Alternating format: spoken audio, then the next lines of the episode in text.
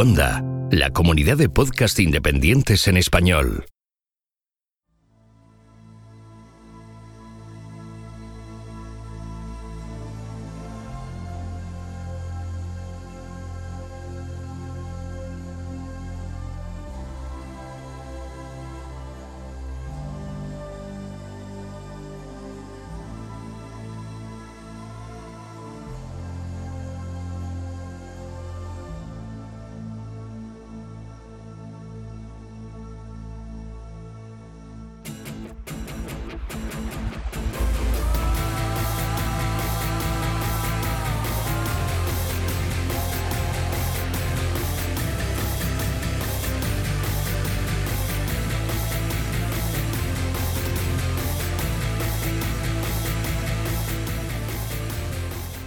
Esto es Istocas, no es Esparta, pero casi. Pero vamos a hablar de Esparta, vamos a hablar de Atenas, vamos a hablar de Termópila, vamos a hablar de Platea, vamos a hablar del Esponto. He cambiado un poco la presentación, pero era necesario porque vamos a hablar de la Segunda Guerra Médica.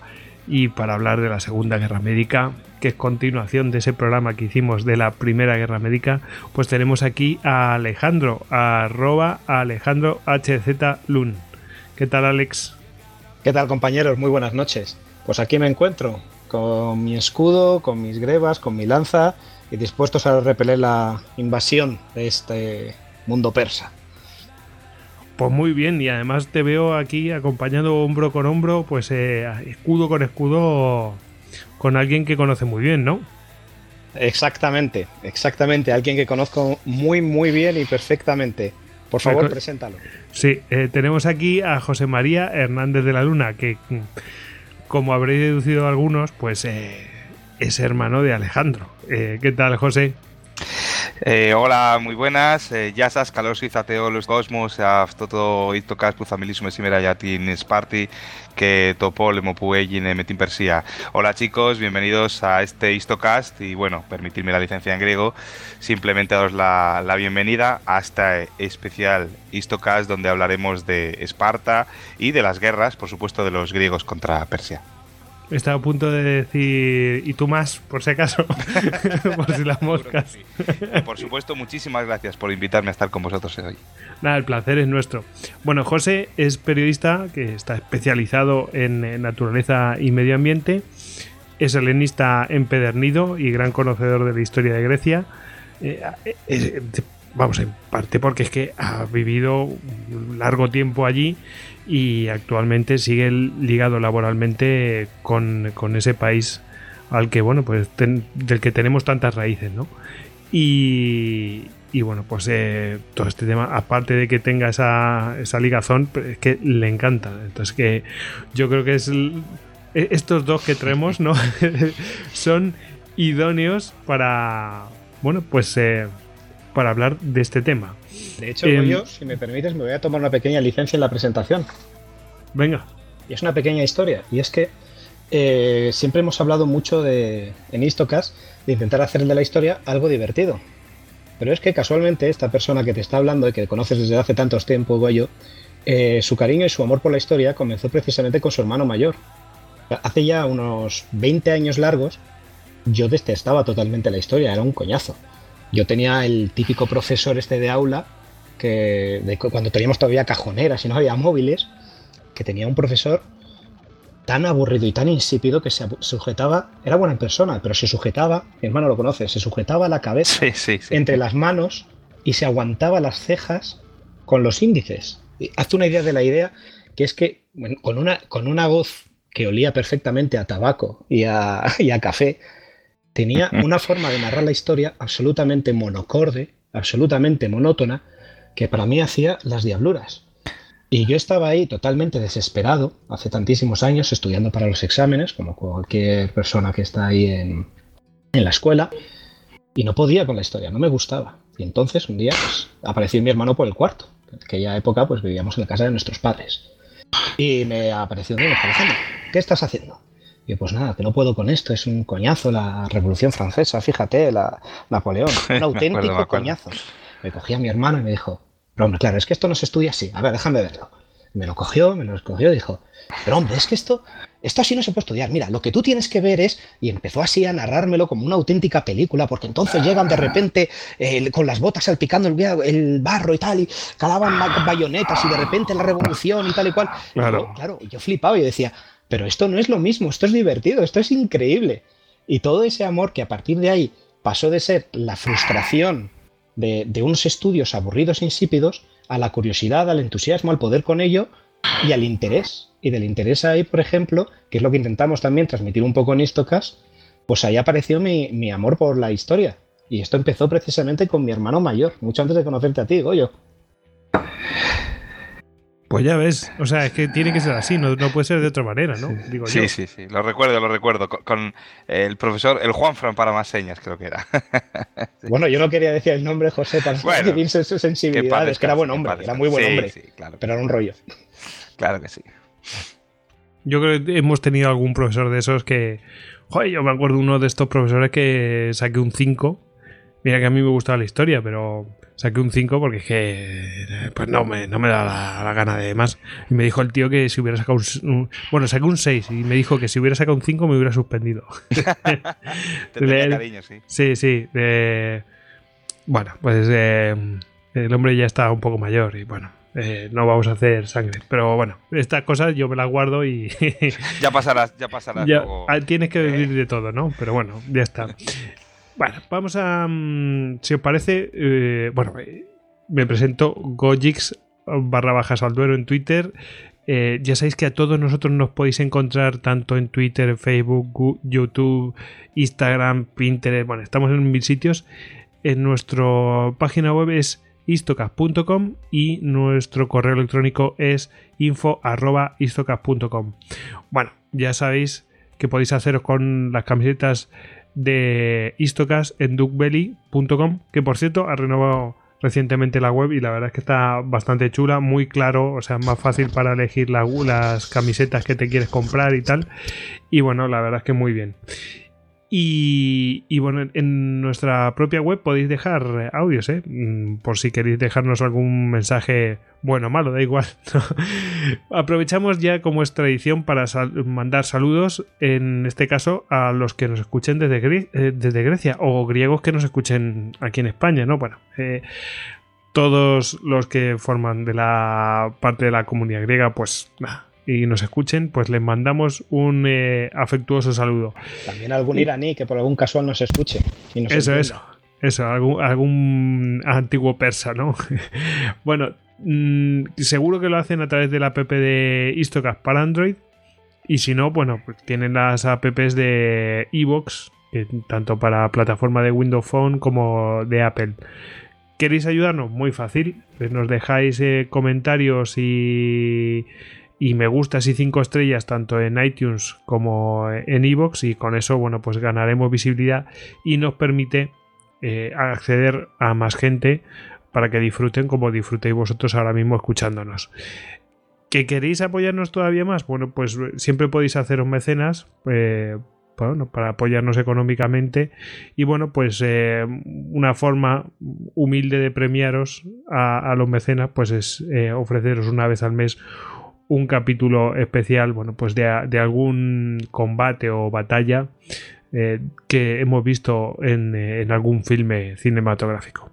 Bueno, pues vamos con el tema y lo que sí que tenemos que hacer un pequeño disclaimer antes es, mm, por supuesto, os aconsejamos que escuchéis el, el que ha salido el lunes pasado, que es el Blitocast 66 sobre Esparta.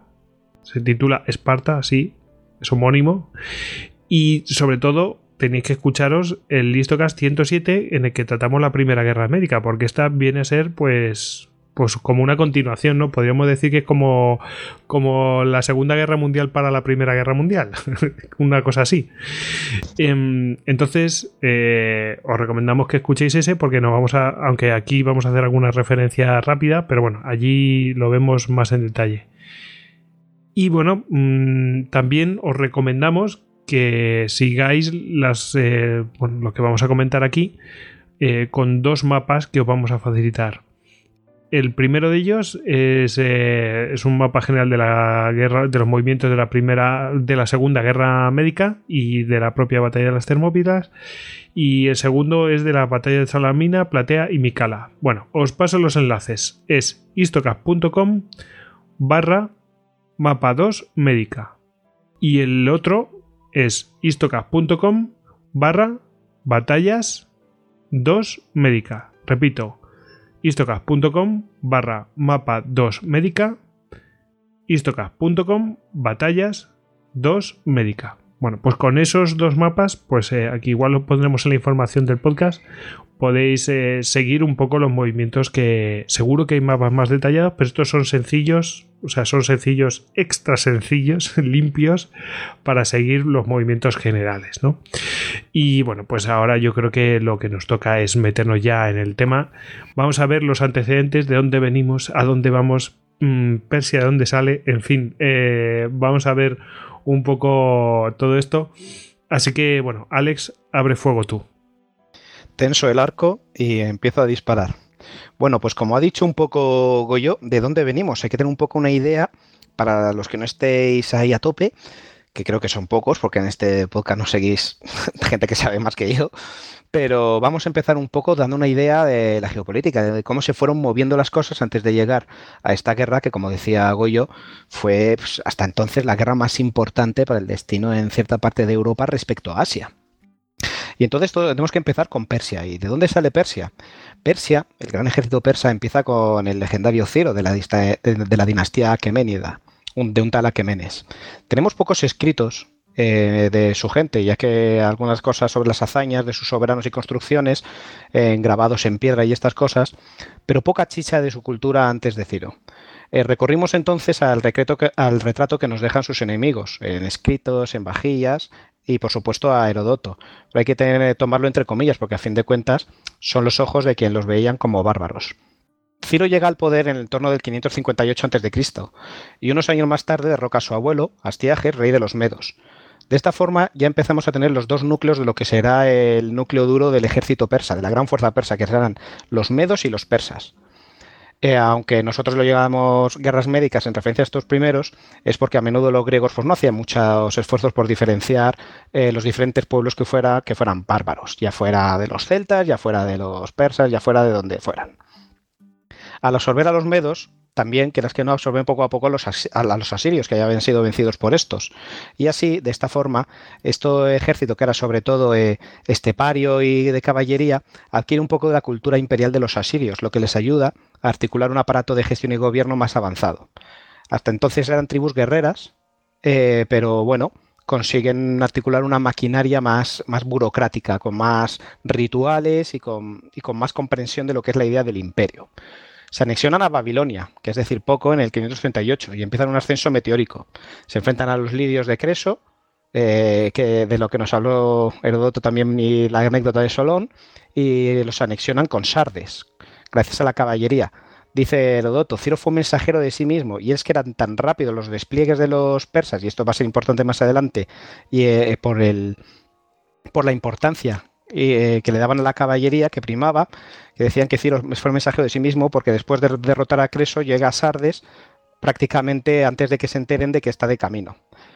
¿Qué ocurre cuando llega a Sardes? Que ya es vecino de los jonios y de las penínsulas jónicas, que, como sabemos, eh, venían, eran pequeñas colonias que se habían sido fundadas en gran medida y muy influenciadas por la cultura griega, y estos, claro, ante la proximidad del enorme imperio, pues se someten. Al principio no es muy gravoso salvo Focea, que literalmente, hablamos de una época en la que las poblaciones no son de millones de personas, pues los focios realmente cogen sus cosas y se van a otra parte antes de, tener que vivir bajo la, entre comillas, tiranía persa o del gobierno persa. Ciro muere hacia el 550 y lo sucede Cambises. Este Cambises aumenta aún más el, el imperio, conquistando nada menos que Egipto. Hablamos de Egipto, que será con los fenicios la mayor flota de la mayor parte de la flota de los fenicios, eh, la flota de los persas, que también veremos un poco más adelante la importancia que tienen estos movimientos marítimos. Cambises luego es asesinado en algo un poco turbio en el 552 y comienza una lucha dinástica. Y aquí aparece ya Darío, que es el gran constructor de, el que inicia la construcción de la construcción de Persépolis.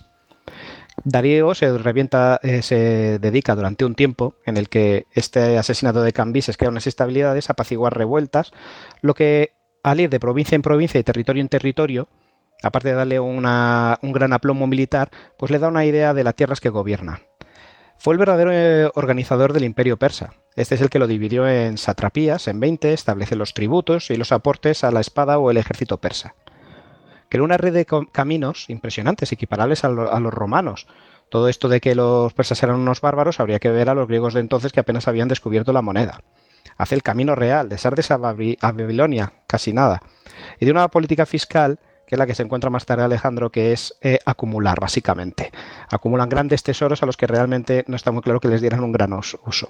Darío llega incluso a cruzar a Europa. Y esto es importante porque, claro, ya es rival ya está sometiendo a las, a las colonias jónicas de influencia griega, como hemos dicho, hermanadas con los griegos, y cruza Europa para realizar una campaña contra los escitas y conquista Tracia. Es que hay nada, persigue a los escitas hasta más allá del Danubio. Lo cruza construyendo un puente de barcos, cosa que eh, es que a este hombre no le para nada. Cruzar el Danubio en aquella época es, es, algo brutal. Y devasta un poco el territorio, pero ya no continúa en esa dirección. Algo pasa por ahí que nadie quiere seguir mucho en esa dirección, ni siquiera los romanos, pero bueno. La influencia aqueménida se enmarca entonces desde los Dardanelos hasta Macedonia, que se convierte básicamente en un estado vasallo.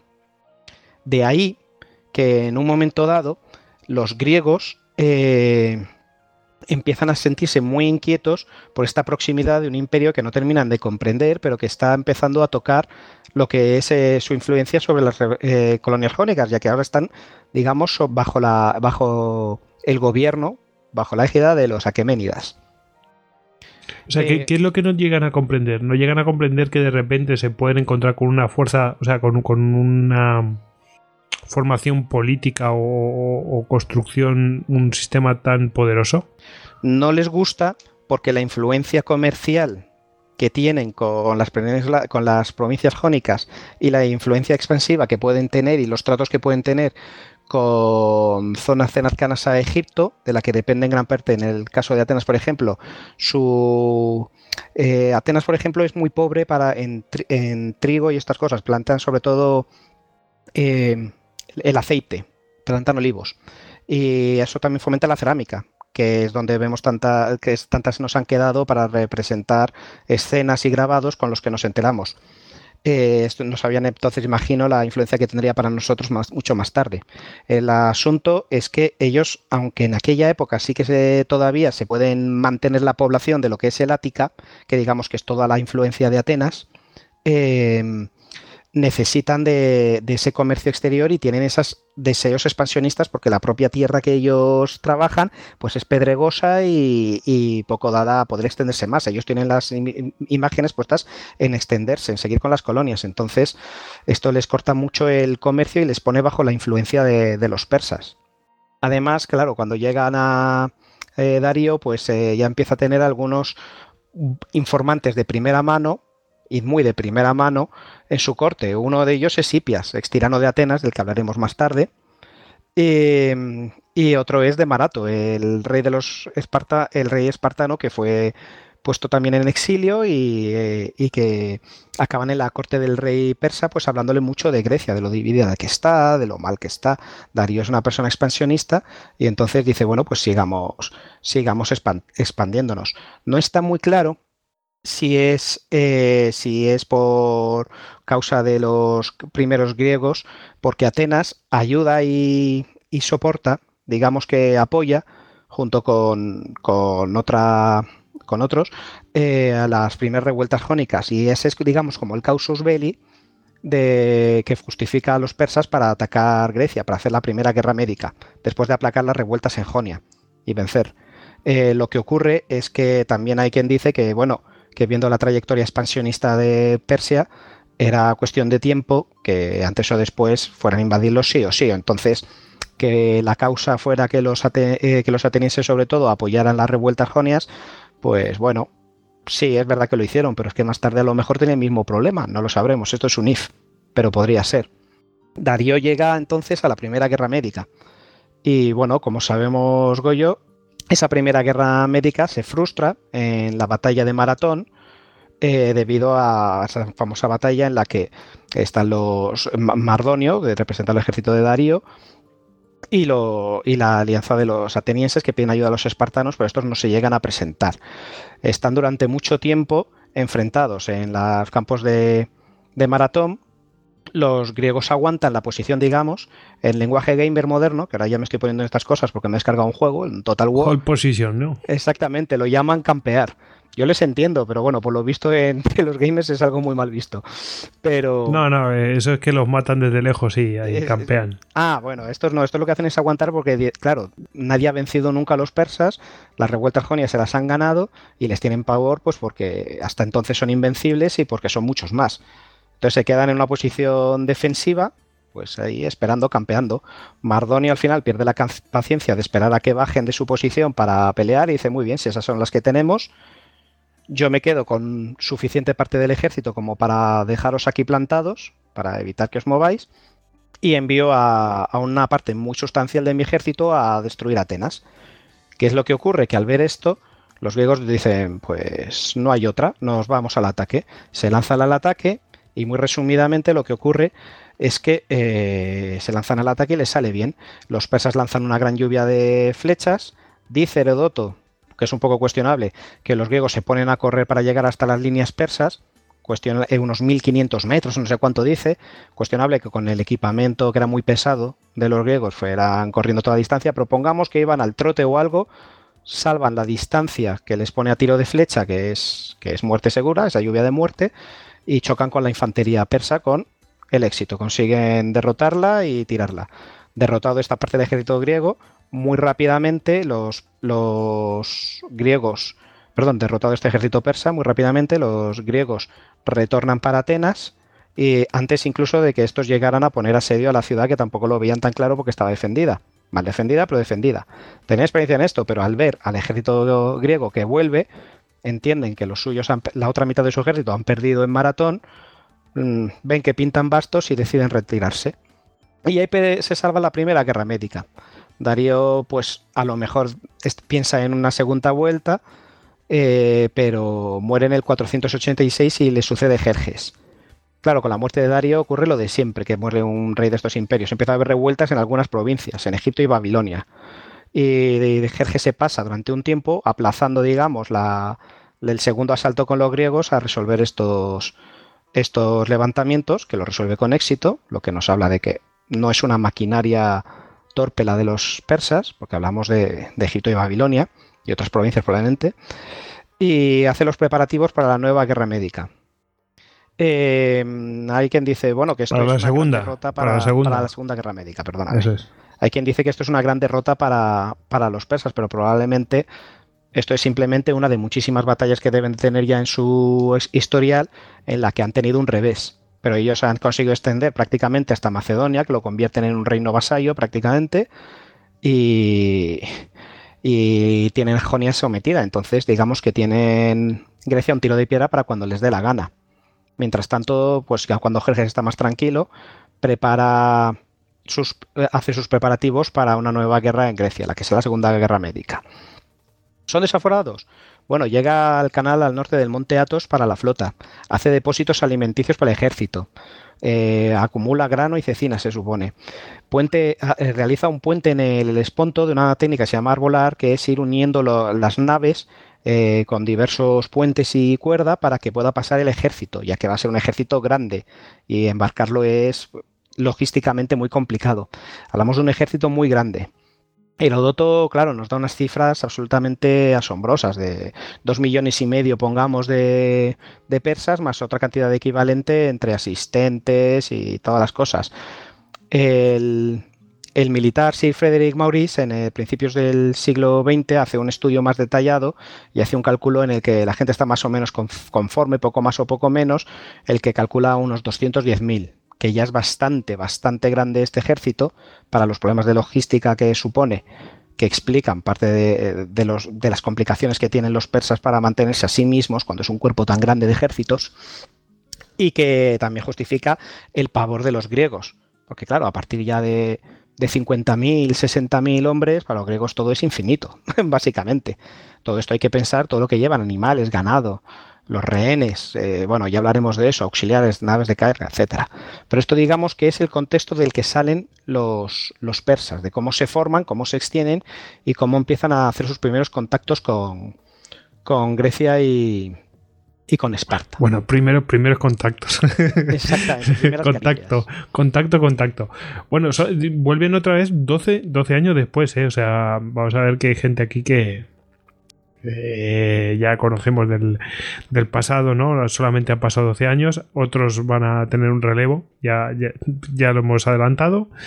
Y, y bueno, pues eh, vamos a ver, aunque ya hemos hablado de los persas en el eh, que has pasado, que vemos un poco cuál era las qué tipo de sociedad de qué tipo de sociedad se trata, pero José pues pues va a tener su bautizo de fuego con, con Esparta y los espartanos.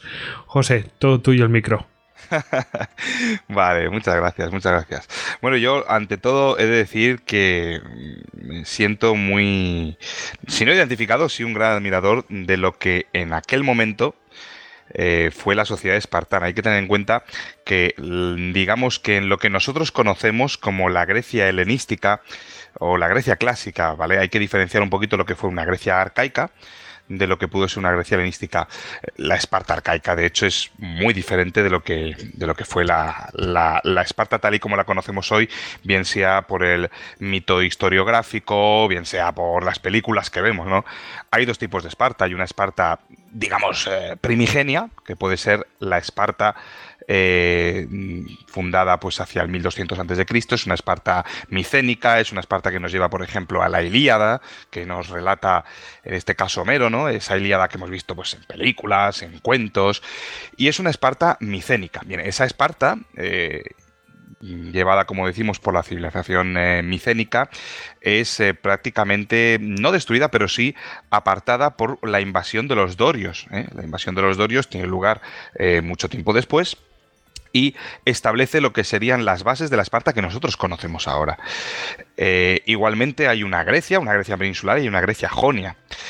Bien, esta Esparta eh, que nosotros conocemos o es la que tenemos eh, en referencia, es la Esparta que se, que se erige como una de las tres polis más importantes de la Grecia antigua hay que decir eh, que era una polis. Bueno, hoy nosotros vivimos en un concepto que son los países, los países pues formados por distintas regiones, España, Francia, Argentina, Alemania, el otro. Bien, en aquel entonces existía eh, un concepto que aquí en Histocast, pues yo lo he escuchado repetidas ocasiones y ha sido muy bien detallado, que es la polis. La polis es la ciudad-estado. Bien.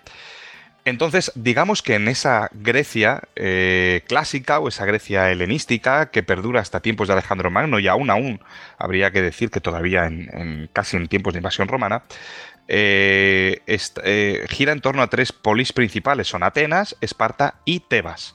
Tebas es, mm, digamos, la capital de Beocia, como siempre, todas estas polis hay que ponerlas en su contexto, siempre están a tiros, todos se odian con todos y nadie quiere a nadie. Pasa un poco como en el fútbol moderno en ese mismo país, en Grecia. Yo recuerdo, sí, sí, eh, amigos míos eh, griegos decir, oye, ¿de qué equipo eres? De la ECA de Atenas, del Olympiacos, del Pau, del OFI. ¿Y, con cuál simpatiza? Dice, no, yo odio a todos. Hombre, ¿alguno odiarás más que a otro? No, les odio a todos.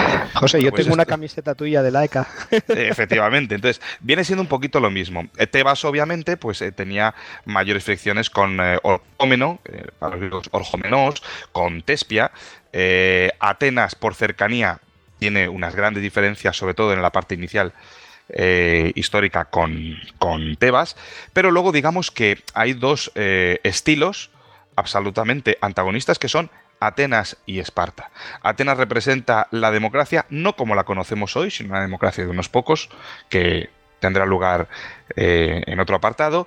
Y Esparta representa algo muy distinto. Esparta es, para que nuestros queridos oyentes nos puedan entender, que seguramente muchos ya conocen un poquito la historia de Esparta, Esparta es como una gran colmena, ¿no? Es como una gran colmena de abejas o es un gran hormiguero. Es decir, eh, la comunidad está por encima del individuo. Eso nos lleva, por ejemplo, pues eh, a, las mismas hormigas. No sé lo cual, cuán familiarizados podemos estar con ese, eh, verdad, ese apasionante mundo de la hormiga.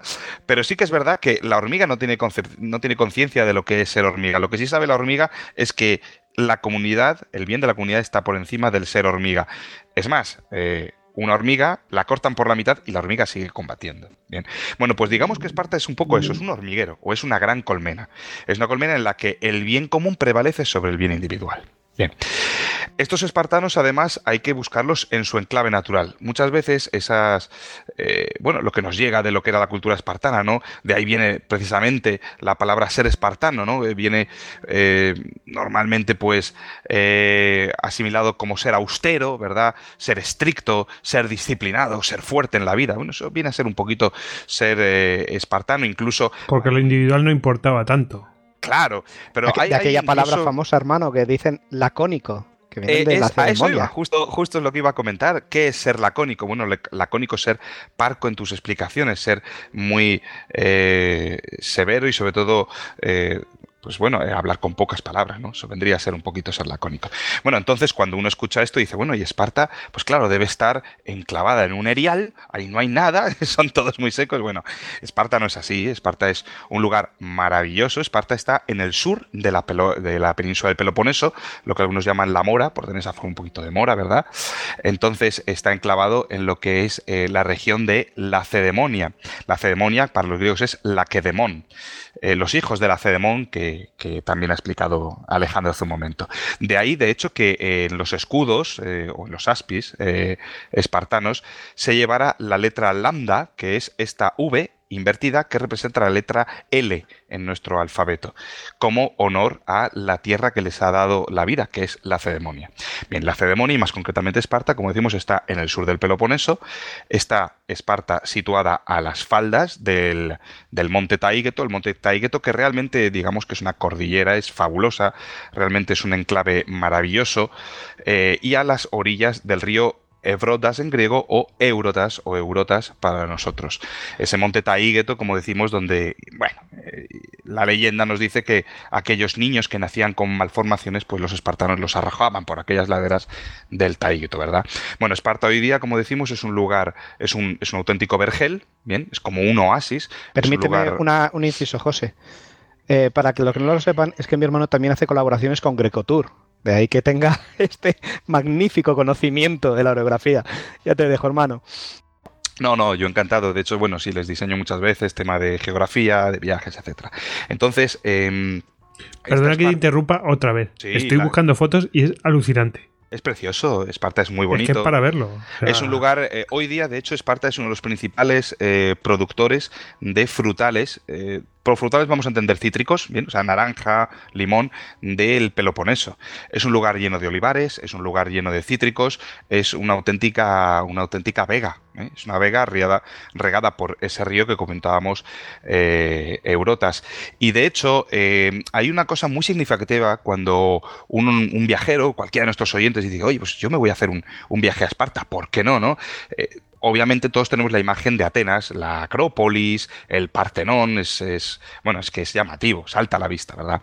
Cuando uno va a Esparta, y a mí me sucedió, yo tenía mucho interés en conocerlo, eh, por supuesto tiene sus yacimientos arqueológicos, pero estos no se encuentran ni de forma tan magnífica ni de forma tan, tan explícita como puede ser, por ejemplo, el caso de Atenas o Delfos mismamente existen, siguen existiendo esos yacimientos arqueológicos de, Esparta, pero están diseminados por el campo. Es decir, uno entra en el yacimiento y se encuentra entre los olivares, se encuentra diseminados el teatro de Esparta, eh, las, bases de lo que fueron las, las casas. Es decir, es como eh, una ciudad integrada en la naturaleza. Y es que de hecho los espartanos sentían una especial predilección por la naturaleza. De ahí que una de sus divinidades prominentes fuera Artemis, diosa de la naturaleza, de lo salvaje y de la caza. Y de hecho sigue existiendo hoy cerca del centro de la ciudad de Esparta un pequeño eh, templo donde se realizaban, es un templo descubierto, bien, donde se realizaban sacrificios de sangre a Artemis un ejemplo, pues bueno, a los jóvenes espartanos se les azotaba hasta sangrar en ese, en ese templo. Eh, hay que contraponer pues lo que era la historia de Atenas y su diosa prominente, en este sentido su patrona, que fue Atenea, como todos sabemos, diosa no solamente de la inteligencia, sino también de la estrategia militar, ya que Atenea muchas veces se la ve como diosa de la sabiduría. Bueno, bien, en fin, Atenea eh, nos cuenta la mitología como siempre acaba derrotando al eh, iracundo Ares. El mismísimo Ares, sí, Exactamente, porque es realmente una auténtica estratega militar. Entonces, digamos que ahí hay una, contraposición entre el concepto de lo que es el ser espartano, como hemos venido explicando, y el ser ateniense. Digamos que Tebas eh, venía a estar un poquito más en declive, sobre todo por las guerras intestinas que tenía en su propia región la Beocia. Beocia o Biotía en griego es donde se enclavan, eh, pues como hemos dicho hace un momento, eh, Tespias o mismamente Orcomeno, ¿no? Orcomeno, que participarán, como iremos viendo, en esta segunda guerra médica. Bien, estos espartanos eh, vienen regidos por eh, el, código de Licurgo.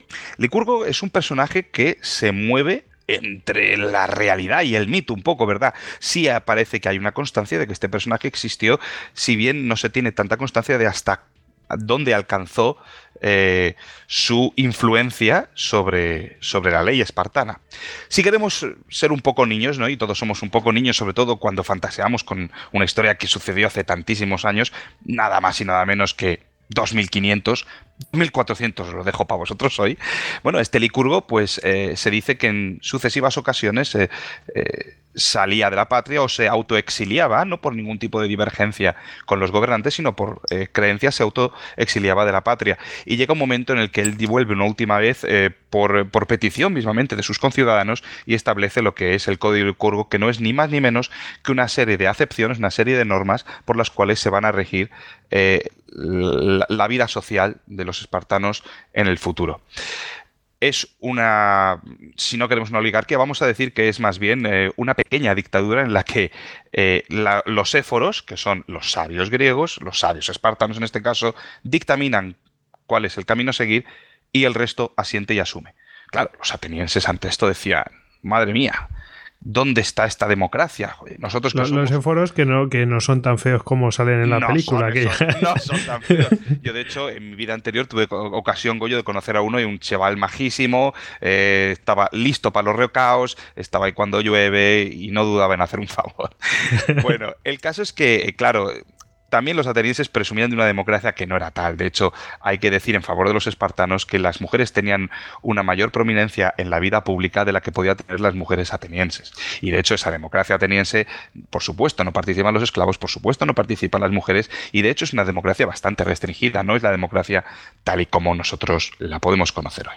Eso lo sabemos, por ejemplo, por gente como Aristóteles y como Platón, que cuando hablaban en sus ensayos y tal de la República, etcétera, eh, daban a comentar un poco, pero ellos lo hacían con cierto desprecio de las libertades que los espartanos concedían a sus mujeres en comparación con otras polis. Si bien también hay que aclarar que las mujeres no participaban en el gobierno, estaban ahí principalmente para administrar las, los cleros, las dotes, y para, y para tener hijos.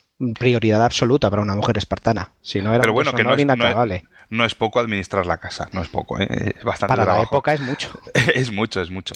Entonces, eh, cuenta, cuenta la leyenda como en una cierta ocasión uno de estos eh, afamados defensores de la democracia se le acerca a Licurgo y le dice, oye, ¿cómo es posible que no, que no, que no sopeses un poco el tema de, de, implantar la democracia en Esparta, tú que tienes tanto ascendente sobre tus compatriotas? Y el mismo Licurgo responde, dice, en tu casa tú tienes niños. Dice, sí, sí, yo tengo varios hijos. Dice, y en tu casa eh, ¿mandas tú o hay una democracia? dice, no, no, por Dios, o por, por, Artemis en este caso, ¿no? O por Zeus. No, no, eh, en mi casa mando yo. dice, bueno, bien, pues el día que tú implantes la democracia en tu casa, yo implantaré la democracia en la mía, que es Esparta hubo, no hubo, no hubo más palabras al respecto, no hubo más palabras. Dicho lo cual, tensión. Eh, hubo tensión, eh, se cortaba, cortaba con un, con un cuchillo. Dicho lo cual, pues bueno, sí que los espartanos se rigen por esa serie de, de normas. Eh, sí que es verdad que existía, como bien nos, hablaba Alejandro, una, una AGOG, que es una escuela donde los niños, pues bueno, son llevados del lado de sus padres a una edad muy temprana, eh, soportan el castigo físico, soportan eh, las duras inclemencias, inclemencias del tiempo cuando son abandonados durante una de su vida para que se hagan hombres y son eh, críos que bueno son educados en la defensa de Esparta. De hecho hay una cuestión eh, realmente llamativa eh, realmente ilustrativa es que numerosos ciudadanos de aquella época visitantes de otras polis griegas llegaban a Esparta y les resultaba tremendamente llamativo que Esparta no tenía muros. De hecho mm, apenas que era cuatro piedras de lo que pudiera ser una puerta que indicara un poco la entrada verdad y es que los mismos espartanos respondían, los muros de Esparta son nuestros propios habitantes. Esparta era una ciudad sin muros, una de las pocas ciudades sin muros. No era como, por ejemplo, la bien murada Tirinto, ¿no? que nos decía eh, Homero, la, ciudad de, de ciclopias, murallas, ¿no? son esas grandes pedruscos que, forman la muralla de Tirinto al norte de la, península del Peloponeso. Pues bien, eh, Esparta no tenía muros, eh, los muros de Esparta eran sus propios habitantes, pero esto también tenía una, cara B, ¿no? Eh, la, cara negativa, y es que el déficit demográfico de, de Esparta llegó a ser alarmante, porque cada vez más los hombres con edades más jóvenes tenían que acudir a la batalla. En teoría, el espartano que acudía a la guerra había de ser un espartano que hubiera dejado descendencia. Todo aquel hombre que tenga hijos marchará a la batalla, ¿no? Rezaba en su momento el código. Pero llega un momento en el que Esparta tiene que, que acometer demasiados frentes. No olvidemos que Esparta es un país constantemente beligerante y en constancia en constante beligerancia con las otras polis, primeramente con Tegea, Mandinía y las polis eh, del Peloponeso, y posteriormente, no solamente ya con el caso de, Persa, de Persia que nos ocupa hoy, sino lo que fue las guerras del Peloponeso contra la Liga de Delos, comandada, encabezada, liderada por Atenas. Entonces, eh, como consecuencia de este déficit demográfico que va sufriendo Esparta, Esparta llega un momento en el que llega a ser, dicho de una forma muy burda, una broma. Es decir, eh, Alejandro Magno eh, Alexandros Omegas eh, conquista medio, mundo y los espartanos siempre se jactaban de, bueno, a nosotros no nos ha conquistado, no simplemente los dejó de lado. A mí no me interesa este rinconcito al sur de la era de la. Con Roma viene siendo lo mismo hasta que ellos mismos ya entran en una, en una, en una debacle y en un declive eh, poco menos que, que llamativo. ¿no? Entonces, digamos que esto podría ser un poco las bases de lo que era la Esparta de aquel entonces. Eh, Alejandro ha explicado y, seguiremos explicando ahora cómo era el, orden militar de, aquel pueblo. Hay que entender además muy mucho, y, yo siempre lo digo en la historia, y además vosotros lo habéis dicho en, numerosos eh, podcasts que hemos podido escuchar, hay que ponerse en el contexto de ese momento. Hoy día la mayoría de los ejércitos del mundo en el que vivimos, de los países en los que vivimos, son profesionales. Eh, uno eh, es militar y, lleva una trayectoria castrense que le lleva a eh, saber desempeñar cuáles son las habilidades de un, de un, soldado. Hay que tener en cuenta que en aquella Grecia tan antigua no existía un ejército militar regular en las polis como podíamos encontrar hoy. Cualquier soldado sabía más o menos, perdón, cualquier soldado, cualquier hombre más o menos sabía pelear, se le enseñaba, se le instruía, pero no de la manera en la que se hacía en Esparta, que era un entrenamiento realmente marcial y una instrucción que realmente preparaba para la batalla de forma profesional. Eh, dicho de otra forma, y volviendo un poquito al símil del fútbol, es como si ahora mismo Goyo, Alejandro, yo y los amigos de Estocas nos juntamos porque más o menos hemos dado cuatro patadas a un balón y nos plantamos en cualquier estadio de fútbol a jugar con el Madrid, el Levante, el Barça, el Atleti o el otro. Nos darían un baño de tres pares de narices. Bueno, esto viene a ser lo mismo. Pero eh, jugándote la vida. Eh, efectivamente, jugándote la vida. los espartanos eran hombres, y decimos hombres porque las mujeres no marchaban a la batalla, a los cuales se les empezaba a instruir en el arte de la guerra desde edad muy temprana. Eh, digamos que posteriormente sí, obviamente hay ejércitos profesionales en Cartago, aunque bueno, digamos que la mayoría eran mercenarios, pero había eh, en Cartago, en Roma, etcétera. Pero en aquel momento Esparta era lo más parecido a un ejército, a un ejército profesional. Vivían para y por la guerra para mantener lo que tenían e intentar eh, avanzar más y aumentar el territorio y el poder que ellos en ese momento ejercían. Entonces esto es muy importante a la hora de poder entender cómo, en el caso, por ejemplo, de las termópilas que veremos en un, rato, cómo los espartanos consiguen hacer frente a los persas y cómo consiguen, eh, en fin, eh, tener eh, esa, vamos a decir, no victoria, pero sí casi una victoria, o aunque sea por el tema de los números, cómo consiguen vencer a tropas tan superiores en tantas ocasiones y durante un tiempo tan prolongado. Entonces, con esto Victoria estratégica, diríamos. Efectivamente. Entonces, eh, con esto un poco tendríamos lo que es una, breve síntesis de lo que eran los espartanos.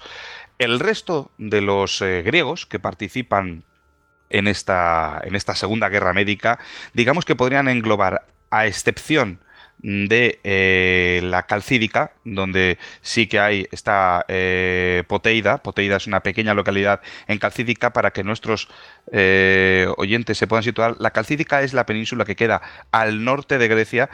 Es lo que hoy se conoce como Halkidiki en griego y es esa especie como de pequeña península con tres dedos. Eh, uno de ellos, por cierto, el, Monte Athos, como sabéis, un, monte sagrado poblado por monjes en los que no se permite la entrada a ningún ser vivo andante femenino que tenga el cerebro superior al de una gallina, a excepción de las gatas. Bien, bueno, pues en esa península de Calcídica está eh, Poteida, que es la única polis griega que participa en la Segunda Guerra Médica de forma activa, hablamos en los combates, de lo que sería eh, de Beocia para abajo. Bien, o sea, los tesalios, los macedonios, todos estos, bueno, pues dar informes, sí que presentan una cierta resistencia en el norte, pero en aquellas famosas guerras que vamos a ir viendo ahora de Termópilas, de Platea, de Maratón, de Artemisio, etcétera, en estas guerras participan las ciudades de Beocia, las islas, sobre todo, y como es obvio, en las batallas marítimas, Atenas y el Peloponeso con Esparta a la cabeza. Bien. Bueno, dentro de estas ciudades, obviamente hay que decir que lo que es la Segunda Guerra Médica, eh, bueno, pues está liderada por, dos ciudades principales, las, las sempiternas Atenas y Esparta. Digamos que, que, Atenas es la que lleva la voz cantante en el, en el agüita, en el mar, y Esparta la que la lleva en la tierra. Obviamente hay naves espartanas en el mar y obviamente hay un importante contingente ateniense en la batalla de Platea. No quería decir definitiva, pero bueno, como yo creo que todos ya con una cierta mirada retrospectiva Más menos, sí. sabemos que fue definitiva. Así como eh, de, todas formas, no es ningún spoiler, sucedió hace un montón de años. Yo, decir que yo creo que de spoiler andamos justos, ¿no? Pero sí que hay que decir que, que bueno, en fin, eh, digamos que son las dos, las dos ciudades prominentes en, esta contienda, ¿no? Y obviamente una pues tiene más fuerza en el mar, la otra en la tierra. Sí es verdad que en la Primera Guerra Médica, de la que hemos hecho una breve mención hace un momento y en la que hay un, podcast maravilloso, pues eh, el papel en tierra lo lleva Atenas porque una cosa muy importante para los espartanos, no sabemos importante, Goyo, Alex, o, o, excusa, y es que cuando había festividades religiosas, amigo, yo no me meto en líos va a suceder en esta Segunda Guerra Médica con las carneas, con los Juegos Olímpicos y ya sucede en la batalla de Maratón cuando los espartanos por motividad de una festividad religiosa no acuden a Maratón y sí lo hacen en masa los atenienses que son los que libran aquella primera batalla contra los persas de Darío. Bien, eh, repasando un poquito los, los, números que nos pueden dejar aquellas batallas, eh, digamos que bueno, yo soy muy de Heródoto, está Diodoro, el otro eh, y, el de más allá, pero confío un poco en Heródoto sobre todo porque me parecen eh, datos bastante prudentes para lo que pudo ser. Yo recuerdo haber leído la Ilíada en numerosas ocasiones y escuchar a Homero que en una batalla de un lado de, los continentes llegaba a haber un millón de, soldados. Bueno, yo no creo que hubiera un millón de habitantes ni, en toda Asia, ¿no? En aquel entonces. Heródoto parece que es más prudente. En el caso, por ejemplo, de Platea, que es un batallón, o sea, un, pedazo de batalla, habla de 40.000 griegos. Me cuadran las cifras, pues oye, eh, ¿quiénes sean los, los más eh, importantes, pues eh, Esparta, que Esparta podría llevar 10.000, Atenas 8.000, Corinto 5.000 y entre el resto de aliados se sumará hasta 35, 40.000. Son muchos, muchos soldados para una batalla de, aquel entonces. ¿eh? Hay que ponerse en desplazar a tanta gente a tal sitio, por mucho que tuvieran edad de luchar, hay que ponerse en, la población que estas, que estas ciudades tenían en aquel momento.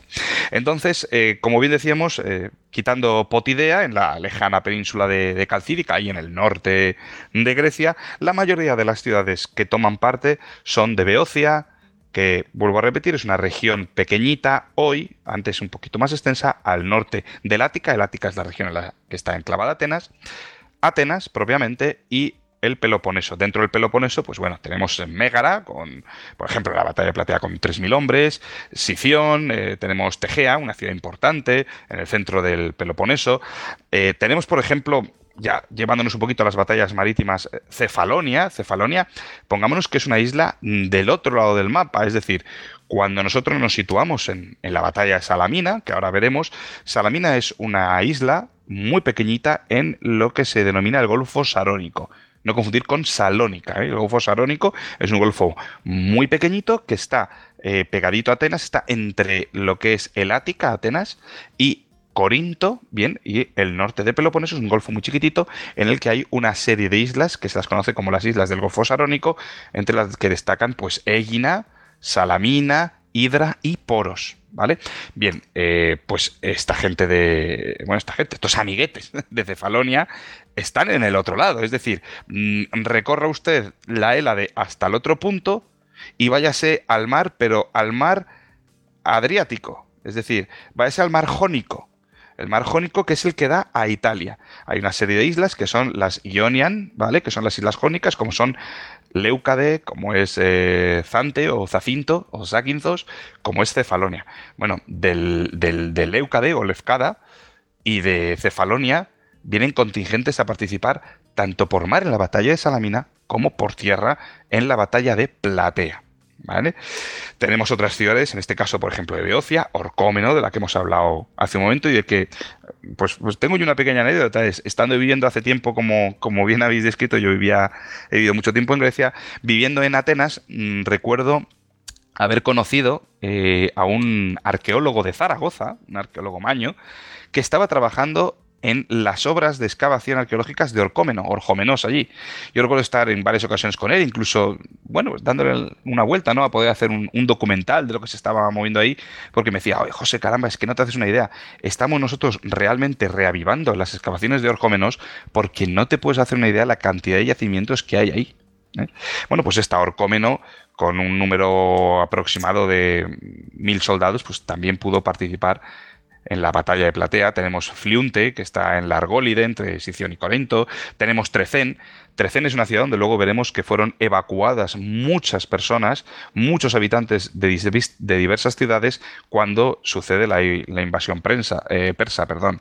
Tenemos Hermío en el Peloponeso, tenemos la isla de Egina, ¿eh? en ese Golfo Sarónico, quien eh, aporta numerosas naves en la batalla naval de Salamina. De hecho, eh, yo creo, estoy hablando de memoria, pero creo que después de Atenas y Corinto, creo que la isla de Egina es la que apoya, la que aporta un mayor contingente de tropas en la batalla de Salamina e incluso aporta un número aproximado a los, a los 500 hombres a la, a la batalla de Platea.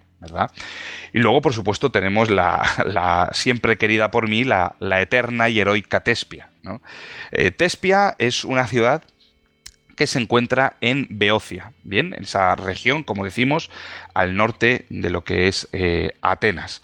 Tespia está en las faldas del monte Helicón, y el monte Helicón, eh, para los amantes de la mitología, es donde habitan las musas. ¿eh? El monte Helicón habitan las, musas. De hecho, hay un pequeño altar, un pequeño santuario que todavía se mantiene ahí. Bueno, se mantiene porque lo han, lo han excavado y se puede visitar con respecto a las musas.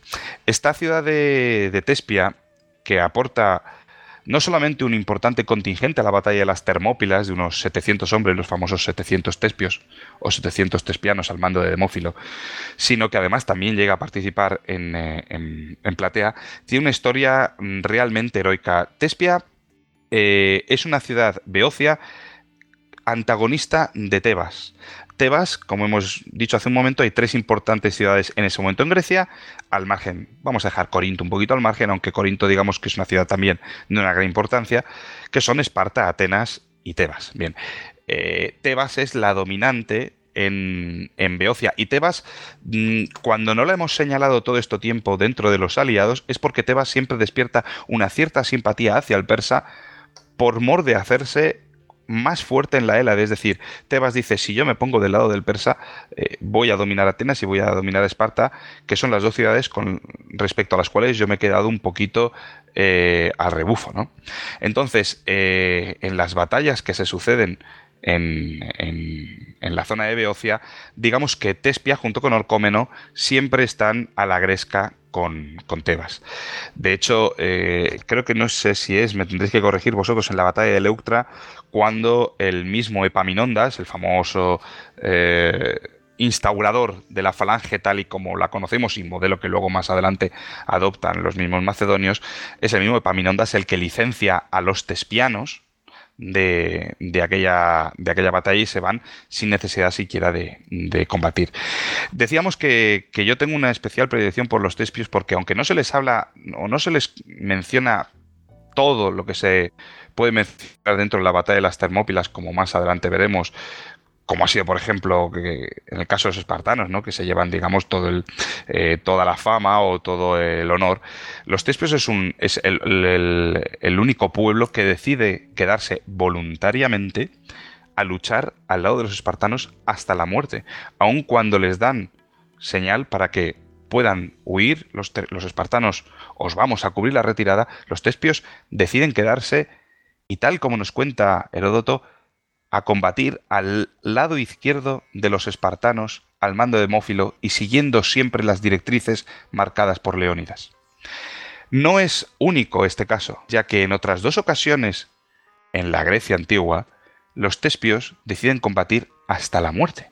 Yo no sé si es un espíritu kamikaze, yo no sé si es el honor por encima de, de todo, pero sí que es verdad que Tespia es arrasada por Tebas no una, sino dos veces. Es arrasada en las guerras del Peloponeso y Tespia es arrasada por los, por los persas después de la batalla de Termópilas una vez ha sido evacuada. Y sin embargo siempre ha mantenido ese eh, carácter heroico, ¿verdad? Que, que, que, yo diría que hay que hacerle un pequeño homenaje porque ha de, ha de pervivir, ¿no? ha de perdurar en la memoria como perdura el, el, hecho de que los espartanos se quedaran en esa batalla que veremos ahora de las Termópilas hasta el final. No obstante, sí, hoy día hay un, par de monumentos. Hay uno, obviamente, en la ciudad de Tespia. La ciudad de Tespia está construida prácticamente al lado. Es una ciudad de más o menos reciente construcción. Por cierto, eh, a los que os gusta el vino, Tespia tiene un vino blanco maravilloso. Eh, huele hasta flores, un vino extraordinario con unas chuletas de cordero a la brasa tipo griego. Va fantástico. Y eh, hay otro monumento eh, precisamente en el paso de las Termópilas, bien, ese paso que ahora mismo ha quedado pues un poquito ya casi no olvidado, pero sí secundario, ya que forma parte de una carretera secundaria griega después de la eh, construcción de la autopista de reciente creación que une las dos ciudades principales del país, que son Tesalónica y Atenas. Bien, pues estos serían un poquito los, los contingentes eh, de la alianza griega, ¿no? Como hemos dicho, Atenas por un lado, sobre todo liderando eh, con Temístocles a la cabeza a las tropas en el mar, y por otro lado a los espartanos, eh, tanto con Leónidas I en las Termópilas como con Pausanias después en Platea, liderarían ese contingente de tierra que estaría básicamente formado por tropas peloponesias con los espartanos al mando y beocias y un pequeño contingente de atenienses. Así que yo creo, chicos, que con esto resumiríamos un poco lo que sería el contingente de los aliados griegos que toma parte en la Segunda Guerra América. Perfecto. Yo creo que genial. Además, más información en tan poco tiempo es imposible dar, yo creo. ¿Qué os parece si ya aprovechamos y hacemos un descanso y nos metemos después con los, con los personajes y bueno, pues eh, forma de combate, ese tipo de cosas? Bueno, claro que parece? Venga, vamos a ello.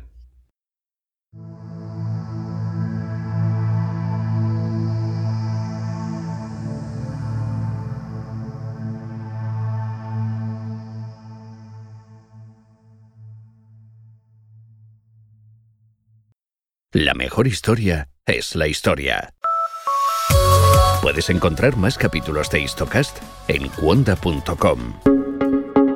Y además descubrirás Binarios, un programa de Ángel Jiménez de Luis que analiza cada semana la actualidad tecnológica junto a un invitado. Si hay una lucecita roja, yo, eh, yo esto he estudiado. Si hay una lucecita roja es que ya está grabando bien. Hola y bienvenidos una semana más a Binarios. ¿Por qué empezamos? ¿Empezamos con Apple, por ejemplo? Por ejemplo. Juan Castromil. Buenas, buenas. ¿Qué tal? Está aquí esta semana conmigo de nuevo Rosa Jiménez Cano, corresponsal de- del país en Silicon Valley. Rosa, ¿qué tal? Hola, buenas tardes. Eh, te quería traer aquí porque has estado en todos los sitios donde había que estar estas últimas dos semanas. Sí, ha sido el Elevate Summit. Descubre nuevos podcasts en Cuonda, la comunidad de podcast independientes en español.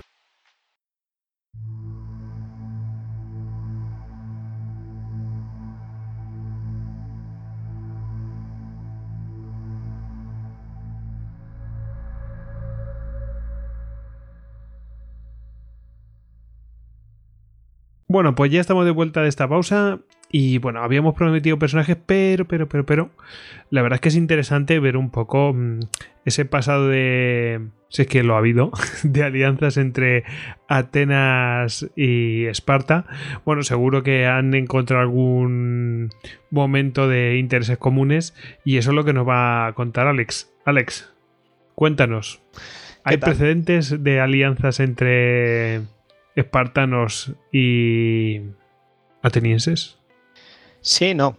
Pero claro, aquí nos tenemos que poner con esa indisión y, ah, esa idiosincrasia con la que siempre están metidos los griegos, que es ese enorme conflicto que siempre tienen entre ellos, incluidos dentro de sus propias polis, lo cual favorece, favorece que haya lados, que haya bandos que provocan que unos influyan en otros. Para ponernos un poco en to- contexto, sería venir a decir, ¿y cómo acaban personas tan importantes como Hipias, el tirano de Atenas, o de Marato, eh, uno de los dos reyes de la diarquía espartana, en la corte de Jerjes? Bueno, pues por una serie de movimientos políticos que tienen su enjundia, que vienen con la explicación de esa dualidad que me co- comentaba José de respecto a, sus dos concepciones de ver las cosas, porque Atenas, como hemos dicho, tenía una concepción y tuvo una evolución diferente a la de Esparta. A Esparta la hemos comentado, vamos a hablar un poco de Atenas. Atenas debía de contar, en la época en la que hablamos, de unos 120.000, 150.000 habitantes en toda la época. Y la idea de Lática era como una idea de la polis, de Atenas propiamente dicha, pero eh, extendida a toda, a toda la zona, esa zona de influencia. A diferencia de, de Esparta, por ejemplo, que tenías que solo los espartanos puros, los auténticos espartiatas, podían vivir en la ciudad, tenían ese derecho. Solo los de las verdaderas familias de espartanos. Luego estaban los periecos, que eran los que vivían alrededor, y luego los ilotas, más alejados aún de la, de la ciudad como esclavos. Esto lo tratamos más en el Bliztoka sobre Esparta. Atenas, sin embargo, tiene más como una especie de igualdad de ciudadanía entre reyes. Era un dominio más extenso. Y eh, en la forma en la que se estructuraba al principio, sobre todo en la Edad Oscura, venía a ser, si bien en Esparta se regía mediante las leyes que ha comentado mi hermano de Licurgo, mediante una diarquía, un eforado, etcétera, eh, los eh, atenienses fun- funcionaban como con, con tres órganos principales, cuatro órganos principales, podríamos decir que serían el corte rey, que llevaba funciones religiosas, con una especie de reminiscencia de que los eh, atenienses recordaban un vago pasado monárquico, un polemarca, que era el nombre del jefe del ejército, y un epónimo, que era el que llevaba labores administrativas. Vemos ahí que hay como una especie de tres compartimentaciones, tr- tres separaciones de funciones del Estado, que hasta podríamos verlo hoy en día, regido más o menos por un aerópago que era una especie de senado. El asunto es que todo esto estaba en mano de los europe- eh, eupátridas, que eran los de buenos padres, que vienen a ser los niños pijos, que es la gente que estaba que tenía que era pudiente. Cuando empiezan a formarse las leyes, con Dracón y Solón, eh, hoy todavía eh, Dracón hace unas leyes muy rigurosas de estilo de, eh, pues para evitar esas tensiones internas que da ese conflicto entre ricos y pobres, eh, Dracón hace unas cuantas leyes pues para paliar la ostentación y el lujo de los, de los ricos, que eran bastante severas. De ahí que todavía hoy en día se dice, refiriéndose a estas leyes, leyes draconianas, por la severidad, no viene por dragón. Y Solón. Eh, gracias a esto empiezan a dejar de matarse entre ricos y pobres y empieza a realizarse como cuatro clases sociales. Están los tetes, que son más conocidos por ser como los, los que no tienen nada, los asalariados, van a hacer prácticamente las labores de infantería ligera y de remeros, ya que solo los, los pudientes, las clases pudientes, pueden permitirse el costearse el armamento de una oplita. Tenemos la segunda clase social que serían los ciujitas, que son los que poseían una yunta de bueyes. Ya ves tú lo que vale una yunta de bueyes. Bueno, te da, otro, estatus. Ya eres propietario, ya tienes donde caerte muerto, por así decirlo. Tienes algo. Luego de repente ya pasamos a la tercera clase social que ya estamos empezando a ir a lo alto, lo que sería el equivalente a un caballero, a un noble, que son los triacosiomédimos, que son los que, para entendernos, tienen una renta anual en el entorno de unos 40 kilos de trigo, que no está más, nada mal. Y luego ya están los que serían muy ricos, que serían los pentacosiomedimnos. Si me equivoco en la pronunciación, mi hermano que me ayude, que para eso sabe griego. Pero que lo importante es que son tan ricos que estos son los que tienen una renta anual de unas 20 toneladas de griegos. De griegos, mm, ojalá. grano, griegos. Grano, griego, es que todo es lo mismo. Nuestra historia empieza un poco con Pisístrato, que es un noble que gana prestigio con la conquista de la isla de Salamina y que vendrá más tarde, ahí sabemos cómo consiguen los griegos, eh, los atenienses la isla de Salamina, y con la influencia que tiene con un, entre la gente, pues se convierte en dictador, también tiene como su propia guardia personal. En realidad, eh, se le depone y se le, se le devuelve y si consigue volver al poder como unas tres veces. Pero bueno, lo vamos a resumir en un solo, en un solo mandato de dictadura, en la que se empeña en mejorar las condiciones de agua de la ciudad y la red de caminos, con lo que consigue que la idea de Lática se convierta en una polis gigantes en una realidad. También es el que levanta la Acrópolis, la Acrópolis, un gran templo de Atenea, que la Acrópolis siempre había sido como un gran enclave defensivo para, para la ciudad, y empezó otro para Zeus como todos los dictadores, pues da numerosas fiestas eh, a, la tradición, que como en aquella época pues no había convenios laborales, ni libres días, ni tal, todo el día toda la gente, todas las clases más humildes trabajaban todos los días, pues tener fiestas y librar, pues era una maravilla. Esto le ganaba mucho eh, fervor popular, mucho favor popular. Eh, es el que empieza con las fiestas dionísicas y de la que salen certámenes poéticos y corales de los que surge la comedia y la tragedia y empieza a hacer las grandes exportaciones de la que hablamos de aceite y la cerámica con la que se transporta este aceite. Realiza, pone en marcha tribunales y dar préstamos a campesinos, eh, lo que crea minimiza mucho la conflictividad interna de, Atenas, ya que una de las cosas que abole Solón en sus leyes es que una persona cuando no podía pagar sus, sus, sus deudas con el terrateniente se podía convertir directamente en esclavo. Este hombre más o menos, pues, eh, Solón lo abole y este hombre además les facilita préstamos, con lo cual, a cuenta del erario público, con lo cual, pues, pues el poder de los terratenientes sobre los campesinos y, y las rivalidades que esto y los roces, las fricciones sociales que esto provoca, pues se mitigan en gran medida. O sea, es un dictador que digamos que favorece un poco todo lo que es que, que dejen de acuchillarse entre ellos. En política exterior conquista el Queroneso, el Queroneso. Y después de la muerte de Pisistrato lo, lo sucede su hijo Hipias. Aquí ya empiezan pues las típicas luchas entre las familias nobles y la tiranía se tamblea con Clístenes, mediante unos ardides porque eh, soborna a la Pitia y se gana a su, a su causa a los espartanos. Aquí es cuando te digo que se ve un poco la política de que empiezan a, a a verse la geopolítica los conflictos entre ellos. ¿Qué ocurre? Esparta y Atenas están siempre a la gresca, pero eh, Esparta se basa en, un estado en el que están los espartanos, es, verdad lo que dice mi hermano, todo prima sobre, la sociedad prima, prima sobre el individuo, eh, todo se hace por Esparta, pero solo son espartas los espartanos y los demás no existen. Son periecos, que no son esclavos, pero no tienen derechos, y los ilotas, que son esclavos. Y es una enorme masa para mantener ese ejército regular que de otra forma tendrían que trabajar para, para vivir, para comer y no podrían dedicarse a, formarse como los estupendos soldados que eran, pero porque tenían a gente trabajando y esclavizada para ellos. ¿Qué ocurre? Que los espartanos, todos estos movimientos del tirano en el que favoreces de otras clases eh, que son prácticamente reducidas a la, a la esclavitud en, en, la práctica, aunque no lo fueran en derechos, pues lo veían con desconfianza, porque en, una tierra, eh, Esparta, en la que la gran inmensa mayoría del territorio y uno de los grandes problemas que tienen siempre los espartanos son las revueltas de ilotas, pues el ejemplo es malo.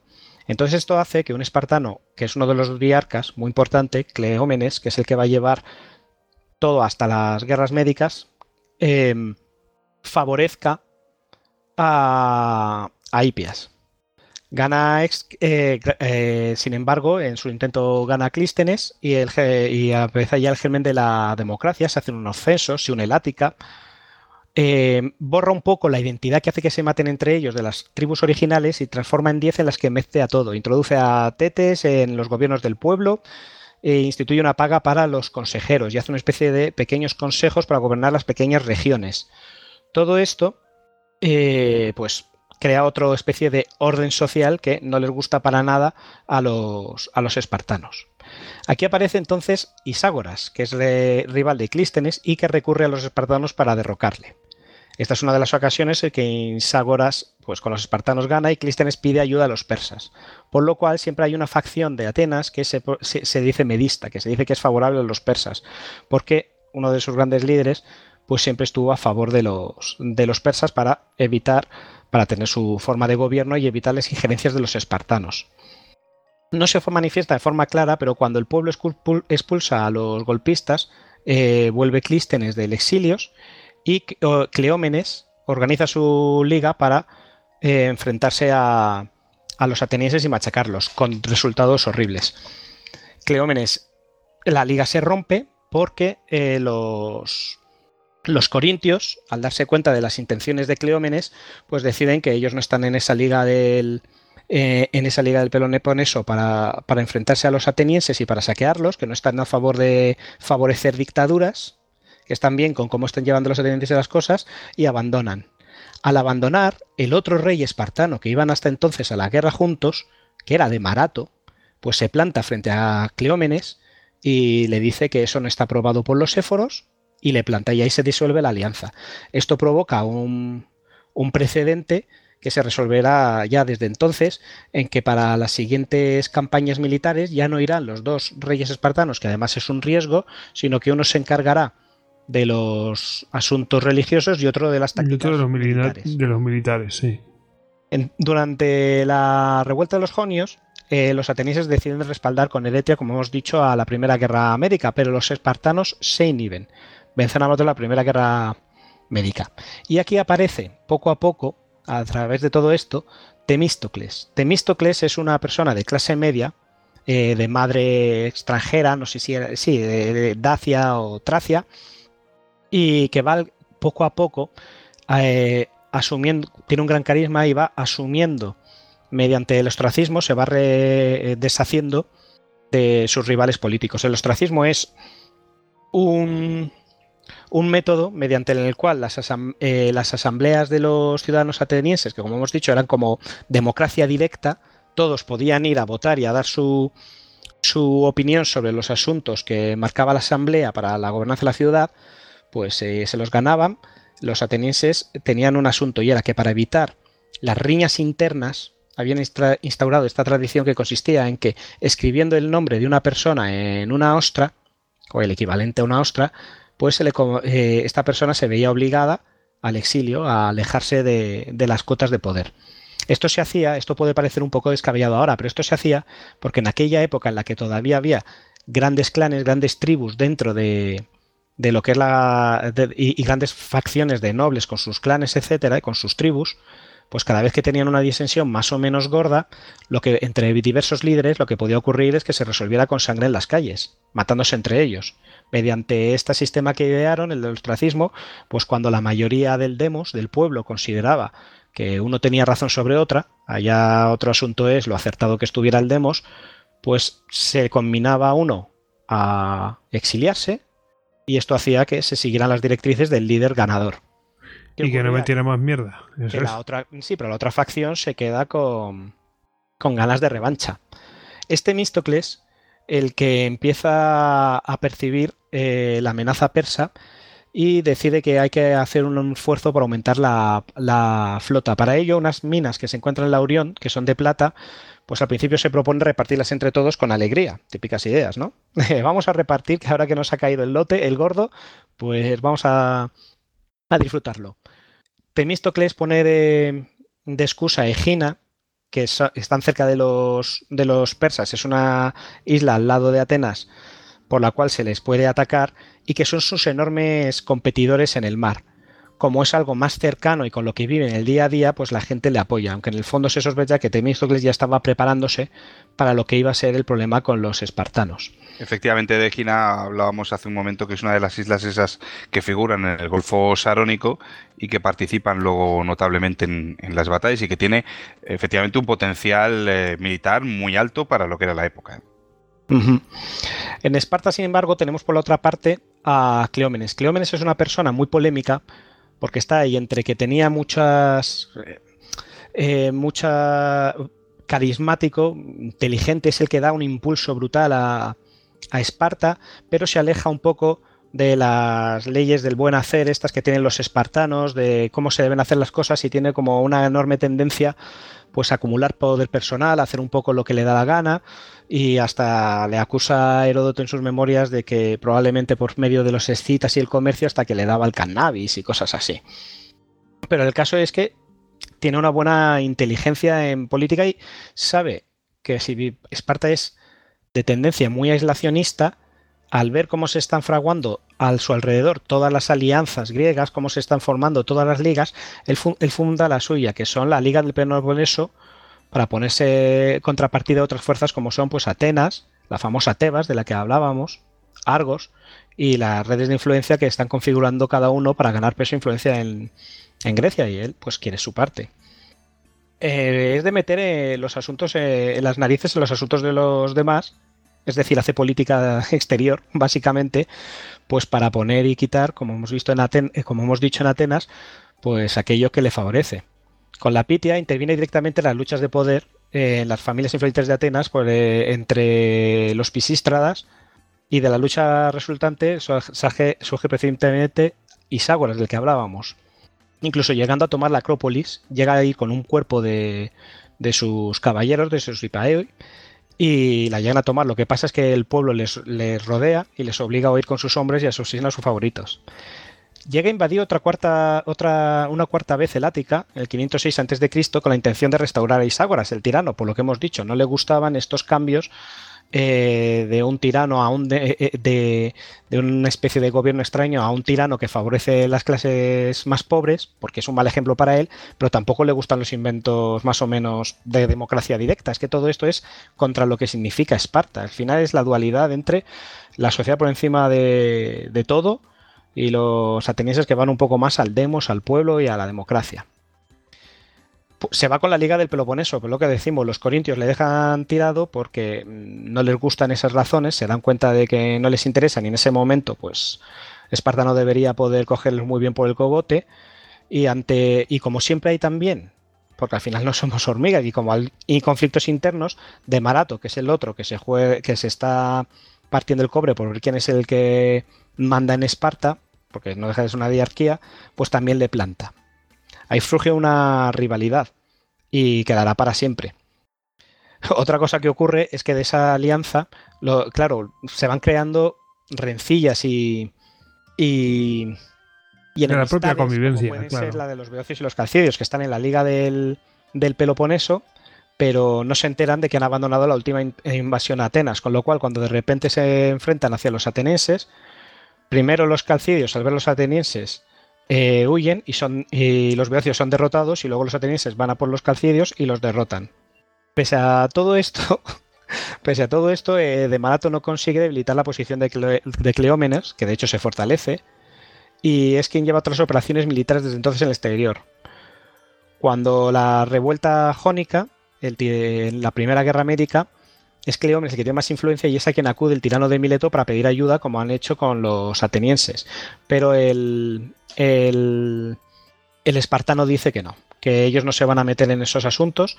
Hay varios asuntos por los que se, se, ve que puede, si era medista, si en ese momento estaba más o menos interesado en llevarse bien con los, con los persas. Hay otros que dicen que es que simplemente... La excusa que él da es que los espartanos no abandonan tan lejos eh, la zona de sus casas, la zona donde sus guerreros combaten? Pues porque además siempre tienen constantemente presentes el problema de los espartanos, esa latente eh, revueltas silotas que no dejan de salir cada dos por tres, con lo cual cada, vez que se alejan de casa tienen una revuelta en, en el hogar, entonces nunca se pueden alejar. También es un hombre que gana la carrera de carros en Olimpia, lo que le da mucho, mucho caché, se gana una medallita de oro por ahí. Y luego intenta maniobrar de nuevo para reponer al nuevo tirano de Atenas, Hipias, que se había exilado en la corte persa, pero no cuaja. De ahí derrota a Argos en, Sepa, en el 494 a.C., con tal éxito que Argos luego, cuando la Segunda Guerra Médica, no aportará hombres porque arguirá falta de hombres por la causa de la masacre que les hicieron los, espartanos, aunque todo el mundo sabe que es que Argos es medista, está, es pro-persa. Respecto a los persas entonces, eh, a los de Darío, los de Gina se pasan a los, eh, los de Gina, luego van a ayudar sí en, la alianza griega, pero tirados de las orejas. Al principio se pasan a los persas, es decir, se declaran neutrales porque tienen a los atenienses muy cerca, pero no quieren meterse con, con los persas. Lo que pasa es que al estar Atenas muy cerca, pues esto les parece fatal, lógicamente, y le piden ayudas a Cleómenes. Cleómenes maniobra esta vez a favor de los atenienses, que es lo que estamos viendo. Según convenga una cosa u otra, pues ayuda a una facción u otra según sus propios intereses. O sea que se mete, es política exterior pura y dura. Y se eh, une con los atenienses para, con la esperanza de que hagan luego una unión más junta y tener mayor poder sobre, sobre todo Grecia. Lo que amenaza a Egina. Lo que pasa es que una vez más, de Marato asesora a los, a los de Egina y les dice que como un solo rey sin el Consejo de sin el Eforado no tiene, eh, no tiene la capacidad de declararles la guerra y aplastarlos, porque los espartanos dan, al ser tan guerreros dan miedo a todo el mundo, pues los, eh, le, boicotea este plan y los de Gina pues se plantan. Le dicen, ah, bueno, pues si en realidad tú no puedes invadirnos, no, no hay problemas. Aquí ya Cleómenes está hasta las narices de Demarato, entonces maniobra con la Pitia a base de sobornos y lo acusan a Demarato para acusarlo de bastardo ilegítimo. Ya hemos dicho que los espartanos, sobre todo la diarquía, pues solo puedes ser espartano si eres un espartano puro y todas estas cosas. Entonces, estos tipos de ataques, a poco que tengas tu respaldo y hayas eh, creado un, un, buen grupo, pues tienen bastante peligro para las personas. Así que al final Demarato se exilia. Y es así como tanto Hipias, el tirano de Atenas, como Demarato acaban en la corte persa asesorando a Jerjes y explicándole todas estas pequeñas triquiñuelas, todas estas pequeñas guerras y rencillas y todo lo que es Grecia, que al final no deja de ser un avispero donde, como ha dicho José, todas las, todas las polis están llevándose a palos unas con otras y dentro de las polis los diferentes grupos de poder, ya sea en la diarquía, en los espartanos, ya sean los diversos grupos nobles de la, en Atenas, pero todos están llevándose a golpes entonces, eh, es, lo que le da a Jerjes una idea de una Grecia absolutamente desunida, bárbara, mm, en la que la mayoría se le van a pasar al lado y la resistencia que va a encontrar va a ser nula. Cleómenes, de todas formas, también al final, pues es víctima de sus propias.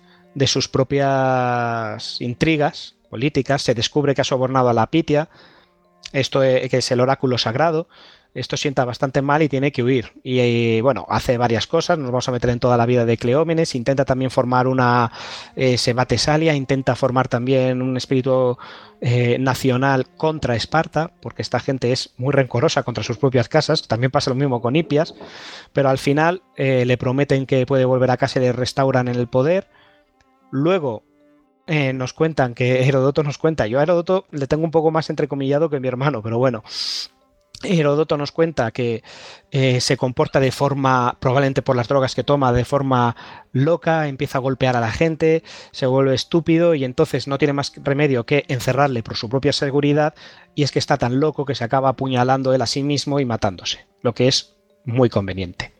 Y su trono pasa al que va a ser su más famoso heredero, que es eh, su hermanastro, Leónidas, quien además se casa con su hija Gorgo. Leónidas, el que encontraremos ahora en en las Termópilas y su hija Gorgo, que dicen que es la que le aconsejó que no se metiera con los persas en la Primera Guerra América contra Darío. Y ese es un poco el contexto que nos lleva a tener asesores de primer rango de altísimo nivel, un ex tirano y un ex rey de Espartas y de Atenas en las cortas de Jerjes y que nos pone un poco en idea de por qué la, liga, eh, por qué la unión entre los, entre los griegos era tan complicado y es que están enfrentados entre todos ellos y dentro de sus propias polis tienen diversas facciones que están más dispuestas a aliarse con el enemigo común que zumbarse con el hermano, porque como todos sabemos, a veces cuando el hermano nos enfadamos es con los que tenemos más cerca y más allegados. Efectivamente. Bueno, pues, eh, hombre, eh, había su política interior, su política exterior, un enemigo común. Eh, vemos que encima en el enemigo común están gente que no queremos ver en la política interior. en fin, hay, hay una sopa estupenda para que se produzca la alianza que se va a producir en esta guerra. Bueno, si queréis podemos pasar a los personajes, ¿os parece? Yo creo que sí, porque ya vamos hablando de ellos según va surgiendo el momento en el que entran en la historia. Eso es. Bueno, ya algunos ya los hemos ido mencionando. Eh, a ver, podemos hablar. No hace falta que hagamos una biografía, pero por ejemplo, eh, por parte de los persas, aquí eh, tenemos a Jerjes I, ¿no? O sea, el, monarca, por llamarlo de alguna manera, el manda más de los Rey persas. De reyes. Rey de Reyes, que bueno, eh, sucede a Darío y, bueno, pues eh, coge el plan ¿no? que tenía de Darío, y, pero bueno, claro, estaba ahí también Mardonio. Bueno, ¿qué, os apetece decir de Jerjes? ¿Era tan alto? ¿Daba masajes? Podemos decir que no era como la película de 300. De hecho, algún busto y algún relieve que tenemos de allí eh, lo que nos cuenta es que Jerjes, pues sí, era una persona alta, con la típica barba así que nos imaginamos estilo asirio, ¿sabes? Estilo persa, eh, blanco, sin mucho gusto por los piercings ni por los tatuajes, con pelo. Eh, a gusto, joven, unos treinta y pico años y, vestido pues a la usanza persa, pues con esos túnicas, con esos ropajes, con esos gorros. Con barbacas, como, como debía ser. Con barbacas. Eso, eso es. Hereda el trono el que está detrás de todo esto es Mardonio, que está ahí diciendo, no, no, yo estuve en la guerra y tal, hemos aprendido. probablemente le, debió decir algo así, ¿no? Hemos, yo estuve en la primera, los planes de tu padre, pues para hacer esto, bueno, tú los puedes eh, llevar a cabo. Me imagino que sería algo de este estilo, ¿no? Y de Mardonio, bueno, ya hablamos en la primera en la primera mm, guerra médica, que bueno, eh, realmente era el que llevaba la campaña, el peso de la campaña militar. Aquí lo, lo, volvemos a ver.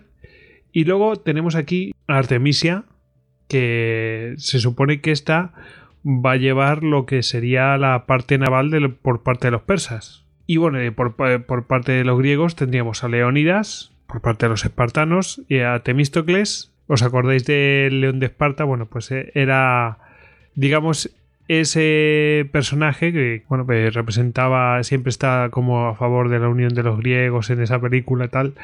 Pero bueno, eh, por parte de los atenienses, eh, tenemos también a Pausanias y a Demófilo. Efectivamente, yo creo que con Demófilo, bueno, no hay mucho, mucho que contar. Demófilo era el, el líder de los tespios, de los tespianos, según se nos da a entender, pudo ser un hombre de prominente eh, fama en su misma tierra de Tespia. Y bueno, se nos dice que fue el que lideró a estos tespianos, los 700 tespianos, que deciden caer heroicamente junto a sus hermanos de armas espartanos en la, en la batalla de en la batalla de, Termópilas. Se nos dice que era un hombre de gran valor, pero la verdad es que apenas se le, se le puede eh, deducir mucho más. Yo, bueno, a nombre de apunte... Sí, hacer el trazado porque es que vete a saber qué fuentes has llegado, si es que ha llegado alguna. Efectivamente. Bueno, a nombre de apunte, pues si queremos ya lo que es a raíz de y válgame la redundancia de lo que es la raíz eh, etimológica de demófilo. Bueno, demófilo viene a significar en griego el amigo del pueblo. Demos es el pueblo, dimos, de ahí lo de democracia, poder del pueblo, y filos, amigo de, o amigo. Entonces, pues bueno, el amigo del pueblo, en este caso, nuestro amigo demófilo, fue el líder de los, de los tespios que luchó junto con otras dos eh, eh, tespios de gran renombre en la batalla de, de Termópilas, que bueno, nombraremos un poquito más adelante, y que fue quien encabezó los tespios. Poco más se puede decir de, Demófilo, ¿no? Pues si queréis, lo que podemos hacer es pasar a las eh, tropas, parece, y ver un, bueno, eh, cómo pelean, aunque ya lo mencionamos cómo era la pelea, simplemente muy brevemente Alex, no nos vamos a meter en el tema de cómo pelean los griegos y tal, vamos a ver cuáles son las diferencias de, de una forma de combate y otra. Eh, porque bueno, sobre, el tema de los espartanos ya vimos muy claramente cómo, cómo era en el Bristocas 66. Bueno, vamos a ver, las, eh, por parte de los persas, ¿qué tipo de tropas nos podemos encontrar? No, yo creo que, bueno, no sé si a lo mejor son generalidades, ¿no? Pero uno siempre se imagina que son tropas mucho más ligeras, no son una, no, no son una infantería que podríamos calificar pesada, como hablaríamos de las falanges, ¿no? Dentro de lo que tenemos de la época clásica, como ya hemos comentado, es un poco complicado desgranar, porque la historia que tenemos procede en gran medida de fuentes griegas y sabemos más, aunque sea poco, de las falanges y sus estrategias que la de estos bárbaros que nos describen. Sin embargo, el persa podríamos sonreírnos pensando que es un verdadero ejército multicultural y plurinacional, como, como dijimos. Sabemos que en Persépolis, la fabulosa ciudad que inauguró... Perdona que te interrumpa, pero sin ir más lejos, eh, la, la esta era reina, ¿no? De Alicarnaso, o sea que... Quiero decir que, claro, que esto era un. Eh, era un mejunje de culturas y de reinos y de tal que, al final todos iban a. Bueno, sí, sí, servían un señor superior, pero vamos, que, que era como una liga de naciones, básicamente. Sí, yo, yo lo veo un poco así, yo es que realmente hay que tener en cuenta que la mitad de lo que conocemos como Asia Menor o lo que es Jonia eran griegos. Es decir, numerosos griegos participan en estas batallas contra otros griegos. Y es que, de hecho, como hablábamos un poquito al principio cuando damos la explicación de los espartanos, muchos de los griegos que conocemos en este contexto como espartanos o atenienses son descendientes de las influencias, perdón, de las invasiones dóricas del norte, mientras que aquellos griegos primigenios habrían sido desplazados de ciudades como Esparta, como Tebas, etcétera. Esos griegos primigenios realmente esos que están, estamos hablando de siglos anteriores, ¿eh? pero estos griegos primigenios están mucho más emparentados con los griegos jonios que toman parte en esta guerra.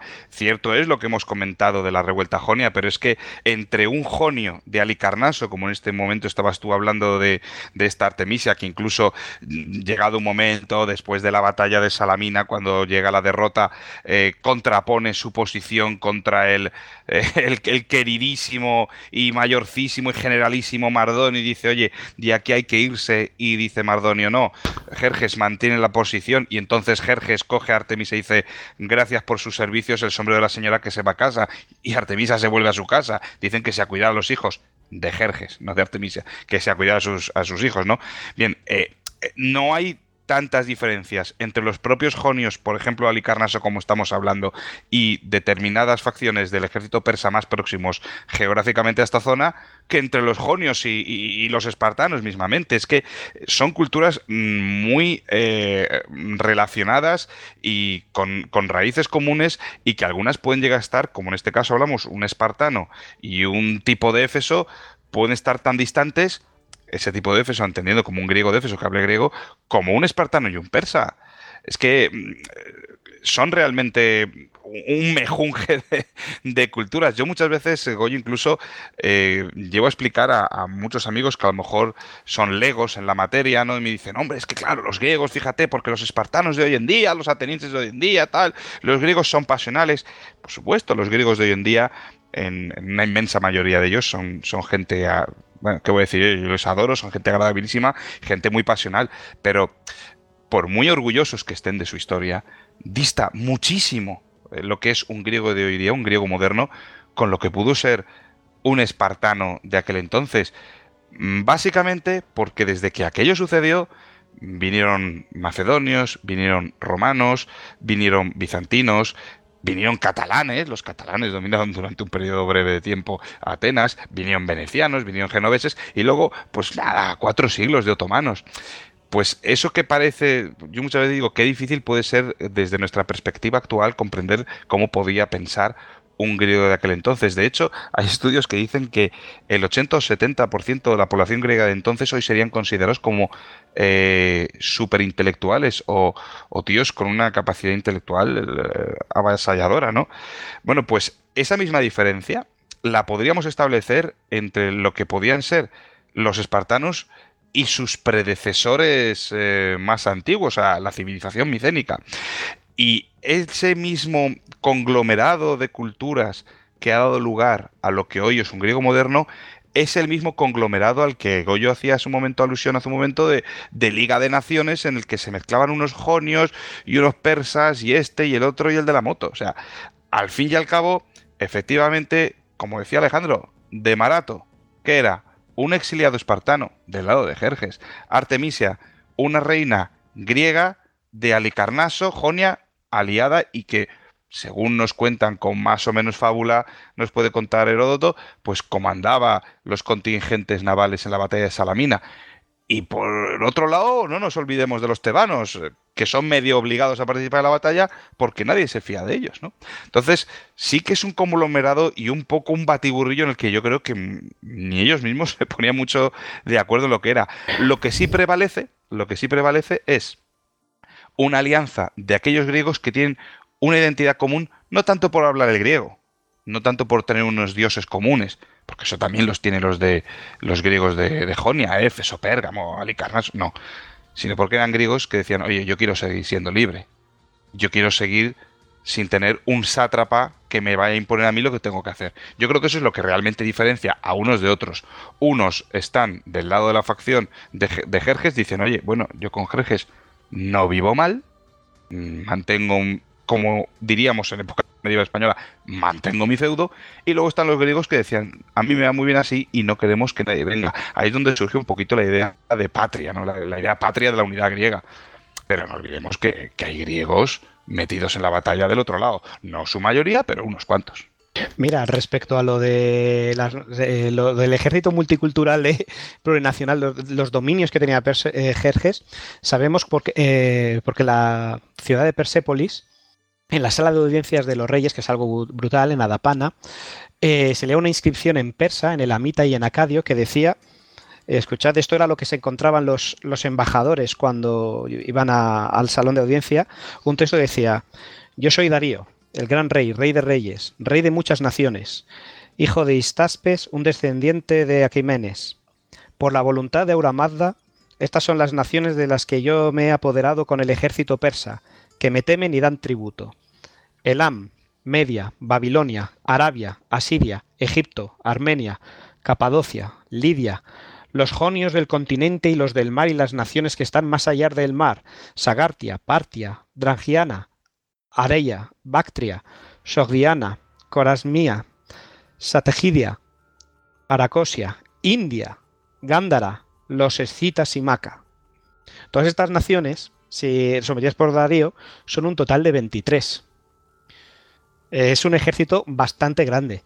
Herodoto nos dice que en, esta Segunda Guerra Médica eh, participan unos 2.640.000 combatientes, más otros tantos entre asistentes y acompañantes, es decir, más de 5 millones de, de almas. Esto, como hemos dicho, es poco creíble. Hoy en día la gente siempre se está manejando, eh, los expertos del tema están dando una cifra más, como la que hemos dicho antes, eh, de unos 120.000. Que esto ya es una cifra bastante grande para lo inmenso que puede ser un ejército para que, explique el espanto de los griegos y, estos poemas y estas historias de que eran infinitos y eran millones. ¿Qué más da? ¿Qué diferencia hay para una persona, eh, para, Herodoto entre 120.000 y 2 millones? Pero de todo lo que sea más de 50.000 es demasiado para contar, ¿sabes? Pero por lo menos eh, el problema logístico es sostenible. Es difícil, pero es sostenible. En cuanto a Herodoto, también nos dice que tenían unos 1.207 tirremes. Esto también eh, Javier Negrete dice que es bastante exagerado y que todos coinciden un poco en que es exagerado. Si nos fijamos luego, en las tempestades, que ya hablaremos luego, sufre dos tempestades eh, durante las batallas que vamos a ver y Herodoto, pongamos entrecomillado, que hunde 600 naves en Magnesia y en Eubea, dejando ya en entorno de, de 600 entre triremes, naves de carga y de apoyo, frente a las en torno de 368 griegas. Si ya vemos esto, unas 600 naves, de las cuales no todas eran, eran de combate, sí que se puede explicar por qué, pese a las estrategias griegas que hablaremos, de meterles en canales y en sitios más estrechos donde no puedan maniobrar tanto los persas, pero es que aún así, si hubieran sido 1200, pues es que no, no hay nada que hacer, es demasiado, sencillamente es demasiado. Sin embargo, si de 600 rebajas la cifra un poco por naves auxiliares y de cargas a 400, 500 y tal, pues ya con alguna tormenta y alguna cosa sí que puede ser real. Entonces esto es una forma en la que a lo mejor se está apoyando.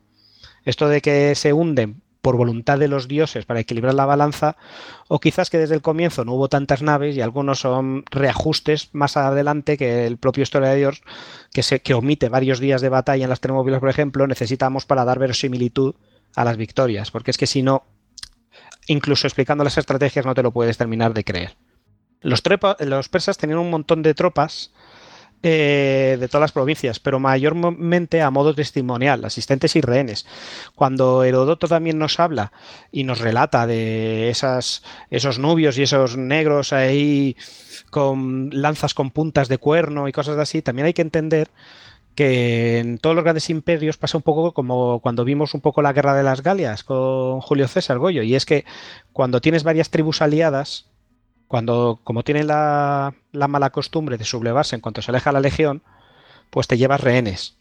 Con el imperio persa, Jerjes, Darío, es muy probable que siendo una expansión tan rápida y, no sabemos si bien consolidada, tuviera los mismos problemas. De hecho, hemos visto que tanto en las, dos problemas de sucesión al trono con Darío, el siguiente, tanto Darío como Jerjes, se pasan un tiempo eh, aplacando revueltas. Así que es bastante probable que eh, una inmensa parte de ese desfile de hormigas que debían de ver los griegos. es que también era, estaba pensando que también era el peaje que tienen que pagar por ese tipo de imperio, ¿no? De multicultural y con muchos reinos claro, y tal. te alejas de Babilonia, de Egipto y a lo mejor se, con todo tu ejército y con todos y tus y, se y se lía, claro. Entonces, ¿qué haces? Pues te llevas con tu corte, pues eh, los persas obligan a todos los que se someten, también a los griegos, a aportar tropas. Entonces, te llevas tropas de ellos y te llevas rehenes, aunque sea a modo de nobles, con sus séquitos, con sus cosas. Todas estas tiendas, toda esta independencia, pues se veía con mucha mano de obra que no era soldado profesional. Pero los persas principalmente tendrían un núcleo duro que eran básicamente eh, los medas y los, y los propios persas. Estos eh, solían vestir amplios gorros, eh, túnicas multicolores de mangas largas, eh, por encima eh, de armaduras de escamas y pantalones anchos. Si lo pensamos, tiene mucho sentido, porque ellos eh, se deben de estar acostumbrados, pues eso, a pelear a altas temperaturas, estas zonas de, de Irán, de Irak, etcétera, Egipto, entonces la armadura, el metal, se lleva por debajo de la túnica y, ropas ligeras para correr largas distancias. un poco lo que hemos dicho. Que el sol no te lo recaliente, básicamente. Exactamente, eso que hemos dicho de eh, que tengan movilidad, porque al final hablamos de grandes extensiones de terreno. Se apoyaban mucho en la caballería. Entonces, esto explica un poco su concepto y su forma de hacer la guerra. Se protegían con escudos de mimbre, eh, muy buenos para retener las flechas, aunque probablemente también iban revestidos de cuero y una apariencia más o menos similar a la del escudo beocio, que es este escudo que es como el aspis griego, pero con, con aberturas por los lados por donde pasar la lanza. Eh, su armamento consistía en una lanza corta de unos 2 metros de longitud, que es ligeramente inferior a la Dori griega, que ahora veremos, en distancia, que es de 2 metros y menos la dos metros y medio la Dori griega, estos son de 2 metros, y un arco compuesto largo que disparaba flechas emplumadas y con puntas de bronce y una daga para el combate cuerpo a cuerpo que pendía de su costado derecho. ¿Cuántas veces habremos hablado que la metalurgia todavía no es tan fácil hacer largas y grandísimas espadas y enormes hachas y estas cosas?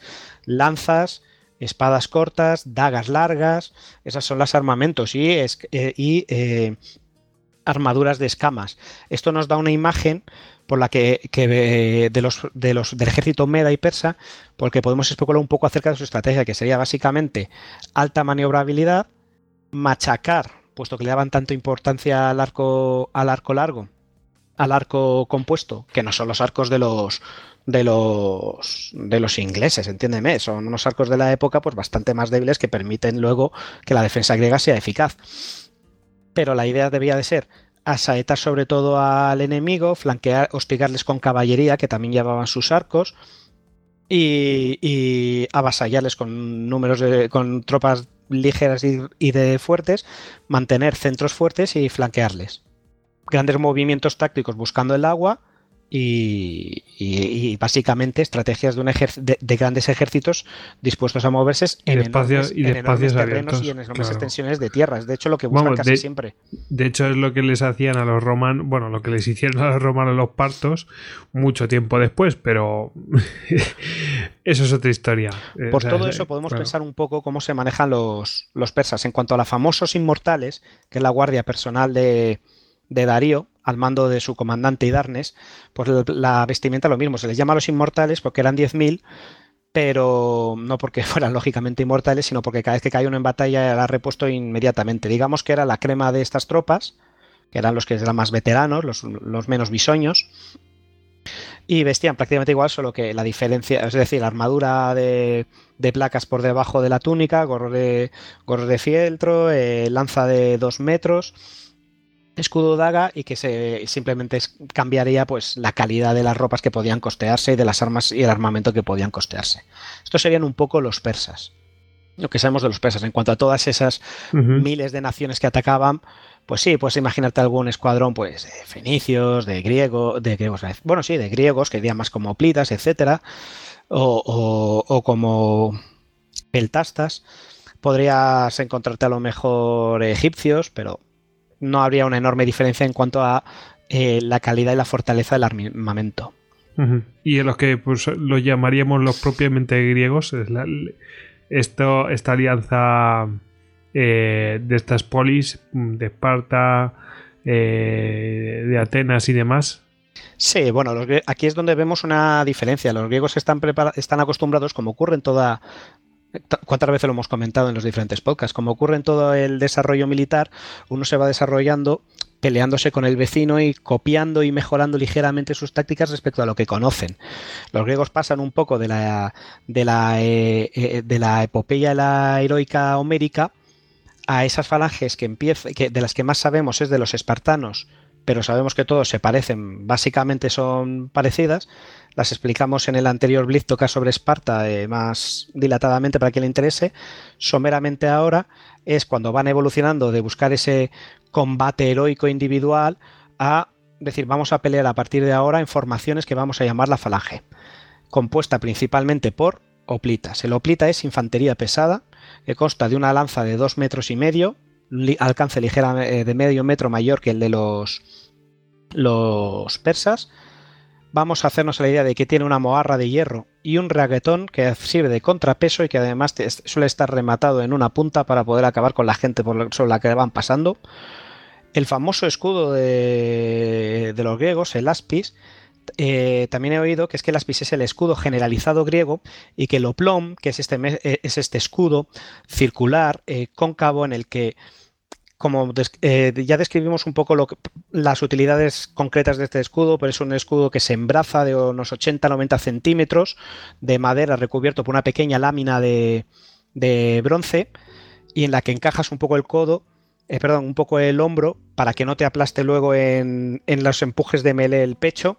Y yo te preguntaba eh, si el nombre de Oplita viene de Oplón y, tiene, y es por este es por este Sí. por este sí, sí, escudo. sí, así es. Así ¿Sí? es, así es. así vale, es, vale. Es que también hecho, había leído que una- significa Oplita hombre acorazado o algo así. Una, una breve mención al tema del escudo. Hay que recordar aquello que le decían las mujeres espartanas a los hijos.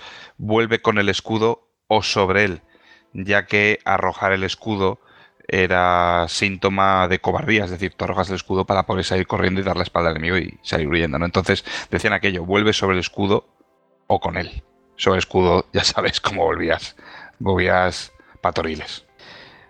Exactamente. Luego llevaban las corazas, que tenemos mucho la imagen romántica de estas corazas de bronce, pero ya en esta época se estaban sustituyendo muy mayoritariamente por los linotoras, que son corazas eh, de lino prensado y encolado a veces con placas por dentro, porque además de que son más frescas, da menos calor esto, ¿verdad? Eh, y son menos pesadas y ofrecen la misma o mejor protección. Y porque para el filo de las espadas y la metalurgia de aquella época, las puntas de flecha tampoco es que fueran eh, esas pluntas ya hemos dicho de, de, arcos ingleses, de los arcos largos ingleses, pues aguanta bastante bien, sobre todo con el oplom. Y luego llevaban el casco, que solían ser modelos en esta época todavía corintio y beocio, y, grebas para protegerse las espinillas. Y también colgado, al igual que los persas llevaban su daga, ellos llevaban una espada corta, no debía ser mucho más larga que era la sifos. Una pequeña distinción que le gustará a mi hermano de, entre las sifos de la mayoría de los griegos y de los espartanos es que la de los espartanos era Aparte que tiene otro par de modelos de espada más parecidos a falcatas, más agresivos, más crueles, las describían, la sifos era más corta, porque a los espartanos les gustaba pelear cuanto más cerca mejor. Sí, de hecho hay un, hay un lance en la batalla de las Termópilas cuando dicen los persas a los griegos que eh, sus flechas cubrirán el cielo decía uno de los espartanos jactándose tanto mejor así pelearemos a la sombra, en clara alusión de que para ellos el disparar flechas era un gesto de poca hombría, ya que donde se ven las caras los hombres de verdad es en el combate cuerpo a cuerpo. Y ahí pues un poquito la alusión a lo que, a lo que hablas tú del Sifos, ¿verdad? Verdad. Bien, estos soplitas luchan en falanges. ¿Qué es la falange? La falange son formaciones hay pequeñas variaciones entre unas y otros. Podríamos recordar un poco los tercios que nos explicaba Hugo y la utilidad de tener líneas de profundidad. Eh, los espartanos, por ejemplo, al ser más disciplinados, tenían menos líneas de profundidad en general que otros. Pero eh, las falanges suelen ser formaciones de ocho filas en profundidad, de unas unidades de unos 100 hombres, que se conocidos como lokoi, lochoi, eh, subdivididas en cuatro unidades más pequeñas, cada una de, cada una de ellas con columnas, seguimos de 8 en profundidad, con un oficial en vanguardia, porque los, luchadores van delante. Las, todas las falanges se parecen, como hemos dicho. Junto entonces, estos, estas, estas falanges están acostumbradas a pelear con otros griegos, ya abandonando el, el, combate heroico individual, pues porque era más rentable y tal, dando protección unos a otros luchando al paso, excepto los, los espartanos al paso, la mayoría de los últimos tramos, probablemente por librar tensiones, pues se lanzaban ya al, combate. Y sus puntos más vulnerables era que si tenemos a un hombre razonablemente, a un oplita razonablemente brindado de frente y delante tenemos una, una línea de escudos, las partes más vulnerables suelen ser eh, los flancos. Para esto también tienen sus estrategias, pero los, eh, las falanges suelen estar apoyadas por peltastas, que son unidades de infantería ligeras, lanzan dos, suelen llevar dos jabalinas, los hilotas, que llevan, eh, los, que llevan los eh, que llevan ondas con las que lanzar piedras y flechas y, un poco de arquería. Y, y, los, y los periecos que podían ser desde oplitas que cubrieran las, las bajas de, perdón, que cubrieran las carencias de personal que a veces les cada vez más acusaban los, los espartanos, ya en esta guerra estaban en el entorno de 5.000 los que estaban en activo, cada vez son menos, y a veces tenían que recurrir pues precisamente a periecos para, para cubrir sus, su, su carencia de personal para rellenar sus formaciones. Y bueno, también decir que respecto a las famosas maniobras que eran capaces de verlo, de realizar estas falanges, pues está muy en entredicho. Es verdad que tienen, sobre todo los más entrenados como los espartanos, cierta capacidad de ataque, pero cierta capacidad de maniobra, porque están muy disciplinados. Pero como ha dicho José muy bien, la mayoría de estos griegos no son soldados profesionales y la estrategia en esta época se basa en que tienes a tu eh, eh, haces tu ordenamiento de plan de batalla tienes a tu jefe y con, los suboficiales que transmitan las órdenes a, los lados eh, al frente y desde esa posición luego no hay mucha facilidad para impartir nuevas órdenes, manipular escuadrones, eh, realizar nuevas tácticas. Generalmente, una vez comenzaba la batalla, la suerte está echada porque si yo pego una voz de mando ahora, a mí solo me van a oír la persona a mi izquierda y a mi derecha y no me va a escuchar nadie más. Entonces ahí estaban un poco vendidos.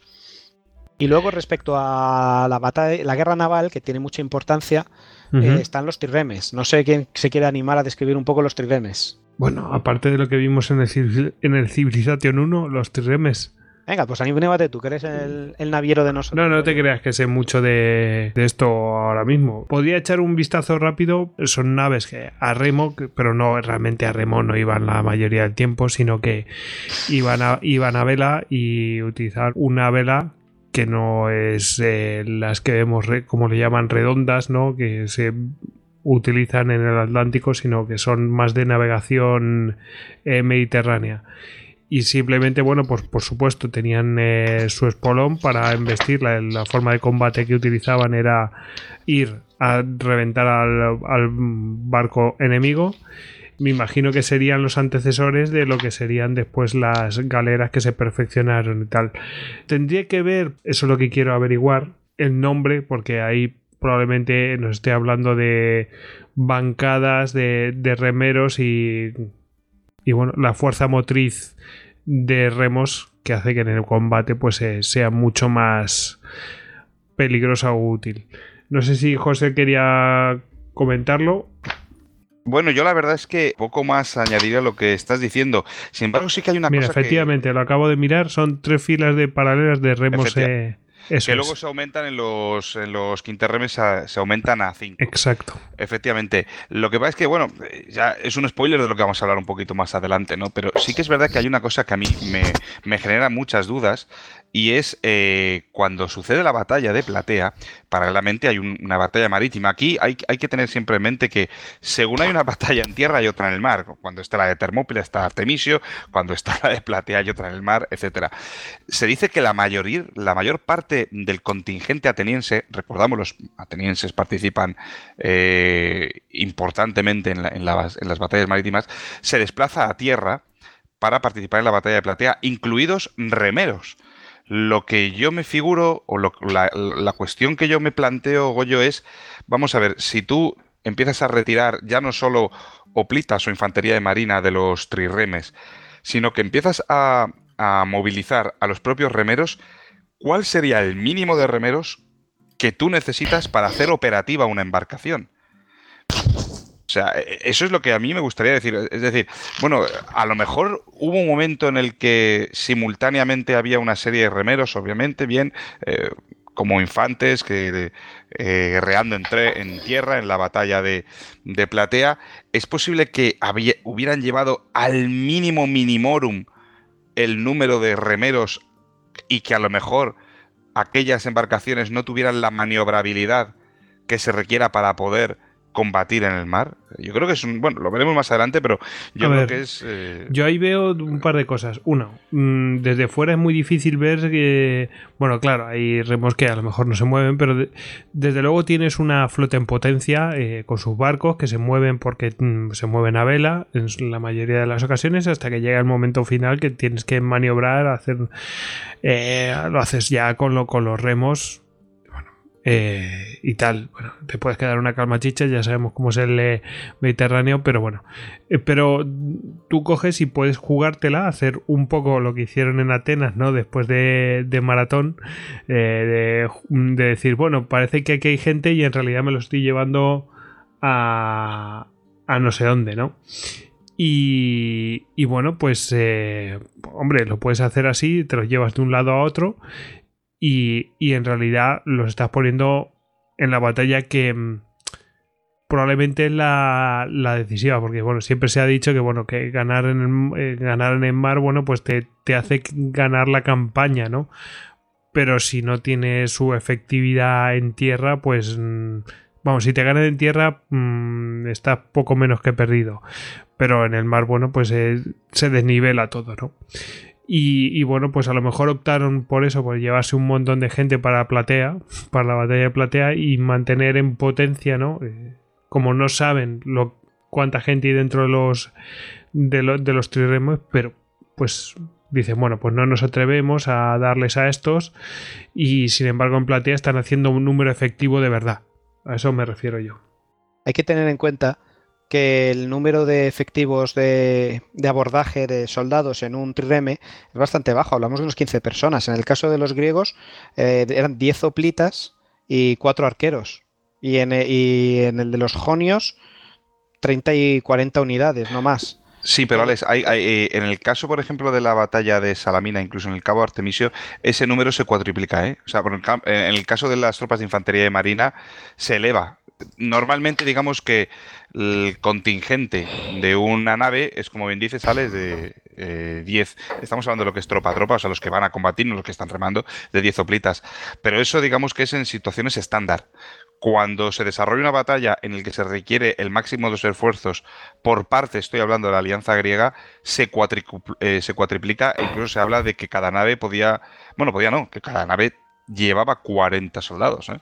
Claro, pero porque ahí no hay batalla terrestre. Utilizan todos sus efectivos porque ahora lo veremos, pero ahí han enviado toda la población, está, toda la gente de armas de, están en Salamina y como la batalla va a ser principalmente naval, pues lógicamente meten a todo el mundo en los tremes, pero sí, vamos, tienes toda la razón.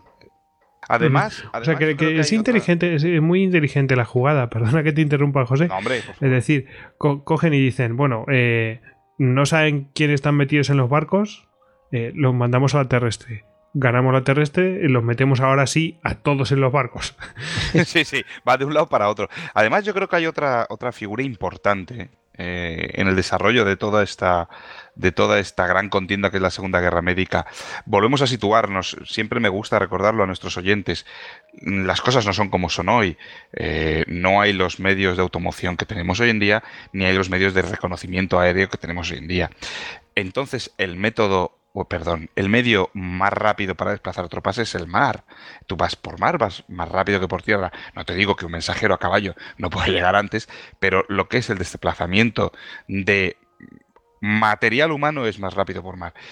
Y la flota griega, la flota aliada griega, ya desde el comienzo de la Segunda, Segunda Guerra Médica, mm, desarrolla un papel realmente importante en lo que es movilización de personas no solamente en lo que es, oye, voy a mover tropas aquí, voy a mover tropas allá, voy a combatir, no, sino en la evacuación de, de, las ciudades. O sea, cuando estamos hablando hace un momento, oye, tal ciudad, por ejemplo, en el caso de las Termópilas, eh, numerosos contingentes de, de, la ciudad X, eh, bueno, en el caso de las ciudades beocias, ¿no? Son desplazados, Tespias mismamente, hablamos hace un momento, son desplazados a la ciudad de Trecén, Trecén, en el Peloponeso. Se desplazan ellos por... No, se desplazan por mar. Y de hecho, paralelamente a, los enfrentamientos que, hay lugar, que tienen lugar en tierra, se están desplazando personas por mar y los van salvaguardando del avance presa. Yo creo que eso es un dato realmente llamativo porque vemos cómo la operatividad de las naves griegas no solamente cumplen una función eh, bélica, sino también una función de evacuación, condición sine qua non eh, un número altísimo de personas, hablamos sobre todo mujeres y niños que eran el principal colectivo afectado por las guerras, eran evacuados y salvados de ser destrozados por los invasores, ¿no? sí, y hombre, y eso también da una cierta garantía a los que van a pelear. Es decir, se tienen que preocupar por lo que se tienen que preocupar, que la propia guerra, y se acabó. Y, por supuesto la parte logística, como, como has comentado, importantísima. No es lo mismo ir a combatir, o sea, la parte bélica pura y dura, ir a combatir tal, eh, que combatir también, mm, mandar al combate a soldados que están frescos, porque eh, no nos olvidemos que el esfuerzo, salvo momentos puntuales en los que haya que remar, el esfuerzo realmente lo hace el viento. Y, no tienes que estar andando, andando, andando y al final llegan las tropas pues como pueden llegar, ¿no? El mismo esfuerzo tienen que hacer, también hay que decirlo, los persas, que es verdad que no son los atacados en su casa, es infinita su casa, no, no llegan, pero claro, ahora creo que ya vamos a empezar a meternos en, costal de los primeros movimientos de, persa, de los persas hacia, hacia las termópilas. Creo que ya vamos a meternos, porque aquí explican un poco eh, la necesidad de este apoyo marítimo y sus historias y que también tienen, claro, lógicamente, no todas las naves son de guerra, muchas son naves auxiliares que llevan pues grano, agua potable, eh, son naves de auxilio y de transporte de tropas, lógicamente. Nos metemos entonces un poco eh, ya en los primeros movimientos persas hacia entrando ya. Bueno, si queréis, antes de meternos en lo que es la guerra pura y dura, que es lo que vamos a explicar ahora, eh, ¿os parece que hagamos una pausa? Perfecto. Venga, pues vamos a hacerla y ahora volvemos.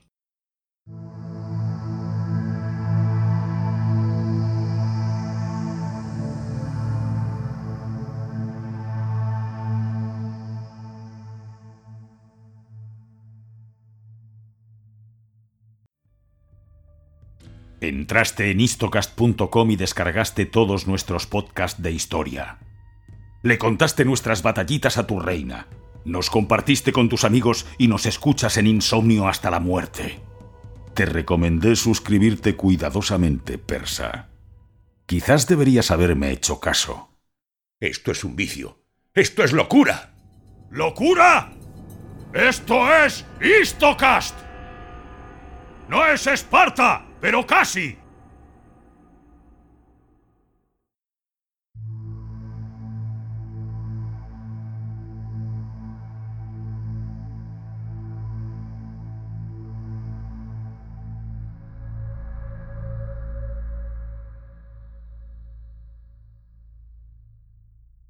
Ya estamos de vuelta de esta pausa y nos vamos a ir directamente a los hechos bélicos puros y duros. Así que vamos a ver los primeros movimientos. Los movimientos eh, son los persas, ¿no? Los que se mueven, pero vamos, a la vez también están los otros que están advertidos de lo que está pasando. Eso es, batalla, batalla. Ya por fin empiezan a moverse la gran maquinaria persa. Se desplazan por el esponto para el cual el gran rey de reyes, de los muchos. En el esponto, el, el, el, el estrecho. Por el favor. estrecho que separa a la el- eh, lo que sería la parte gruesa de Turquía y la parte europea, ¿no? Sí, muy cerca de donde está la actual Galiópolis, si no estoy muy equivocado. Galípoli, ¿no? Sí, O- sí, sí. Que es eh, donde masacraron a los ingleses en la Primera Guerra Mundial, sí. Exactamente. Molan estas Bueno, pues construyen un puente de barcos y tal, algo impresionante, colosal, y empiezan a moverse toda esa inmensa maquinaria con la con alre- eh, bordeando siempre la costa, eh, acompañados siempre de la flota. Llegan hasta por lo que es Salónica, llegan hasta la zona de del reino de Macedonia, quien aporta hombres y naturalmente les deja el paso, van a decir ellos que no, y se van a ir a internar a, a- hacia Grecia. ¿Qué ocurre? Que los griegos deciden que van a pararles en el Valle del Tempe, que es un estrecho desfiladero que se abre en el extremo meridional del Monte Olimpo. Envía una fuerza de 10.000 hoplitas eh, para detener el cruce de, de los persas. Eh, el autor nos cuenta, y tiene toda la lógica del mundo, que semejante contingente, no hablamos de los 300 que luego, de lo que luego serán las termópilas, hablamos de 10.000 hoplitas, más los auxiliares, que nunca los cuentan, que semejante contingente podría haber cerrado los estrechos pasos al sur y al oeste del Monte Olimpo, y que pues, de esa manera ya no habrían avanzado hacia el sur, que era un buen sitio para contenerles. Pero por alguna razón, una de las posibilidades es que los soldados, como hemos dicho en aquellas épocas, les daba bastante, no les gustaba nada, les tocaba mucho las narices pelear fuera de casa, alejarse de casa no les gustaba. Otro de los motivos que se dan es que temían que la flota les flanqueara, depositara en el transporte de tropas, en- eh, depositara contingentes entre ellos, las posiciones en las que estaban defendiendo, estos pasos que están defendiendo, y sus ciudades, dejándolas vendidas, y que entonces se retiran. Bueno, José, yo no sé si conoces este enclave de Tempe en el Monte Olimpo. Pues sí, y lo conozco muy muy bien, porque ahí hice yo un documental con una, una productora griega que creé en, sociedad con, con el que es mi hermano griego, con, con Alexis, con mi amigo Alexis Mijalas. Sí, el Valle del Tempe, que allí lo conocen como Tempi, ¿vale? Es un valle en la llanura tesalia que, en el que está encablado- enclavado el delta del río eh, o el río Peneo. Bien, está a unos 35 kilómetros aproximadamente al, al noroeste. Sí, bueno, claro, vamos hacia el noreste. Al noreste del, de, de Larisa. Por ahí, como bien digo, eh, perdón, he dicho hace un momento la desembocadura, me he equivocado, es por donde pasa el río Peneo. Y es eh, pues un, un valle en plena llanura tesalia. Es un valle bas- bastante amplio. No, yo creo, Alejandro, antes deci- querías decir tú el paso de las Termópilas, cuando te referías a un paso estrecho, ya que Tempe en ese momento no es, no es un paso estrecho, es un valle bastante amplio. Es luego ya, según vamos descendiendo hacia el sur de Grecia, hacia el sur de la península, península helénica, es cuando ya nos No, no, dicen, no, no, es en el Valle Tempe. Ahí hacen la primera defensa. Lo que ocurre es que eso, los griegos se retiran, se Sí. retiran y, y nada, y los persas al ver que se han retirado, pues se encuentran, dicen precisamente esa llanura de la que hablas y Sí. ya pasan por toda Tesalia sin ningún tipo de problema hasta de llegar hasta las Termópilas, que es a donde vamos a llegar. Pues ya, hemos llegado a las Termópilas. Sí, sí, no, efectivamente. Ahí además es que ahí se de- esa primera avanzadilla o esa primera resistencia a la que haces mención viene originada sobre todo por, por mor de los tesalios. O sea, Tesalia, eh, la capital Larisa, Tesalia que es tan conocida luego en el mundo antiguo por la caballería Tesalia. De hecho, hoy, pues mira, en, en el escudo de varias asociaciones deportivas de Tesalia siempre figura el caballo como, como figura prominente, ¿no? Bueno, pues eh, estos son los tesalios que dicen, señores, oigan, podemos defender, como bien dices tú, Alejandro, el Valle de Tempe. ¿Por qué? Porque está a 30, 40 kilómetros de su capital.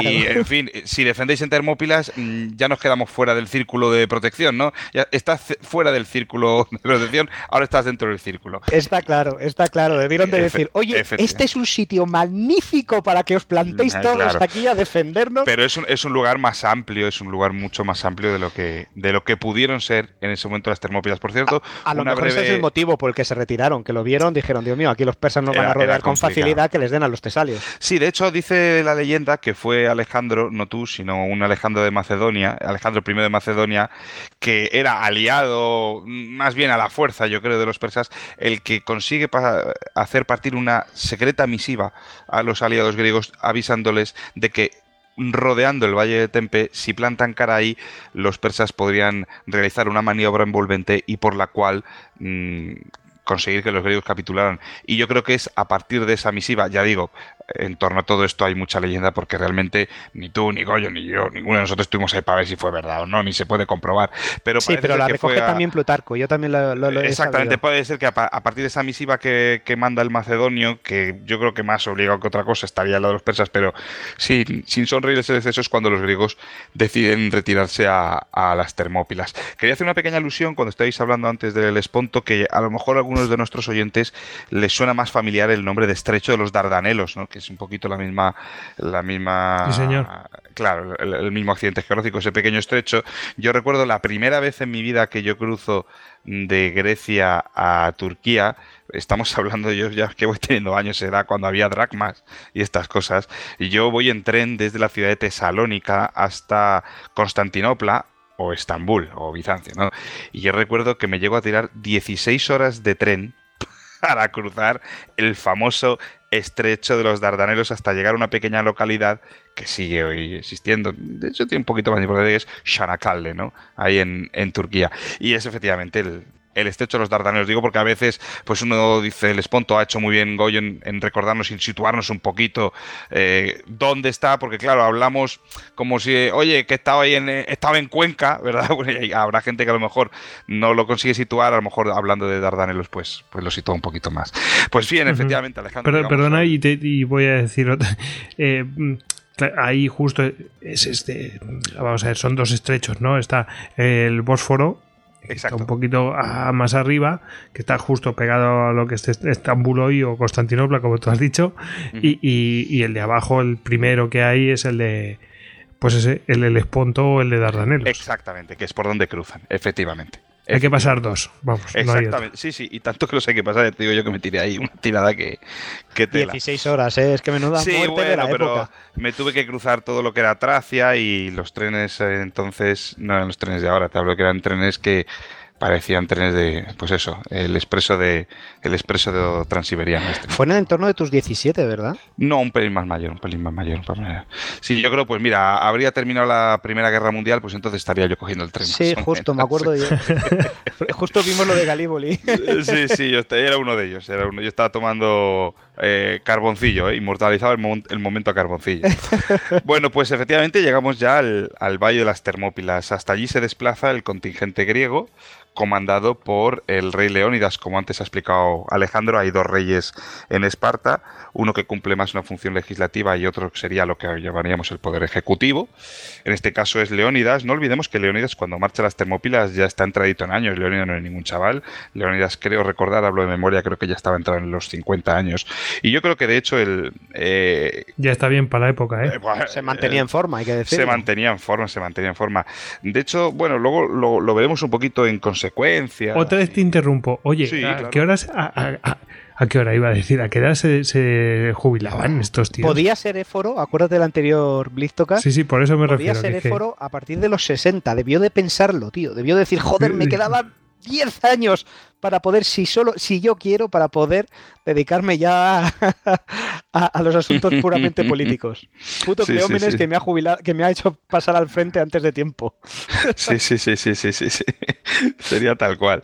Bueno, pues el caso es que Leónidas, eh, cuando se habla luego del hecho heroico, yo creo que hay dos, dos versiones. Por un lado, la más lógica, yo creo que nos invitará a pensar que, Leónidas eh, efectivamente decide cubrir la retirada de los griegos y dice, bueno, al menos que los que puedan retirarse tengan otra mañana para poder luchar. Si nos retiramos todos nos van a masacrar. Bueno, lo veremos más adelante. Pero luego otra, otra opción puede ser, bueno, eres Leónidas, eres el rey de Esparta, tienes cincuenta y pico años, has dejado descendencia, de hecho su hijo sería posteriormente rey de Esparta, y dices, bueno, qué mejor manera de morir, ¿no? Que quedando para la posteridad y de qué manera, ¿no? Y de qué manera. Bueno, pues como decíamos, eh, los griegos eh, marchan hacia, hacia Termópilas.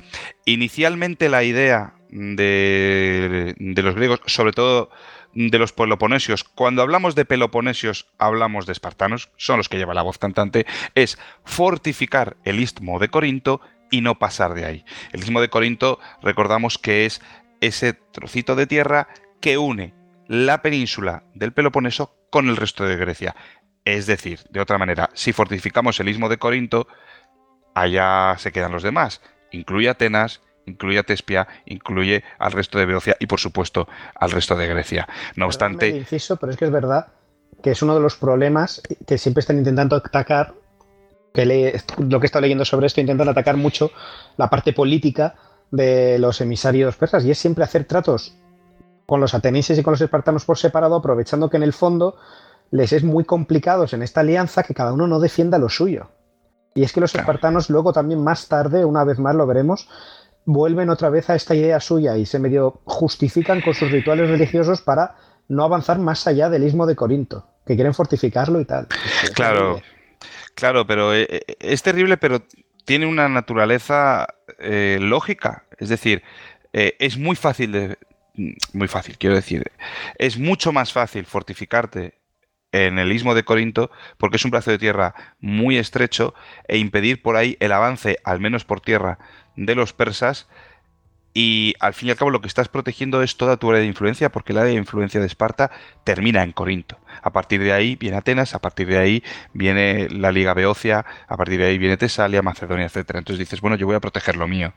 Entonces es verdad que hay una alianza de griegos, pero Igualmente es verdad que al final cada uno barre para casa y los espartanos intentan barrer para casa. Como bien dices, Alex, está en la festividad, la festividad religiosa de las carneas y está además coincide con los Juegos Olímpicos. Luego era mm, doble sacrilegio para los espartanos marchar. La idea inicial es mm, tú yendo que si eso yo ya voy, ¿eh? como diría José Mota, tú ve que si eso yo ya habiendo hueco y alegría. El caso es que luego nunca llegaron a ir los espartanos a defender las Termópilas porque las Termópilas caerán, como veremos ahora más adelante. Bien, dicho lo cual, los espartanos se dirigen hacia las Termópilas. Eh, los espartanos son los que inician un camino, mm, iba a decir el camino antes, el camino más largo.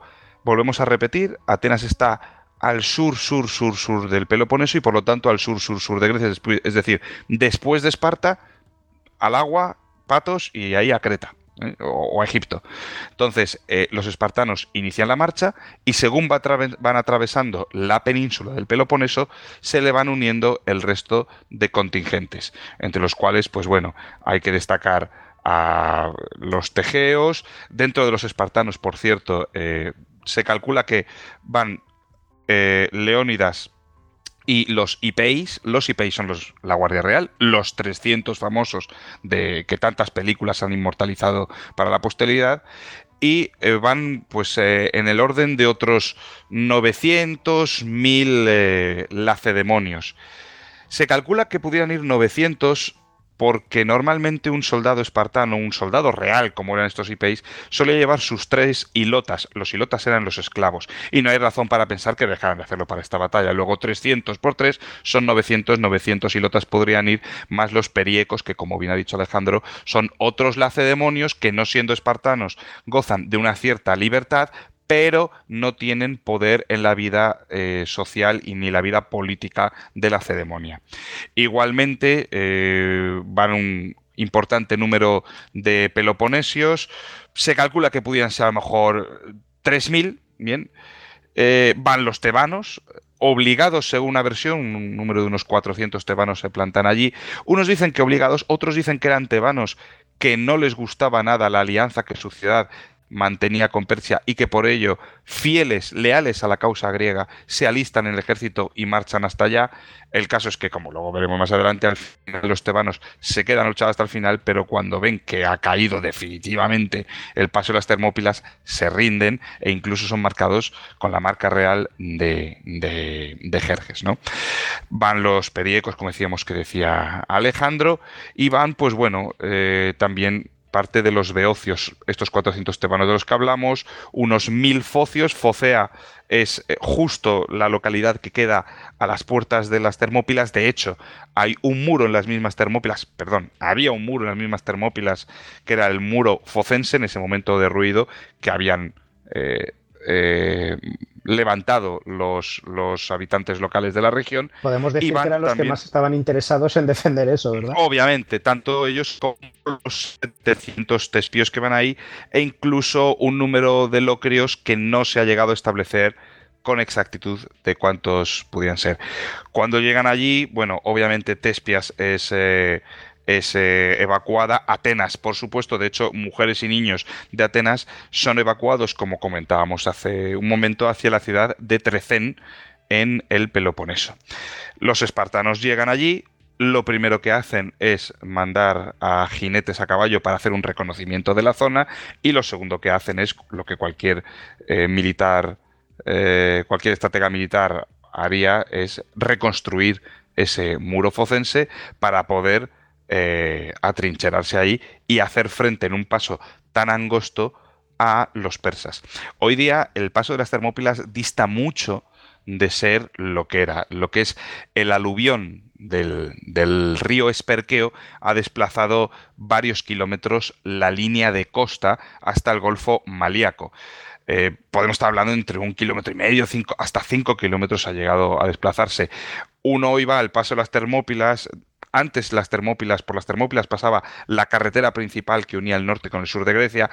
Hoy día se ha quedado como una carretera secundaria. Es visitable, es un poco follón, pero y verlo incluso con mucha más tranquilidad. Yo recuerdo que en su día, la primera vez que, bueno, la primera, la segunda, la, quinta y hasta la séptima que pasaba por allí, siempre que voy al norte o al sur de Grecia, viniendo de una ciudad o de otra, suelo hacer una, una parada y fonda allí. Eh, cruzar de lo que es el monumento donde se hace honor a Leónidas, a los espartanos, tal, es un monumento, pues bueno, una escultura de Leónidas desnudo, enarbolando la lanza y el casco y tal. Bueno, pues pasar de ese monumento y cruzar la carretera para ir a la colina donde supuestamente cayeron los últimos griegos. Bueno, pues eh, había que vérselas y deseárselas a ver para, para cruzar eh, esa carretera, figuraos, es una, una autopista doble sentido con coches pasando constantemente. Bueno, yo aparcaba en un lado, donde por cierto se solía poner la policía para meternos multas. De hecho, una vez nos intentaron multar con poca razón. Y, recuerdo pasar de un lado para otro con, más miedo que vergüenza. Bueno, hoy, como bien digo, es una carretera secundaria, no tiene mayor problema y pasan pocos coches, mayormente camiones de, camiones de carga, y uno efectivamente pues bueno puede pasar de un lado a otro y verlo con mayor tranquilidad e incluso vislumbrar la línea de costa ahí en, lontananza como decimos a varios kilómetros. Bien esto no era así en aquel entonces. Estamos hablando de un paso muy angosto e incluso según nos, nos relatan historiadores de la época había tramos de este estrecho paso de las Termópilas en los que apenas podía pasar un carro con un jinete. O sea, damos cuenta de, de la ventaja la descripción lo dice todo. O sea, está, claro, por el que se podían plantear. Entonces, bueno, los espartanos llegan allí, los espartanos se plantan, rehacen el mudo focense y es donde van a plantar cara. ¿Quiénes son los que van a plantar cara? Los espartanos. ¿Por qué? Porque son los mejores preparados y porque lo valemos nosotros, ¿no? Por otro lado, desplazan a los mil focios a un paso secreto que hay por detrás de la cadena montañosa del Calidromo, eh, realmente más allá del calidromo, pero bueno, tenemos constancia de que hay un pequeño paso por el cual podrían ser sorprendidos los, eh, los eh, locales les avisan, oye, espartanos, que sepáis que por aquí hay un, un paso por el cual, si los persas lo descubren, pues podríamos ser rodeados. Entonces, eh, Leónidas, muy acertadamente, manda a los mil focios a salvaguardar ese paso que podría ser causa de la perdición de los griegos. Dicen eh, los, eh, los eh, vigías, los espías, los, los primeros hostigadores persas, que se sorprenden a ver cómo a su llegada los espartanos mm, no están ni entrenándose, ni están peleando, no, no, se dedican a hacer lo que ellos denominan la calistenia. ¿Qué es la calistenia? La calistenia no es ni más ni menos que peinarse el caballo, el cabello. Los espartanos eh, eran, eh, eran muy característicos o tenían la característica que se solían dejar crecer el cabello muy largo.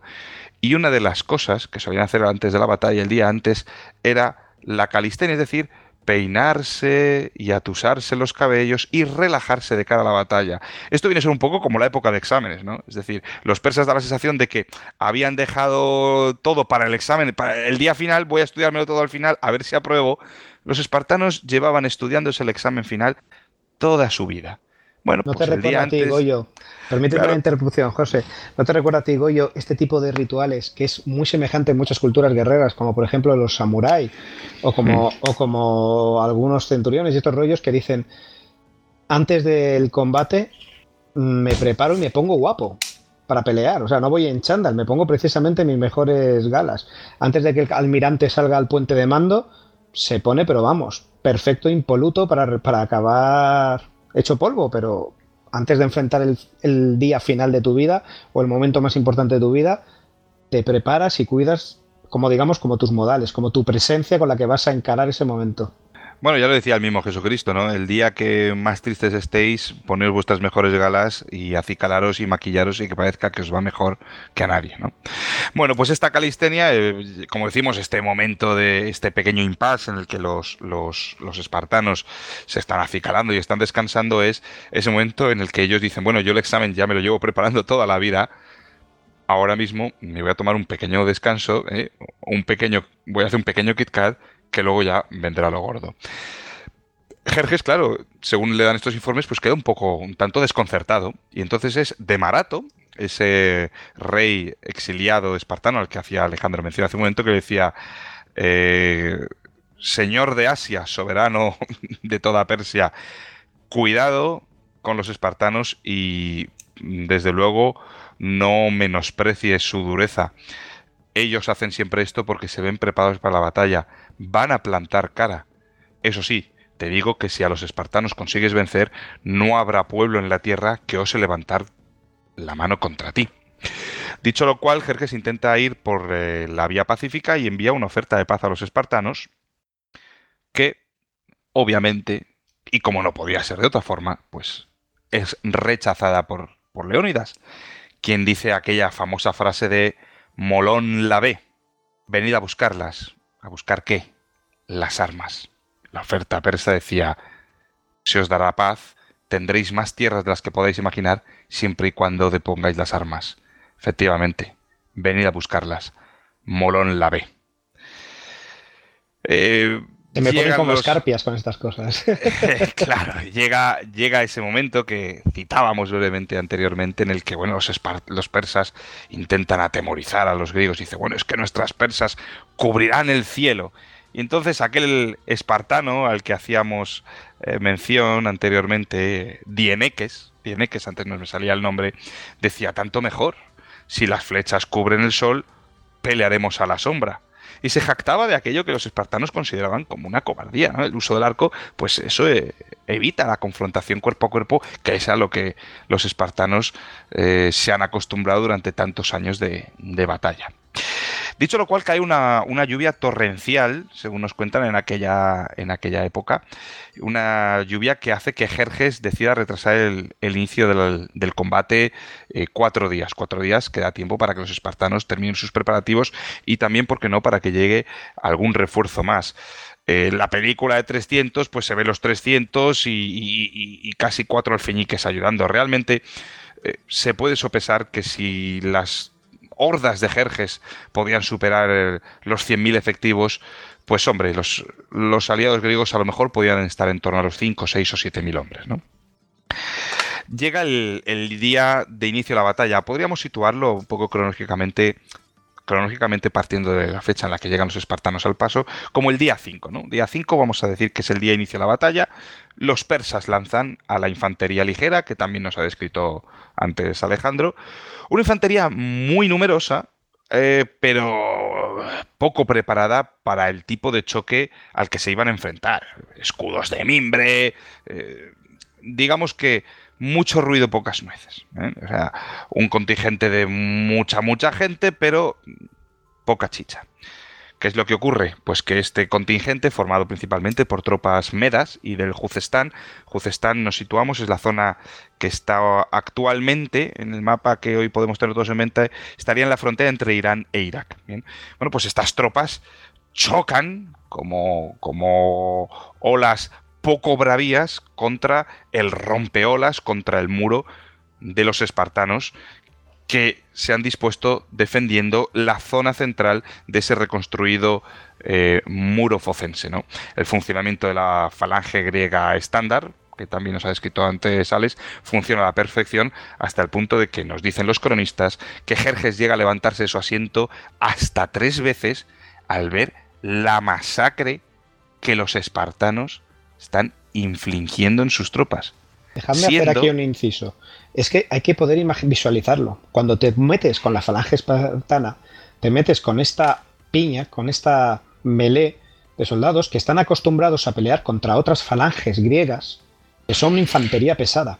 Y la forma de combate, como explicamos en el anterior Plistocas, es que se lanzan, perdón, y en el momento del choque, como ambos cuerpos entre los griegos están acorazados y con líneas de profundidad, las líneas traseras empujan a las, a las primeras. De ahí que en parte se busque esa forma cóncava del escudo, del oplom, del aspis, para no asfixiar el pecho de los compañeros primeros, porque mientras están empujando, lo que están buscando es romper esa tortuga de, bronce y de madera, de, de escudos y de, y de defensiva del contrario, mientras las filas traseras con el alcance de sus lanzas pues pican desde arriba o por debajo o según sugiera a, a los que están en ese momento trabados unos contra otros empujándose porque lo que buscan, su forma de entender el combate y el enfrentamiento es romper, deshacer la formación del contrario porque el momento en que el otro se, se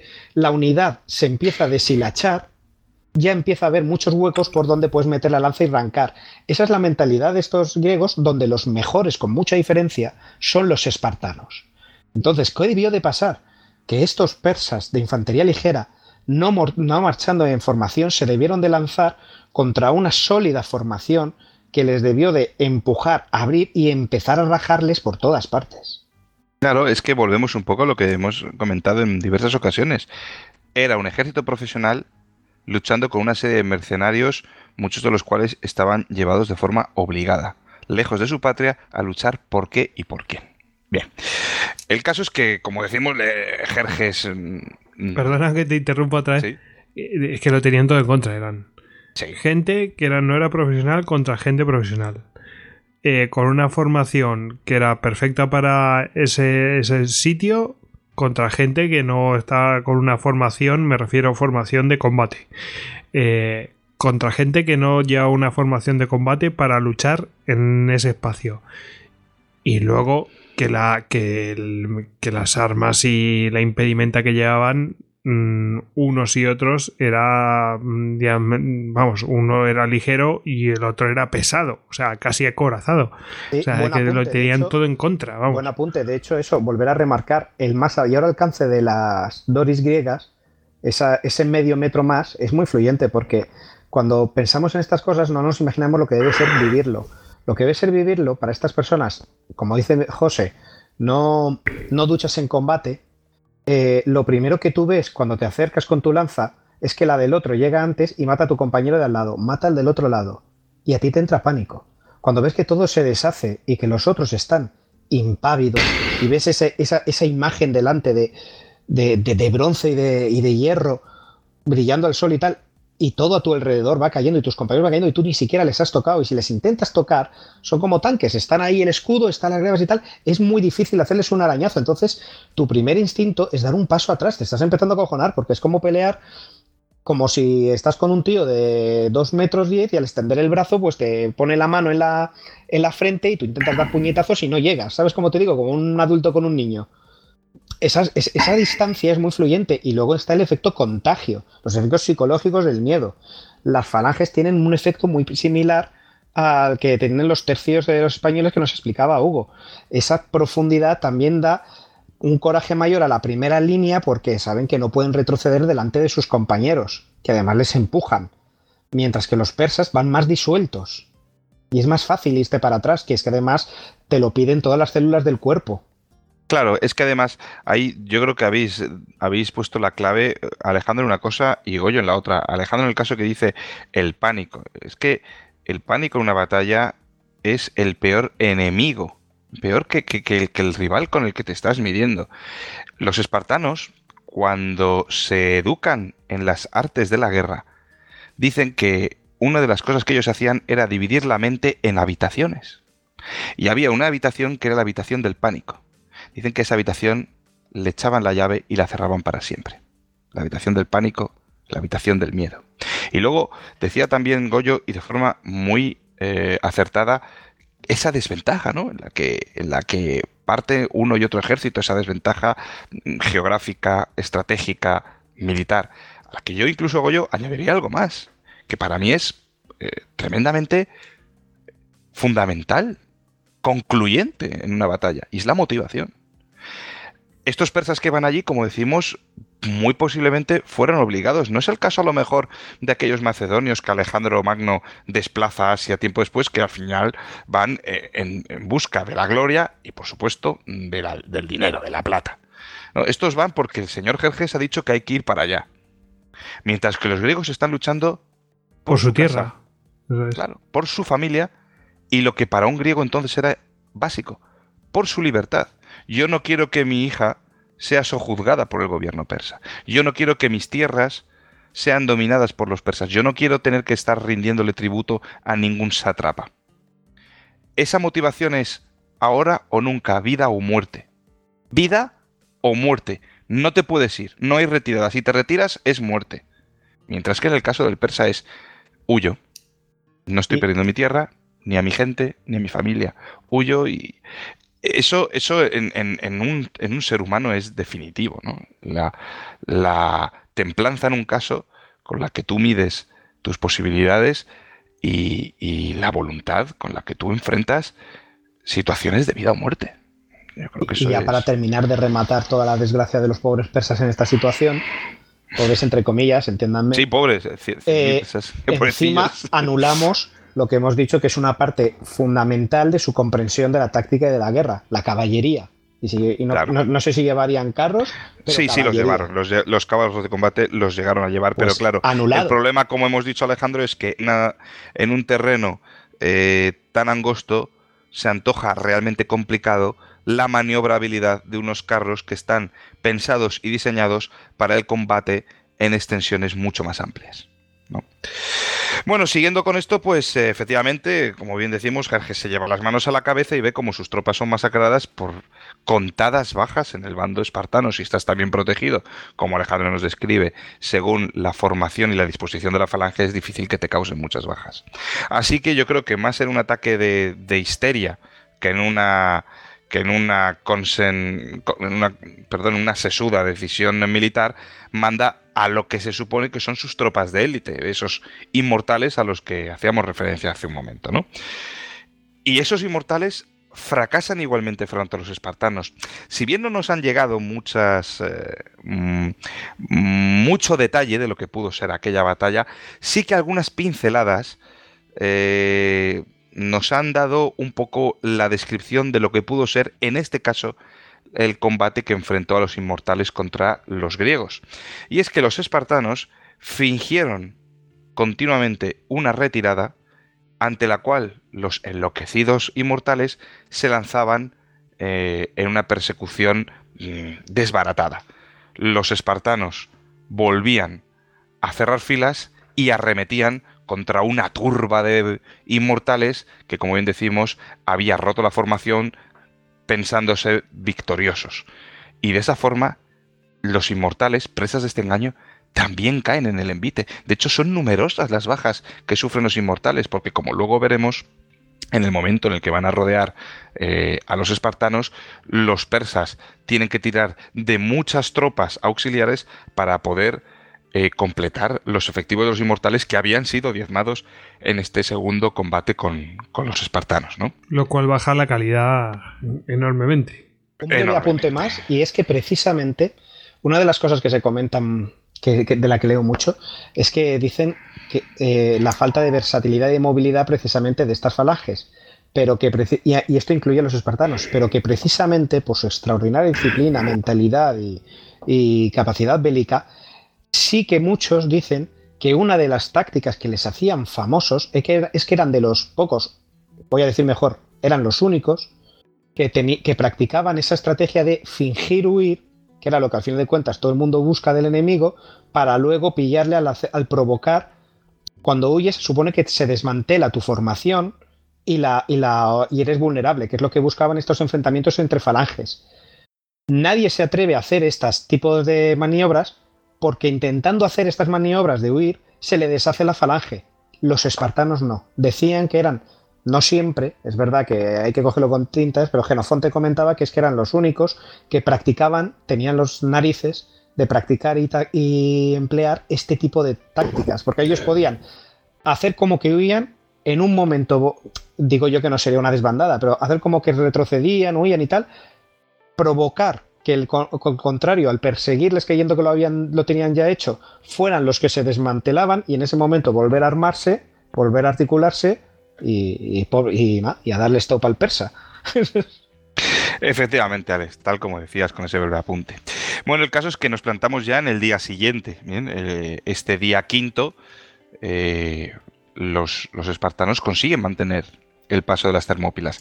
Paralelamente se están sucediendo una serie de batallas eh, náuticas eh, en el Cabo Artemisio. El Cabo Artemisio está a escasos kilómetros de esta zona donde estamos nosotros ahora mismo narrando los hechos y eh, esa batalla del Cabo Artemisio liderada por Temístocles y por una flota que conlleva una serie de contingentes griegos, principalmente atenienses, corintios y algunas islas importantes, como hemos dicho hace un momento, podía ser el caso de, de Egina. Pues esa batalla ahora mismo está en tablas, ya que recordar que hemos anunciado cómo los cuatro días previos a la lucha cae una, enorme tormenta. Bueno, esa tormenta se desplaza también a la línea de costa y la tempestad hace que lo que en principio podía parecer una superioridad numérica de los persas se vea igualada y la cuestión bélica en el mar, en Artemisio, queda bastante igualada mientras se está desarrollando el eh, escenario de las Termópilas. Bien, Lo cual beneficia la posición de los eh, espartanos. No podían ser rodeados.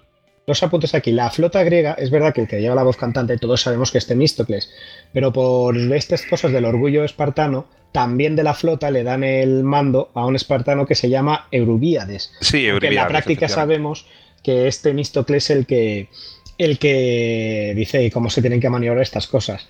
Y es, como, y es como dice José, los persas cuando llegan con su flota salen 14 eh, días más tarde que el ejército para, para eh, llegar más o menos juntos, porque tienen la intención de confluir ahí y porque al ejército no le gusta separarse de, la flota. ¿Por qué? Porque en esta época las flotas no fondean.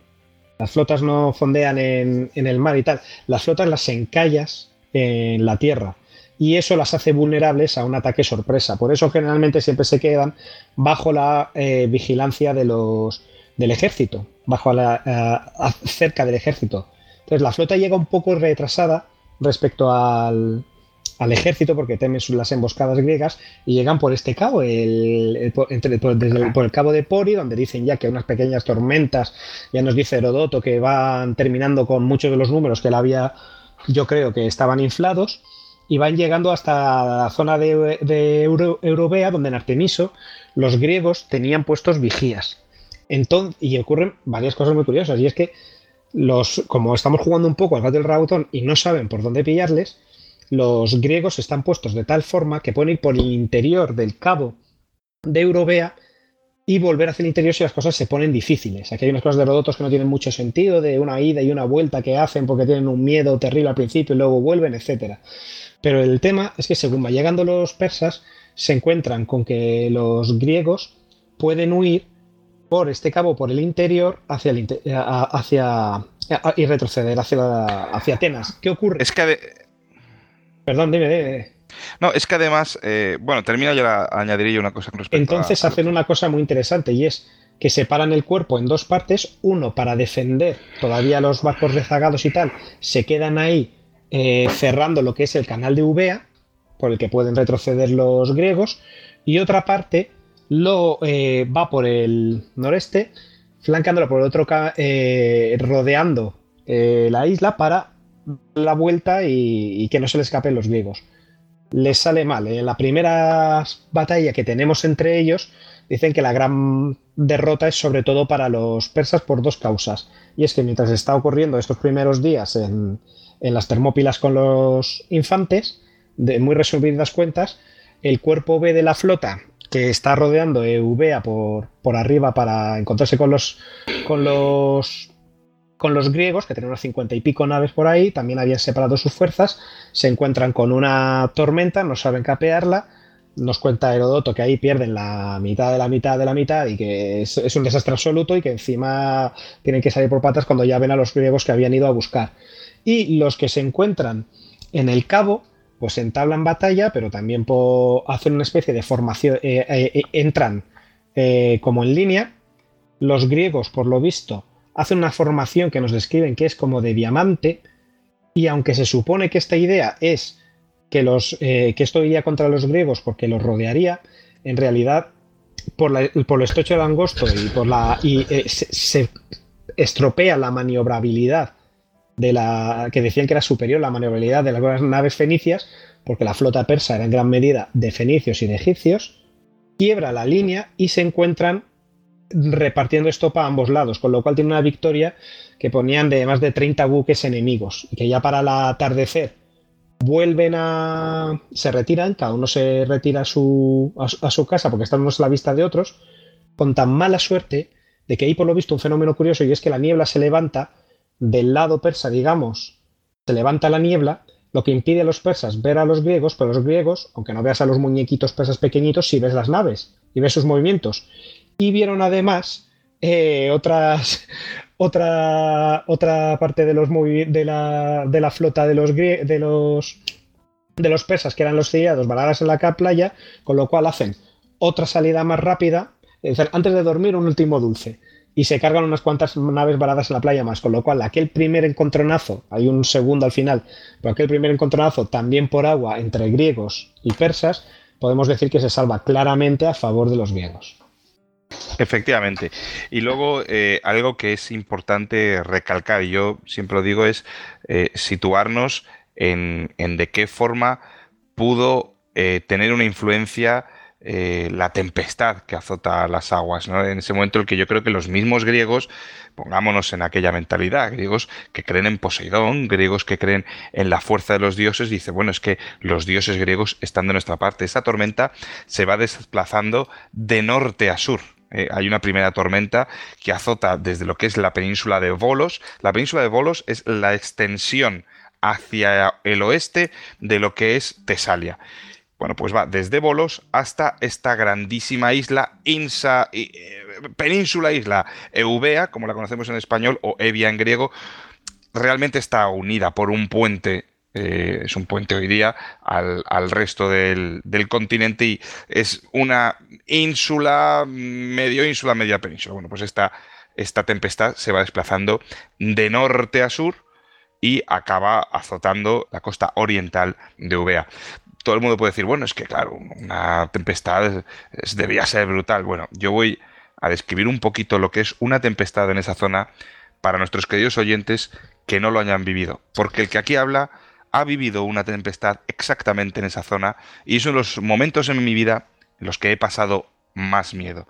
Yo iba en barco haciendo una pequeña travesía precisamente al oeste del Cabo Artemisio. O sea que podíamos estar enclavados no muy lejos de donde tuvo lugar la batalla que estamos describiendo. Bien, sabéis que Grecia, aparte de un país peninsular, es un país insular. Grecia cuenta con más de mil islas. Obviamente pobladas no están todas, pero sí es un país que cuenta con una gran cantidad de islas. Entonces, ¿cuál es el efecto que tienen las islas de cara a las tempestades? A las tempestades. Frenar el avance del mar, frenar el oleaje. Sin embargo, se da la casualidad, o no tan casualidad, se da la situación de que esta zona de mar de la que estamos hablando, cualquiera de vosotros nos podéis acompañar con cualquier mapa de Grecia que abráis ahora mismo en casa, os podréis fijar que desde la vamos a aprovechar, José, vamos a aprovechar, José, y vamos a recordar eh, uno de los mapas de, que estamos utilizando ahora mismo. Eh, vamos a recordarlo. La dirección para que veáis el mapa mm, que lo vais a entender rápido es istocast.com barra mapa 2 médica. istocast.com barra mapa 2 médica. Efectivamente, gracias Goyo. Bueno, tenéis que figuraros en el mapa, podéis abrirlo y veréis cómo del norte de Grecia, es decir, desde Macedonia, eh, la actual Tesalónica, desde, lo digo Tesalónica porque está a orillas del mar, pero bueno, de los, desde lo que es Macedonia, de la península, de la península calcídica, hasta esas islas espóradas, las islas espóradas las veréis ahí justo enfrente del Cabo Artemisio, en la parte más oriental, son Escópelos, Esquiazos, Alónisos, bueno, de hecho es que Escópelos, a los amantes del cine la reconocerán porque tanto Escópelos como Esquiazos son las islas donde se filma la película de Mamma Mía, ¿no? Bueno. Bien, veis que en ese tramo no hay ni un atisbo de tierra, es mar, mar y mar. No hay una pequeña península que se interponga, no hay un brazo de tierra que se interponga, no hay ninguna otra isla. Luego más abajo, pues tenemos la isla de Evia, tenemos ya las esporas, tenemos incluso el inicio, el inicio de las cícladas y tal. Pero si os dais cuenta, desde el norte de Grecia hasta el Cabo Artemisio, hasta lo que es la costa oriental de la península de Pelión, donde habitaran los míticos centauros, con Quirón a la cabeza, y este conjunto de islas esporadas, no hay más que agua. Bien, os lo dice uno que lo ha vivido. Cuando el Bóreas, el Bóreas en griego es el viento del norte, ¿vale? El dios, el dios del viento norte. Cuando el viento del norte azota el mar y lo impulsa con una tormenta hacia el sur, viene con más fuerza de la que puede azotar en casi ninguna otra zona de la Hélade porque no hay barrera material terrestre que pueda frenar el avance de las olas. Y os aseguro que habiendo estado yo en una embarcación justamente en esa zona, la acometida de las olas es tan violenta que piensas que en cualquier momento te vas a ir a pique. Estamos hablando de una embarcación moderna. Ni quiero deciros cómo podían ser aquellas embarcaciones, embarcaciones que no eran mercantes, sino embarcaciones de guerra mucho más ligeras y preparadas para la maniobrabilidad fácil, como describía hace un momento Goyo el tema de los trirremes. Me acuerdo cuando me contaste esta historia, que además hablabas con el eh, capitán este. Sí, sí, sí. Ahí me, decía, en cuanto giremos y consigamos bordear el borde de la próxima isla, toda esta tormenta va a ser la mitad. Obviamente la tormenta sigue, pero efectivamente, en el momento en el que bordeamos el cabo norte de una de las islas a las que íbamos a ir, la tormenta seguía, seguía azotando el mar, seguía lloviendo, pero no se volcaba la, la, eh, el, estribor de la, de la, embarcación no estaba rozando el agua. Es decir, yo llega, cada, golpe de ola, lo que tú veías es que eh, las escotas, las ventanillas, se sumergían en el agua. Y luego volvían a enderezarse. Eso, bueno. Entonces, lo que yo quiero decir es que debió ser una tormenta, además, en este caso duró cuatro horas, la mía, perdón, cuatro días, o tres o cuatro días, la mía duró unas horas y ya fue de asustar. Lo digo porque realmente el daño causado sobre las naves persas debió ser tan brutal que yo creo que los mismos griegos debieron ciertamente pensar que los dioses estaban de su lado. ¿eh? Bueno, pues como decíamos, este hecho sucedió paralelamente a nuestra querida batalla de las Termópilas. Nos plantamos en el, en el día 6, estamos ya prácticamente en el, en el final de la contienda, y Jerjes, eh, ya absolutamente enajenado con la conquista y la toma de las Termópilas, vuelve a mandar una nueva cometida persa contra los espartanos. Yo me imagino, Goyo, me imagino, Alex, me imagino, queridos oyentes de Histocast, esas tropas persas, desmoralizadas, caminando entre barro que se mezclaría con sangre, un olor, un hedor, porque eso no debía ser olor, sino un hedor, que emanaría de aquellos campos a muerte, viendo los cuervos sacando los ojos de las cuencas de tus compañeros caídos en todas y cada una de las arremetidas que habían fracasado contra el muro griego y decir, madre mía, Esto otra está vez pagado. tenemos que lanzarnos contra unos tíos de los que ni siquiera podemos adivinar si les hacemos daño o no, porque su rostro está cubierto por una celada, por un yelmo que hace infranqueable conocer si este tío le estoy haciendo daño o no. ¿Que es- ¿Habrá sentimientos o estos son unos pequeños colosos de rodas en miniatura que nos han plantado aquí y que son realmente infranqueables?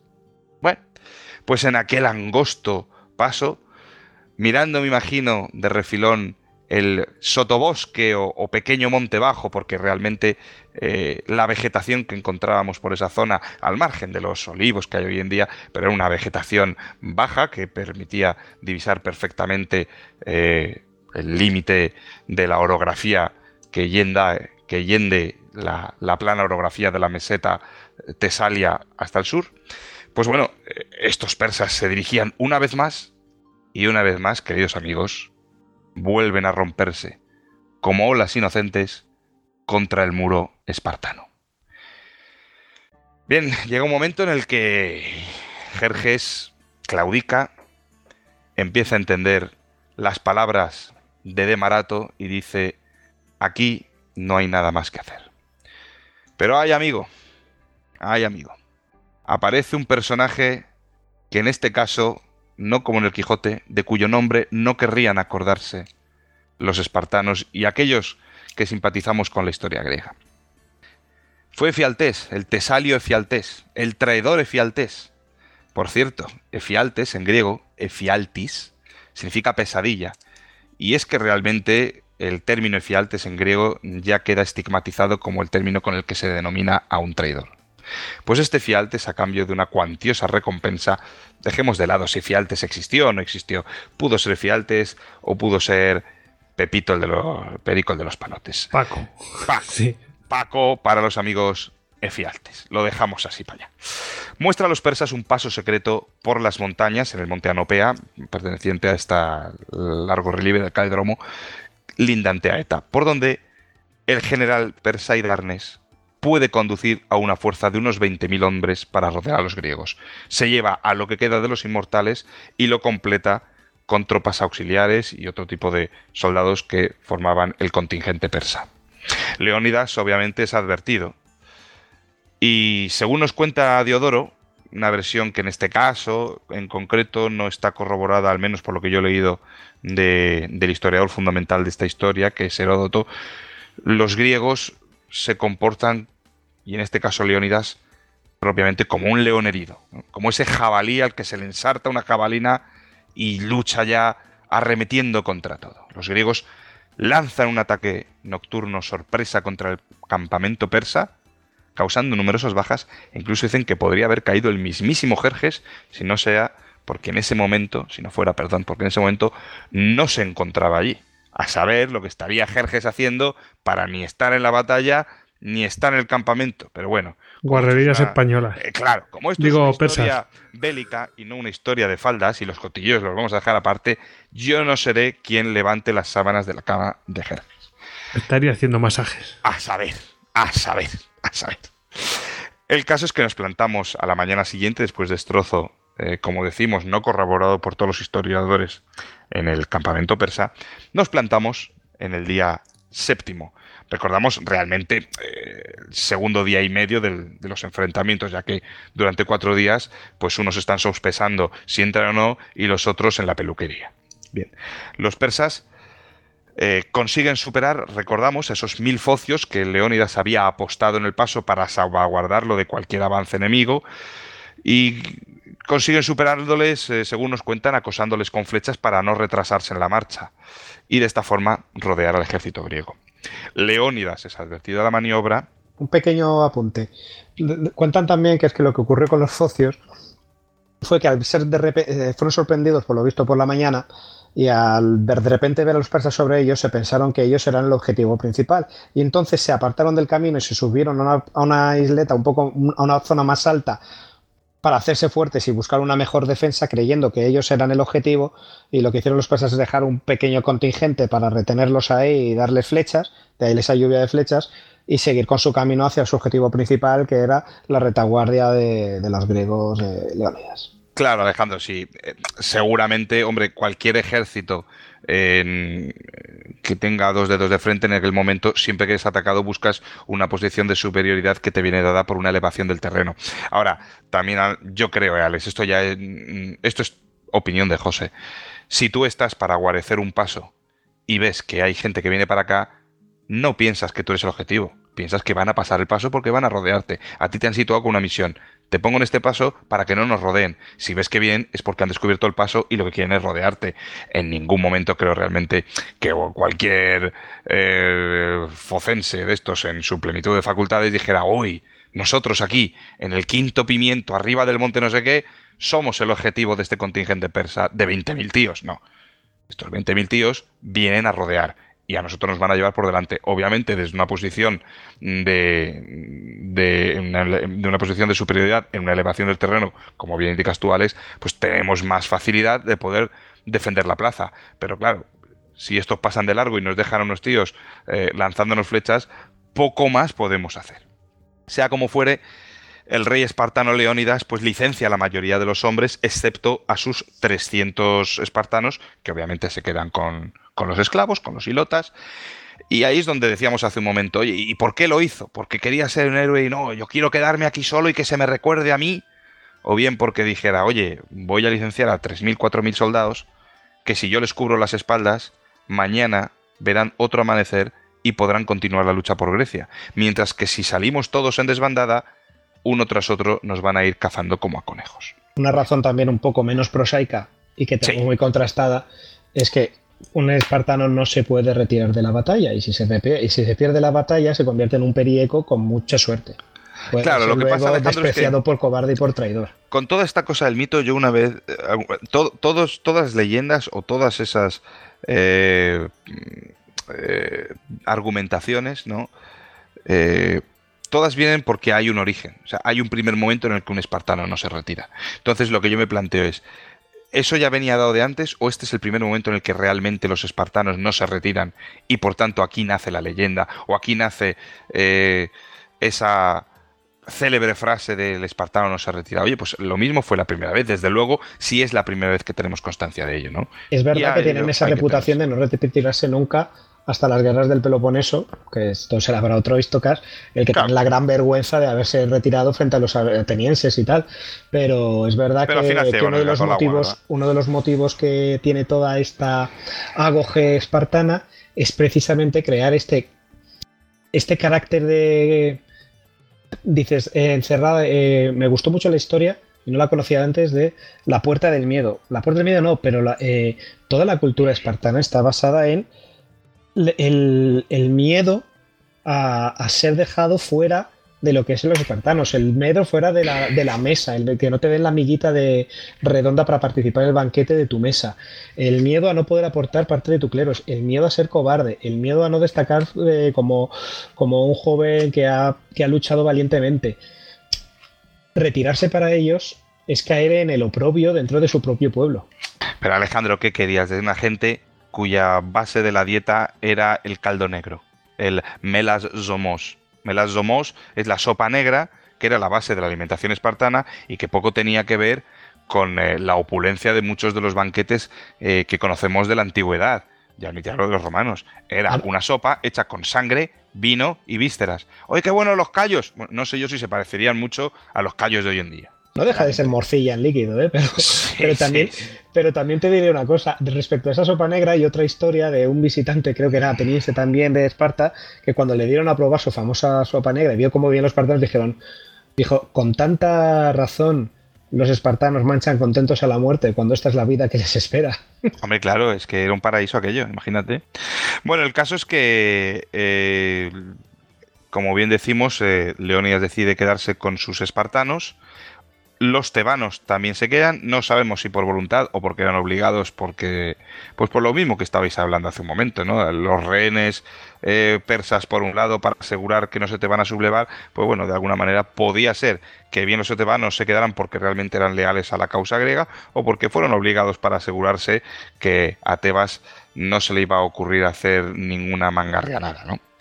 Y los 700 tespianos, los 700 tespios de los que hablábamos hace un momento, con Demófilo al mando, que deciden no abandonar a sus, hermanos de armas, los espartanos, y se quedan en la lucha. Es curioso, de, Tespia eh, no se conocen tantas cosas, eh, hablamos a nivel histórico genérico. Obviamente el que quiera eh, conocer algo más de Tespia tiene mil formas de conocerlo, pero hablamos de, grandes, grandes conocidos de Tespia, ¿no? Pues eh, sí que haría un, pequeño paréntesis, un pequeño KitKat, eh, porque si los tespianos fueron conocidos por este hecho bélico y este hecho heroico, o alguno de los otros que protagonizaron en la, época clásica, en, en las guerras de Beocia, como hemos citado anteriormente, también fueron conocidos por una mujer, una Etaíra, que como bien sabéis, pues bueno, era eh, una mujer de gran belleza que daba sus favores a los hombres, que se llamaba eh, Friné. Bueno, realmente eh, Friné era un apodo, ¿eh? Friné era un apodo. Y al igual que pues, un hombre como Demófilo fue muy conocido por ser el que lideraba a los espartanos en tan impresionante batalla, esta Friné se dice que llegó a ser, esta oriunda de Tebas, llegó a ser una de las mujeres más bellas de su época. Tal sería así que cuando se la acusó de haber revelado los misterios de Leusis, algo realmente importante, tenía mucho que ver con la fertilidad de la tierra, en el juicio, el abogado de Friné le pidió a la acusada que se desnudara ante los acusadores. Cuando ésta se desnuda, ellos quedan deslumbrados por la belleza. Y entonces el abogado dicen, ¿de verdad ustedes quieren privar al mundo de tal belleza? Y no pudieron por más que perdonarla. eso, es un sistema, eso es un sistema jurídico serio y con buenas bases. Eso me da seguridad. Serio, serio, serio. Esta, esta misma Friné, que como digo, eh, fue un personaje eh, célebre. Su nombre real era Nesarate, eh, conmemoradora de la virtud. No sé cuánto de virtuosa sería y cuáles serían sus virtudes, ¿no? Pero esta misma Friné, esta tespiana, no llegó a participar nunca, obviamente, en la batalla de las Termópilas, pero sí tiene un papel importante, tanto en cuanto ella fue la musa y la amante del gran artista Praxíteles, que ese sí que nos sonará a todos, a nuestros oyentes y, a los que estamos aquí charlando. Hasta el punto de que muchas de las imágenes que tenemos hoy en día, eh, hablo de imágenes escultóricas de, de Afrodita, eh, esculpidas por Praxíteles, están inspiradas en la belleza de Frine. O sea, que quien quiera ver lo guapa que era, pues bueno, imágenes de... el, que, no haya, el que no haya estudiado historia del arte, vamos, el escultor Claro. Que lo hemos visto 400.000 veces. Efectivamente, pues el que quiera saber cuán guapa era esta Frine, tiene muy sencillo.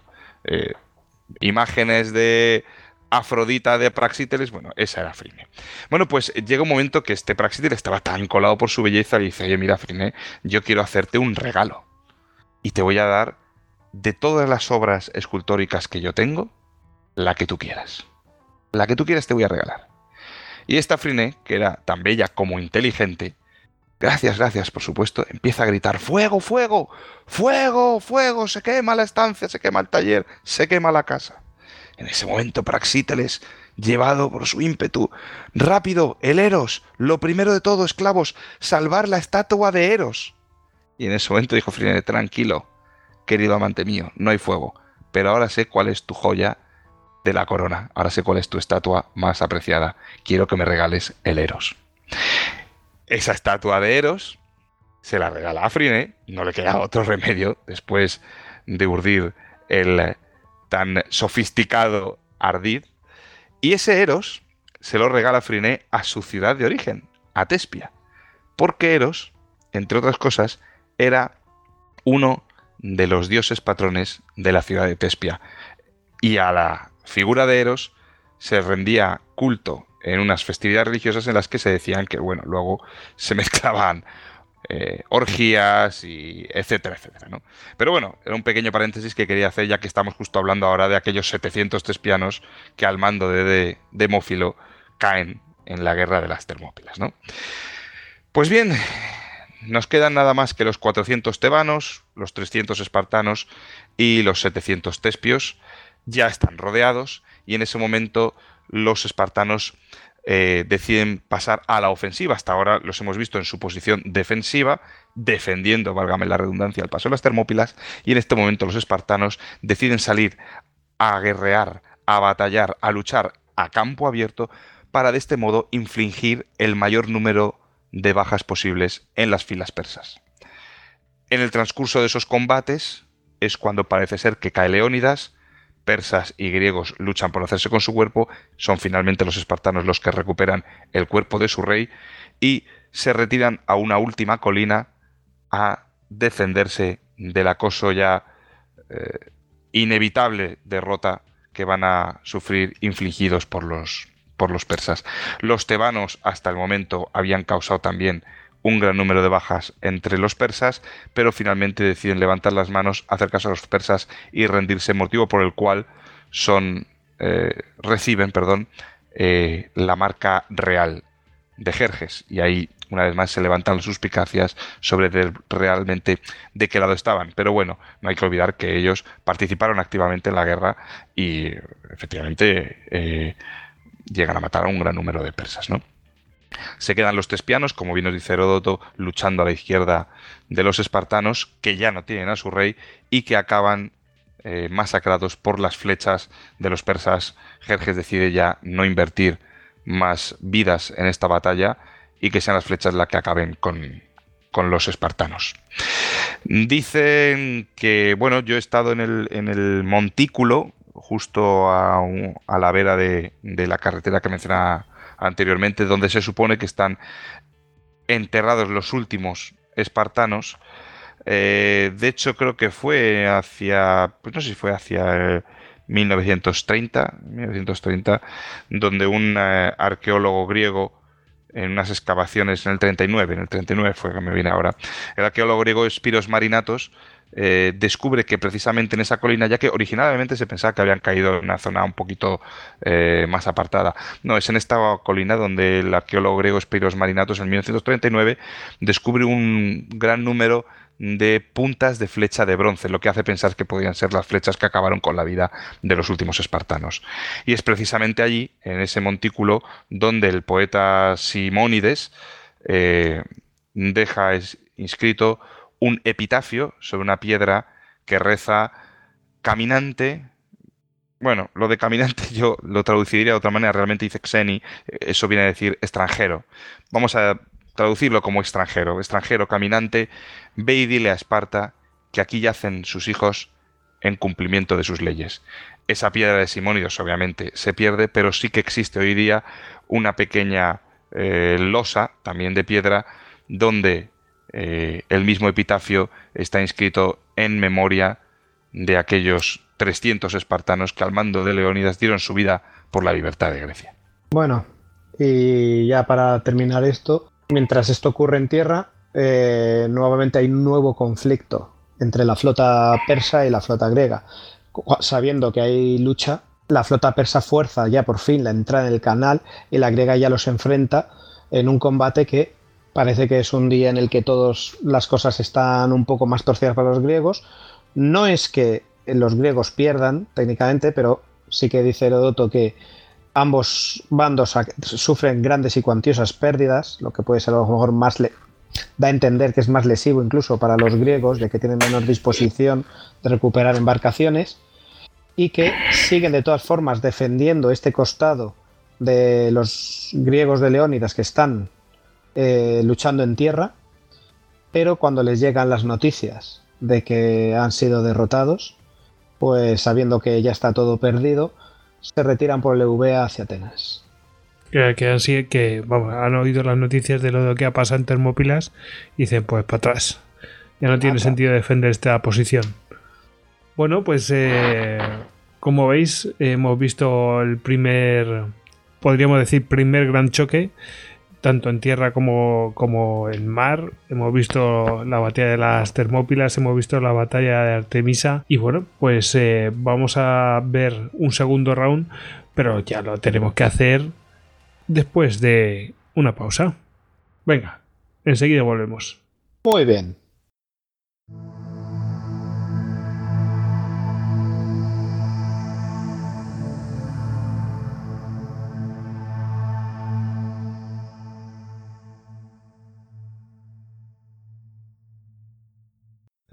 República fue establecida el año 509 a.C., según los últimos escritos de Tito Livio, cuando el rey fue desterrado y un sistema de cónsules fue colocado en su lugar.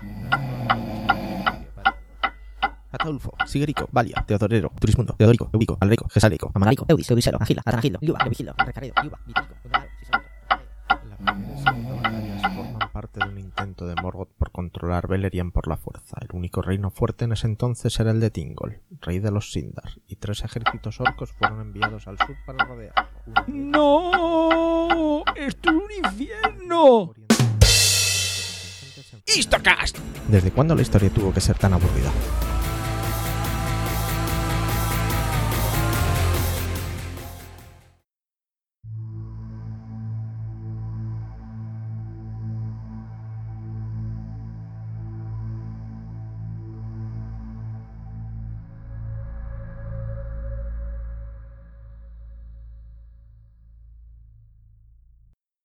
Bueno, pues ya estamos de vuelta después de, lo que ha sucedido en las Termópilas, de lo que ha pasado en Artemisio, eh, por tierra, por mar. Bueno, los griegos eh, se retiran eh, por mar. y bueno, lo que va a pasar es que después de las Termópilas, después de esa victoria persa, podríamos decir no, no tanto pírrica, pero bueno, que se las hacen pasar, se las hacen pasar canutas, eh, pues los griegos se van, eh, se van retirando hacia, hacia el sur y va avanzando también el ejército persa y Jerjes y va tomando ciertas ciudades. No, no Alex, eh, toman tes, eh, Tespia, toman. to- eh, Sí, las emprenden. Ay, José, supongo que te fastidiará, pero bueno, aquí estamos nosotros para consolarte. A los queridos tespios los destrozan y también a los focios. Y ya la gente exactamente. en Beocia empieza a entender un poco el mensaje y se empieza a rendir y a aportar tropas. La, el- la sal y la- el pan y. ¿Qué era? El pan y la sal. No, perdón, la tierra y el, y el agua y empiezan Sí. a aportar sus tropas de rigor al ejército persa que se, que se hace un- no más, no sé si más numeroso, pero vamos, aportan unas Sí. cuantas tropas las nuevas ciudades. y los tebanos y se pasan también al lado persa. Eh, y, vamos, eh, además es algo que después mm, veremos que tendrá sus consecuencias. Eh, y bueno, pues van avanzando hacia sur, hacia sur, hacia sur y bueno, llegan a, pues, prácticamente a las puertas de Atenas. Y, eh, en Atenas se decide hacer, bueno, se toma una decisión eh, bueno, se va a votar, ¿no? Porque hay distintas opiniones y hay qué se va a hacer eh, mientras se está decidiendo, pues se consulta a oráculos, ¿no? y bueno, se va a votar si, si, se, si se va a, a mantener en la ciudad o si se evacúa la ciudad y, y se va pues eh, hacia el estrecho de bueno hasta hacia el estrecho sí eh, hasta el istmo de Corinto eh, a partir del cual bueno pues se puede plantear una defensa pues mucho más cerrada al estilo de las termópilas no pero con muchísima más tropa. Entonces bueno mm, eh, tú, te conocías bien la historia del oráculo no yo es que me la conozco así de, de viva voz. No, no sé a qué oráculo fueron en concreto pero sí que me llamó la atención. Creo que fue, como siempre, al de la Pitia de Delfos. Esto se lo sabe perfectamente eh, mi bro. Pero básicamente lo que les auguraba era que era el fin del tiempo para ellos, que, se, que les iban a dar para el pelo. El furioso Ares eh, estaba más furioso que de costumbre, pero que el muro de madera, eh, Zeus en su sabiduría iba a dejar que el muro de madera que protegiera a Atenas. Temístocles, en su sabiduría, pues les decía, el muro de madera eh, son nuestros barcos. Esto es una metáfora. Debía aquí de encararse aquí a todo, a, todo, a toda la asamblea de ciudadanos para explicárselo ahí con las Que manos. no es el de. Corinto. Es una metáfora, ¿entendéis el concepto? Yo os lo explico. Pero de todas formas hubo un- una parte, un sector de radicales, etcétera, negándose a abandonar Atenas, que insistieron en, en hacer, en fabricar un muro de madera alrededor de la Acrópolis, que siendo su bastión de siempre y siendo tan sagrado, pues no podría ser tomado. Error, fue tomado. Bueno, al final lo que se decidió es que pues se evacuara la ciudad, se quedaron estos colgados, nunca mejor dicho, y, y por supuesto las... eh, iba a decir sacerdot- sacerdotisas, bueno, no sé, la- las, las chicas de la Acrópolis, por decirlo de alguna manera, desconozco muy bien su factor religioso, pero vamos, eh, se entiende que eran las que trabajaban allí, ¿no? Y bueno, pues se van a quedar allí. Bueno, pues cuando llegan los persas, eh, queman la ciudad. Y bueno, por supuesto, matan a todos eh, estos colgados. Y a esta chica, pues imaginaos lo que hicieron con ellas. Eh, bueno, todo esto a los ojos de, los griegos que pues no les gustó. bueno, vamos, me imagino que a los griegos a ninguno les gustó eso y especialmente a los eh, atenienses, pues calculad. Muchos atenienses se van a refugiar con, con su flota también en la isla de Salamina. Y bueno, aquí ya llegamos al siguiente episodio, ¿no? Podríamos decir. Tenemos a, las, a, a la gente por tierra llegando a. intentando llegar a lo que es el istmo de Corintio. Eh, de Corinto eh, y bueno pues ahí lo que van a hacer es plantear una defensa pues eh, cerrada fácil pero claro el resto de, Grecia mm, se va a quedar ah, bueno, va a pasar lo mismo que va a pasar en Atenas y se puede deshacer esa alianza que está pasando no y bueno pues la flota pues está allí en Salamina, eh, que está cerca, está entre Atenas y este istmo. Y vamos a lo que llamaríamos la batalla de Salamina. La batalla naval más importante, igual que tenemos la batalla del, del estrecho de Artemisio, ¿no? Eh, bueno, pues eh, tenemos la batalla de Salamina, que es la, la importante. Tenemos en tierra la de las Termópilas y la de Artemisio, que son como los prolegómenos o las, que vienen a preceder a estas, y- pero las gordas gordas son la de Platea y la de Salamina. Vamos a ir con la batalla de Salamina, vamos a ver qué pasa por el mar con este frente marítimo y eh, entre persas y griegos. Bueno, José, ¿qué pasa con la batalla de Salamina? ¿Cómo se inician las hostilidades? Eh, si realmente les provocan los griegos, ¿qué hacen? Bueno, yo creo que lo primero es, eh, a continuación de lo que hemos ido contando, de lo que sucede en la batalla de, de Termópilas, ¿verdad? Pues bueno, recordar muy brevemente quiénes son los contingentes que tenemos en Salamina.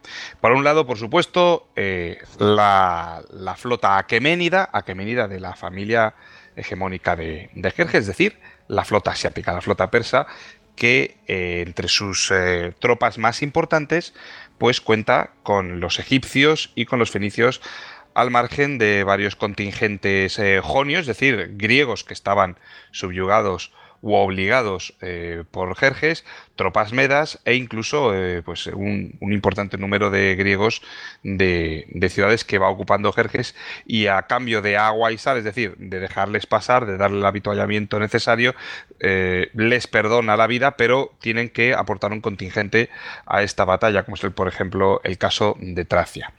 Bien, por parte de, los, de las tropas griegas, pues bueno, tenemos un número importante de naves. Recordamos una vez más que los peloponesios, los espartanos, los beocios son los que aportan un mayor número de tropas a las batallas terrestres, mientras que en las batallas navales, como ya hemos visto anteriormente y de forma casi breve, la batalla de Artemisio y en este caso la batalla de Salamina, enclavada en ese golfo sarónico eh, enfrente de la costa eh, del Ática y de Atenas, pues son sobre todo los atenienses, los corintios, como bien decía Alejandro, por supuesto los espartanos, los peloponesios al mando de un general que bueno, vamos a darles también importancia para que, ¿verdad?, no se sientan menospreciados por el resto de los aliados.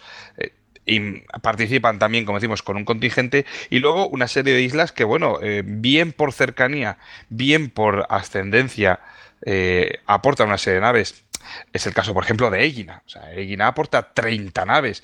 Si vemos que Atenas dicen que pudo aportar, aportar unas 180 naves del total de entre vamos a ponerlo 370, 380, es decir, Atenas eh, poco más que casi una tercera parte, Corinto aporta 60 y en tercer lugar vendría la isla de Egina, que era una isla con una cierta preponderancia en esa zona del Egeo, ¿no? con unas 30 naves.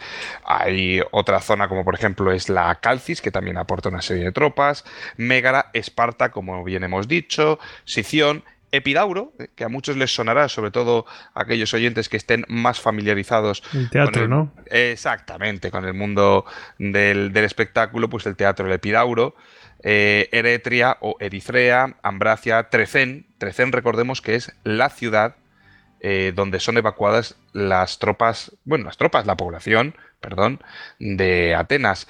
La isla de Naxos, eh, enfrente justo de lo que es el oráculo de Delos. Hermione, Escira, eh, bueno, Estira, entre otras, sale, como ya lo decíamos antes, en la, en la película de Mamma Mía, por ejemplo. Kidnos, Ceo, que en griego es Kea, Milos, una, una isla más dentro de, de lo que son las Cícladas, Sifnos o Serifos. Por cierto, Serifos, invito a que la conozcáis. Yo estuve ahí en la boda de, de, mi mejor amigo griego, mi amigo Alexis. Es una isla que es una, como dirían los cursis, una pocholada. Es una isla muy chiquitita, montañosa, casitas blancas, mar turquesa, cigarras que no dejan dormir ni de noche ni de día. Eh, se supone que las cigarras trabajan de día, bueno, algunas también hacen horas extraordinarias por la noche, pero es una isla que es una pasada. Crotino, Crotina, perdón, e incluso de la lejana Leucade o Lefkada, que como decíamos el otro día, viene del otro par, de, del otra parte del mar griego, ¿verdad? Como es el mar jónico, es decir, la parte que da a Italia. Bien. Bueno, pues estas son las, eh, las fuerzas de los griegos.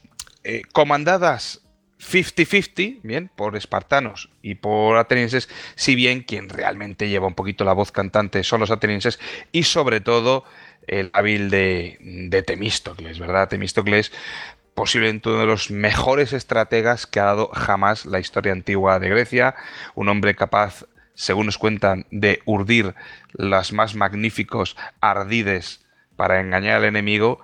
Y, yo casi lo elegiría en una de las figuras eh, predominantes de la, Segunda Guerra Pues si os parece, aprovecho y os comento una de las cosas eh, que nos dan un poco una idea de la, del carácter de Temístocles. Y es que si recordáis, en realidad, en teoría, el mando de la flota griega recaía en el espartano Euríbiades, que era eh, la forma en la que habían conseguido los, los griegos pues hacer que se apuntaran los espartanos tan, tan reacios a unirse siempre a, la, a, a, cualquier otra cosa griega, si no fuera porque ellos les dan como una idea de dirección, de dirigir, aunque en el fondo sabían que era mejor encomendarse a la, a la pericia de Temístocles en los asuntos navales. ¿Qué ocurre? Que cuando llegamos ya al punto de Salamina, después de las derrotas de, de las Termópilas y de las siguientes avances persas con sus represalias, pues los Alcibiades eh, vuelve a proponer una retirada de la flota, más eh, a flanquear el istmo de Corinto para no poder así ser flanqueados y defender el istmo en el muro, etcétera. Estrategias claramente eh, espartanas en las que ellos lo que pretendían era pues defender, digamos, su, casa.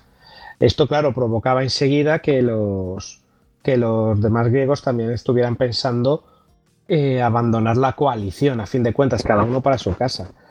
Era una situación muy tensa y Temístocles, con su vehemente actitud, eh, los, eh, los, contuvo durante horas, pero actuó con mucha astucia y nos cuenta Plutarco que la noche antes de la batalla de Salamina discutían él y Euríbiades, el general espartano al frente de la flota griega que quería retirar las naves aliadas. Y Euríbiades le dijo, Temístocles, en las competiciones pegan con el bastón a los que salen antes de tiempo.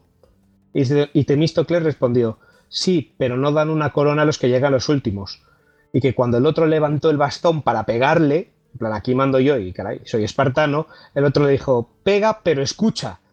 Y Euríbades, al ver su sangre fría, pues le escuchó y Temístocles con mil razones le explicó que claro, que como intentar hacer eso de retirar la flota para, para el istmo de Corinto, no solo iba a ser el final de la flota, porque cada uno sería a proteger su casa, sino que también sería el final de la alianza y la victoria definitiva de los persas. Y de esta forma consiguió retener a Euríbiades que era y, mantener todavía la alianza en una situación tan jorobada. Porque era los persas avanzando, destruyéndolo todo, con Atenas ardiendo delante de ellos, echando humo delante de ellos, y persas por doquier y imparables hasta la fecha. Es que en aquel momento todo parece perdido.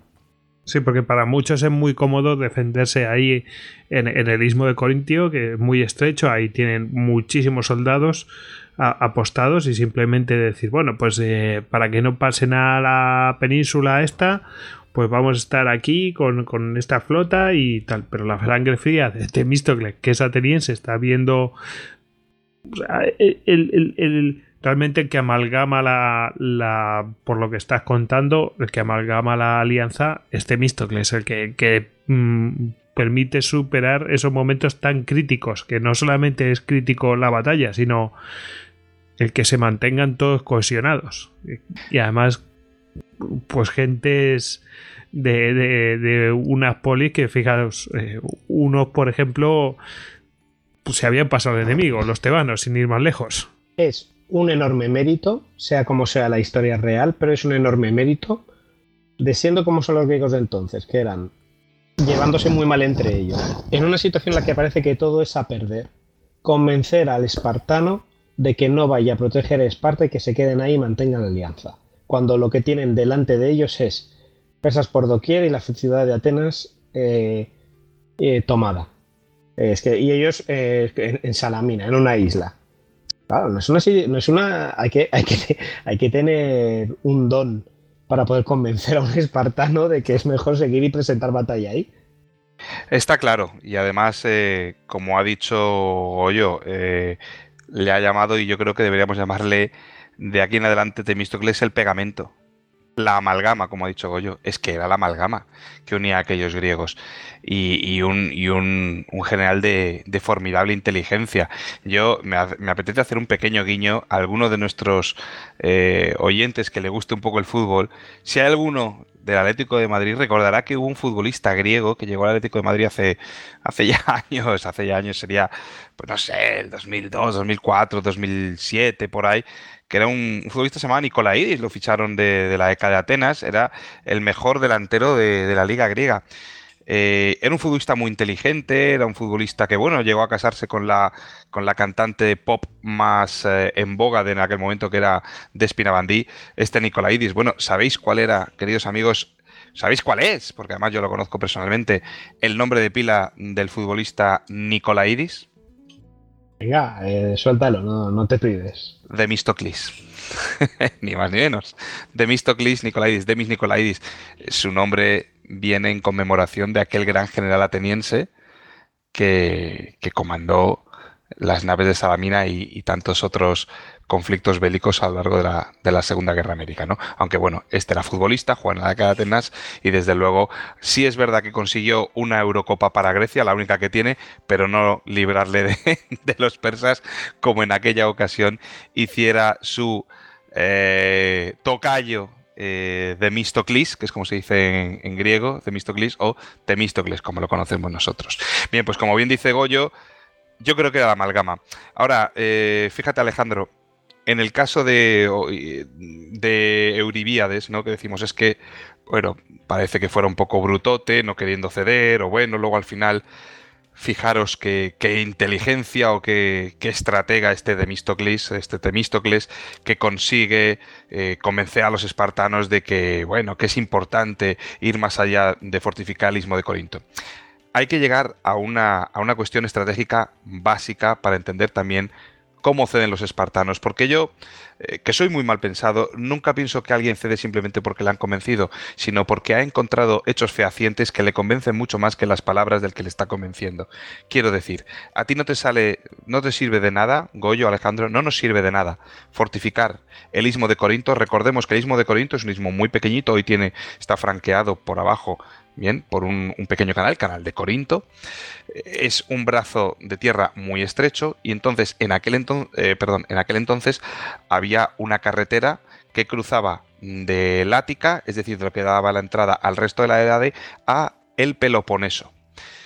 Los griegos revientan, destruyen este paso y levantan un muro. Entonces dicen, bueno, fortificado, atrincherados aquí en el istmo de Corinto, Aquí podremos resistir. Vamos a ver. Eso tiene sentido tanto en cuanto tú frenas a los persas por tierra y por mar y no pasan de Termópilas. En el momento en el que pasan de Termópilas vas a tener que contenerlos. Parece que sigue teniendo sentido, pero a ti no te sirve de nada fortificar el istmo de Corinto tanto en cuanto estás intentando fortificar el paso terrestre a una península rodeada de agua. Si tú no haces frente en una batalla naval, que ahí es donde parece ser que hizo hincapié Temístocles y con bastante acierto, si tú no te haces fuerte en el mar, ¿de qué te sirve cerrar la puerta de arriba si te van a entrar por las ventanas? Si enfrente de la costa de Magnesia habría trincheradas más de 150 naves persas, a ti te pueden entrar por lo que hoy es Calamata, que es el paso sur del Peloponeso, te puede entrar por Olimpia, que es el lado que da hacia la costa italiana, te puede entrar desde Nauplia o Naplio, te puede entrar desde 17.000 millones de puertos a lo largo de una península que está rodeada de mar. Tú atrinchérate en el norte, que nosotros ya iremos rodeándote por el agua. Entonces yo creo que los espartanos también entendieron que su estratagema funcionaba tanto en cuanto los persas no pudieran realizar un desembarco marítimo. Pero si podían desembarcar con las naves, por mucho que tú te atrincheres en el norte de tu península, sigues rodeado de agua no sirve para absolutamente nada. Y en ese momento debieron entender, o les hicieron entender, a lo mejor Temístocles, que más valía presentar batalla en el mar. Dicho lo cual, ya entramos en esta batalla de Salamina. Y yo quería hacer una, una pequeña alusión a dos conceptos que nos van a ayudar muy mucho a entender qué fue en concreto el conflicto bélico de Salamina. Los dos conceptos son estos. Mus musculus felis silvestris catus. Vamos a ver si me explico mejor, ¿eh? Mus musculus. Voy a dar otra pista. ¿A qué suena un ratón, no? Bien. Felis silvestris catus. Un gato doméstico. Vamos a ver si lo dejo. El gato Félix. O lo dejamos más claro.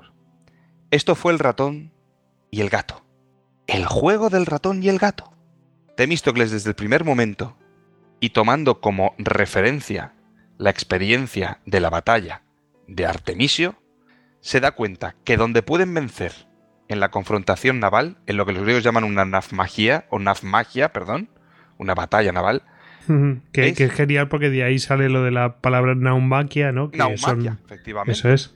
Magos, eh, una, una, magia o magos es una lucha en griego y de ahí viene el tema de la nafmagia, ¿no?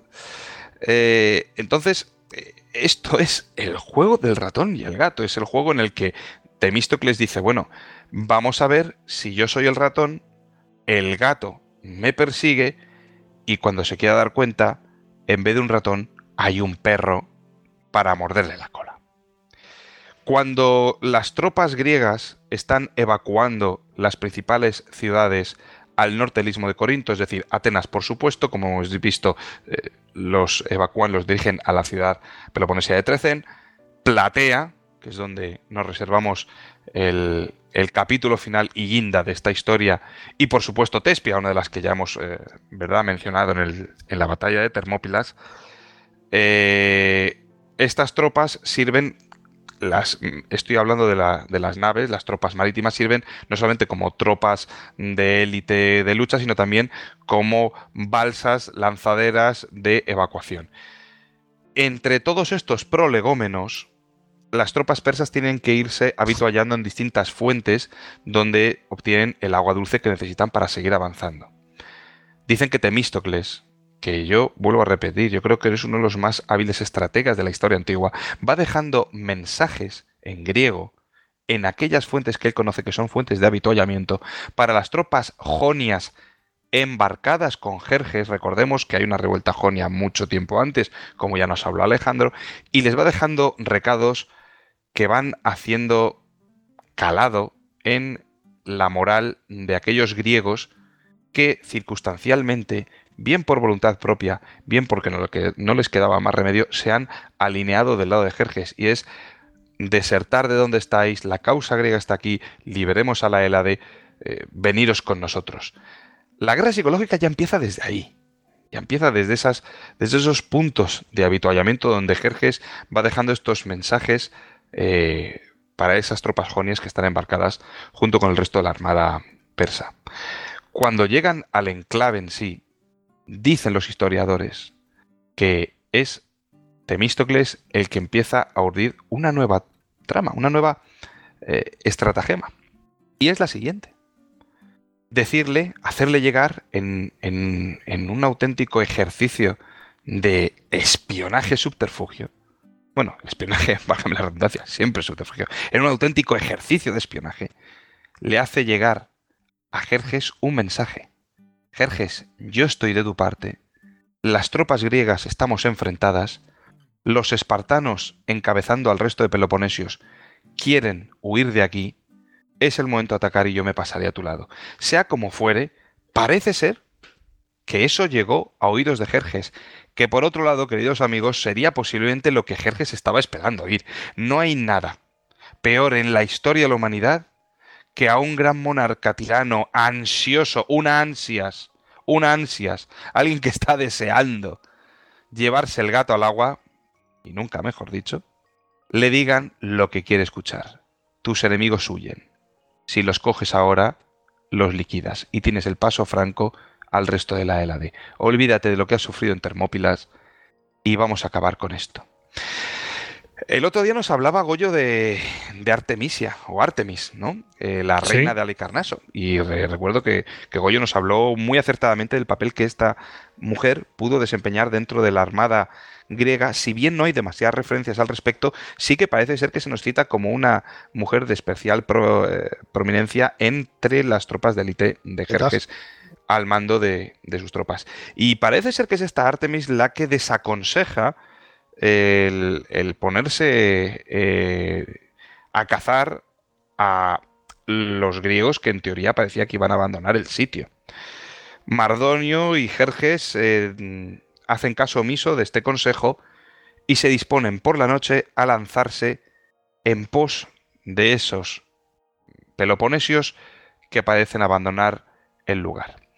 Como hiciéramos ya en el caso de Termópilas, creo que es conveniente recordar, o al menos situar en la imaginación de nuestros eh, queridos oyentes, qué es Salamina, dónde está Salamina y cómo es Salamina. Bien, como hemos dicho, Salamina es una de las islas que forman las islas del Golfo Sarónico. Está Salamina, está Egina, está Poros y está la Hidra. Por cierto, la Hidra os la recomiendo muchísimo, una isla en la que no se puede ir eh, con ningún vehículo superior al de una moto y donde normalmente o te desplazas a pie, es muy pequeñita, o bien te desplazas en burro. Esa es la isla de la Hidra. las playas no valen mucho, ¿eh? bajas por escalerillas metálicas pegadas a las rocas, pero la isla en sí es una auténtica preciosidad. Hay incluso otra isla muy cercana que es Angistri, yo creo que ya ni figura en los mapas desde que yo estuve por ahí, porque dije, madre mía, aquí hay cuatro cabras y tres arbustos y por cierto muchísimos mosquitos y muchísimos oricios que dirían los asturianos o erizos de mar. Pero bueno, esta isla de Angistri os aseguro que poco importancia tenía en la batalla de las termo Uy, perdón, en la batalla de Salamina. Bien, José, eh, Alex quería comentar algo. Sí, claro. Sí, solo un breve apunte, hermano. Es verdad que estas cosas, como has dicho, son tan antiguas y hay tantas opiniones que es muy difícil al final dilucidar. Por dejar caer también otra opción, está un poquito más rompiendo una lanza a favor de los persas, hay que decir que yo he leído a más de, a más de uno eh, no, eh, decir que probablemente esta historia de, de cómo Jerjes le hizo, perdón, cómo Temístocle le hizo llegar a Jerjes mensajes favorables para que precipitara su ataque, que probablemente era falsa, aunque luego hay muchas razones para pensar que también podía ser cierta, como más tarde veremos en, en las conclusiones. Pero esto de que Temístocles le daba a entender que estaba de su lado y que hasta se preocupaba por él y que en realidad era un poco meda y tal, medista y tal, puede ser, pero también existen otras posibilidades. Primero, eh, Jerjes había planificado, Jerjes era el rey de reyes, era un gran conquistador y estamos en la época en la que estamos. Jerjes había planificado una campaña probablemente estival en esta época ya estamos en, eh, pues terminando el, el está terminando el verano. Eh, no quieren ni pensar ni oír hablar de que esto se va a prolongar hasta el invierno. Entonces hay que irse de ahí. Hay que haber solucionado el asunto de los griegos revoltosos antes. Entonces tampoco podemos perder muchísimo más tiempo. Punto 2. No se sentiría excesivamente eliminado, eh, amilanado ni, intimidado por los griegos cuando a fin de cuentas los está venciendo. Es verdad que tienen una, resistencia muy fuerte a las termópilas que nosotros vemos como algo apoteósico, etcétera, etcétera, pero a los ojos de este hombre es un retraso y no deja de ser una sucesión de victorias hasta la fecha. Y tercero, sus informes que decían que los griegos están divididos entre sí y que suelen actuar y que, y que se necesita la más mínima chispa para hacer saltar en pedazos su alianza, pues no están mal traídos ni mal pensados, porque como hemos visto, cada dos por tres ocurren, como esta anécdota que conté Temístocles y el almirante, ocurren episodios en los que se ve que los griegos están unidos única y exclusivamente por el enemigo común y por la convicción de que juntos lo pueden detener y que no les y que no hay otras posibles salidas, como veremos más adelante, pero vamos, o sea, existen más posibilidades para explicar el por qué Jerjes precipita ese ataque. Pero bueno, es verdad que estos son especulaciones, así que por favor continúa. Sí, son, son especulaciones, pero bueno, como las, mismas conjeturas que, podemos hacer cualquiera de nosotros, ¿no? Yo, es verdad que sí había dos, apuntes al, respecto. Eh, por un lado, totalmente de acuerdo, Alejandro, eh, las disensiones constantes, continuas, son eh, algo recurrente en el bando de los griegos, yo creo que hacen esperar en, el, en el foro interno de Jerjes que en cualquier momento, en cualquier lance, a lo largo de toda la Segunda Guerra América, se puede producir un motín en las tropas griegas, sea en Termópilas, sea en cuales fuere de los hechos bélicos que tuvieron lugar nosotros a posteriori podemos señalar los que fueron los más importantes, Termópilas, eh, Salamina, eh, Miquela, eh, Artemisio o Blatea, como veremos. Cuando Jerjes encara esta guerra, no sabe al principio si se la va a jugar en Termópilas o si se la va a jugar en Artemisio, no sé dónde se la va a jugar. Pero yo creo que en su foro interno sí que hay, en, cualquier momento esto se desmorona. No olvidemos que, vuelvo a decirlo, es el mundo conocido, pero es que el mundo conocido de aquel entonces sí, se divide prácticamente en Asia y Grecia. Por supuesto, África tiene una partida importante, pero es muy distante. Por supuesto, existe Cartago, es muy distante. Y por supuesto, existe un resto de Europa que es muchísimo más distante. Ni hablemos ya de aquellas naciones que en su momento Alejandro eh, mencionaba cuando hablaba del gran imperio persa, como era Sogdiana, la Bactriana, India, etcétera, que eso es eh, años luz, años luz. Bien, las tropas que toman, que tienen lugar, o que se dan lugar, perdón, en esta batalla son mayoritariamente medas, persas, egipcios, griegos. Pero es que del lado de los persas hay muchísimos griegos. Es que eh, seguramente muchos griegos se encontraron luchando contra chicos que estaban jurando en el mismo idioma que ellos. Es decir, se insultaban en el mismo idioma. Entonces, era de esperar que esas disensiones existieran y, Jerjes pudiera ver absolutamente normal que los peloponesios quisieran huir de Salamina, ¿no? Pero sí que hay que decir que yo creo, Alejandro, que se andaba con cuidado. Por un lado, cuando tú hablas de que se acercaba el invierno, bien, creo que la batalla de Termópilas el otro día recordamos que pudo tener lugar en septiembre y esto fue al poco tiempo. Dicen que después del el saqueo y la toma de Atenas Dicen que la toma de Atenas eh, es un par de semanas, tres semanas después de Termópilas y pudo tener lugar durante dos, tres semanas. Plantémonos en, octubre. Fíjate, Alejandro, yo eh, tengo un gran desconocimiento de cómo podía ser la, la meteorología en aquel entonces, pero sí te digo que a día de hoy el mar Egeo se mueve muchísimo en otoño, es decir, septiembre-octubre son meses complicados. Por supuesto, en enero te pega un tempestad, una vendaval y te pega. Pero octubre y septiembre son, son meses, al, menos por mi experiencia, de verdad que vuelvo a decir que soy eh, lego en esta materia de la meteorología, pero hablo un poquito de lo que yo he vivido y, por favor, Dios me libre de estar tratando de sentar sentencia con este tema. Pero es verdad que sé que el otoño podría ser... Pero permítame que termine con esto, Alex. Ah, el otoño puede ser bastante movido. Entonces, si nos estamos nos encontramos inmersos que la batalla de Salamina pudo desarrollarse sobre octubre, yo creo que Jerjes más bien en cuanto a tempestades o la dureza del invierno, habría preferido esperar un poquito más antes que librar una batalla en esos meses que fue precisamente en septiembre y en octubre cuando se nos citan mayor número de tormentas y de calamidades eh, y de tempestades eh, marinas en aquellas épocas. Es decir, vamos a, esperar que todo esto eh, amaine un poco para mm, meternos en vereda.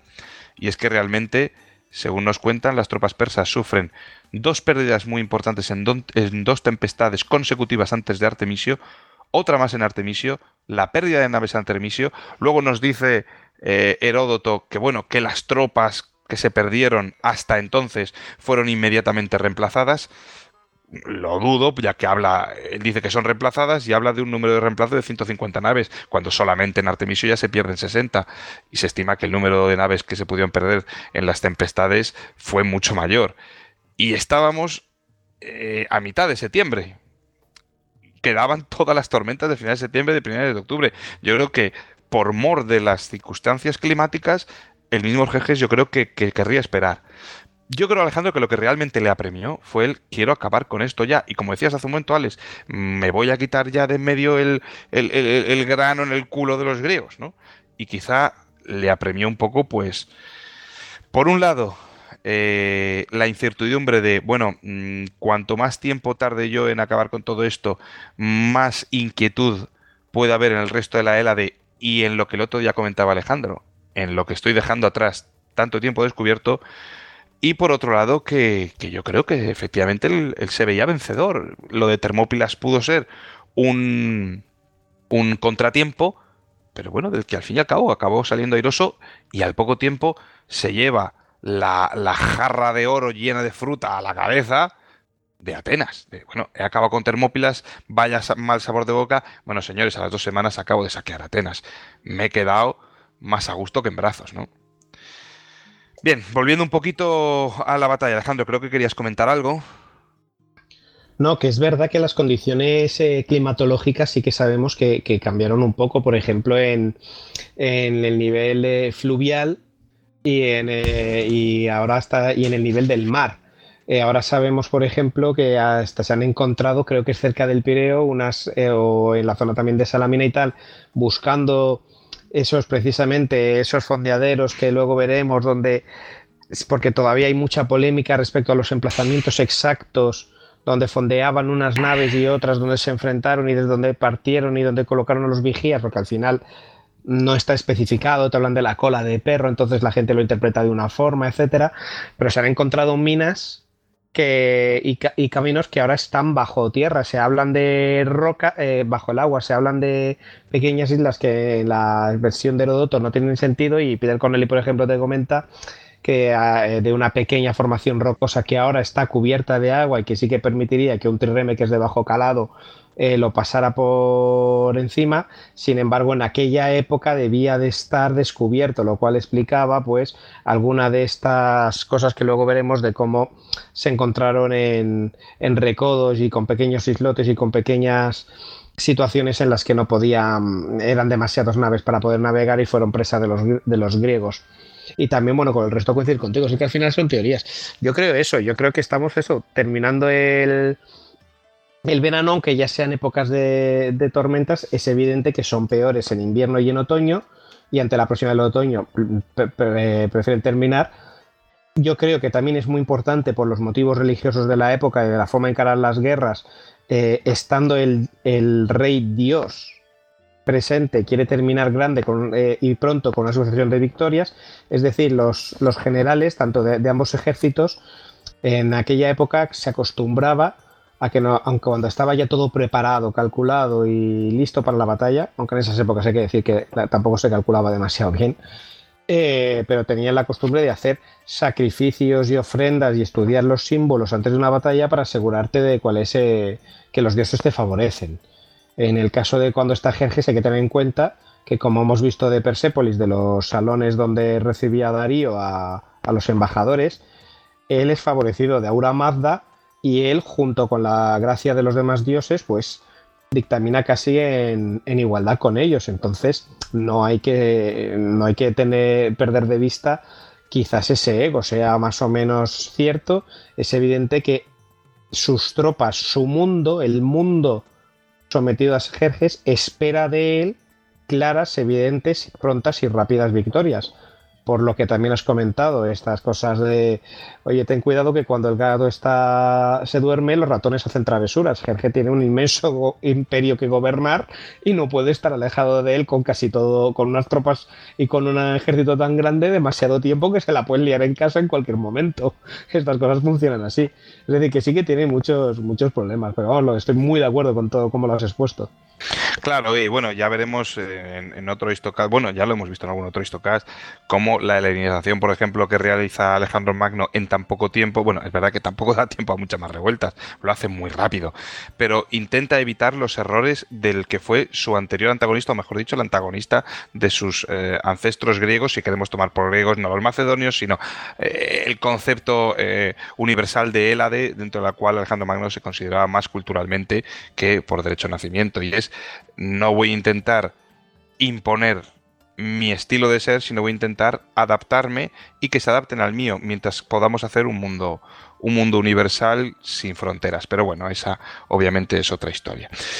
Efectivamente, Alejandro, tal y como lo, tal y como lo cuentas, no había muchas vicisitudes en aquella época que, que por supuesto, pues condicionaban a lo mejor, como en el caso que has dicho de, de, la idiosincrasia mmm, que rodeaba la figura de Jerjes, que le, le empujaran o le, le, impulsaran a terminar con esto cuanto antes porque estaba esperado y si no hubiera sido así, ante un rival en teoría tan pequeño, habría tenido más de un problema si esto lo hubiera dilatado mucho más en el tiempo. Bien, volviendo, estábamos hablando un poquito de la situación de Salamina, Salamina, como decimos, se encuentra en ese enclave que es el Golfo Salánico, con las islas que hemos comentado. Es la isla más importante, por tanto, en cuanto tiene un, puerto eh, que puede eh, albergar a la flota griega. Ese puerto hay que enclavarlo en el noreste de la isla de Salamina, en el Golfo de Abelaki. ¿Vale? Yo creo que eh, eh, nos servirá de mucha ayuda eh, esos mapas que ya ha citado Goyo a lo largo de este Histocast, por los cuales nuestros oyentes podrán situarse mejor en, en, en, el mapa de la batalla. Yo creo que a lo mejor Goyo podríamos recordar, eh, Sí. los- ¿verdad? ¿Te parece bien? Aunque, aunque ahora el que vamos a citar, eh, lo que va a mostrar es justo ese golfo donde se va a producir exactamente la batalla, pero bueno, igualmente yo os recomiendo que también lo miréis por, por el Google Maps, donde se va a ver, podéis ver todo el entorno, pero vamos, recordamos el enlace que habíamos dicho es istocast.com barra batallas 2 médica.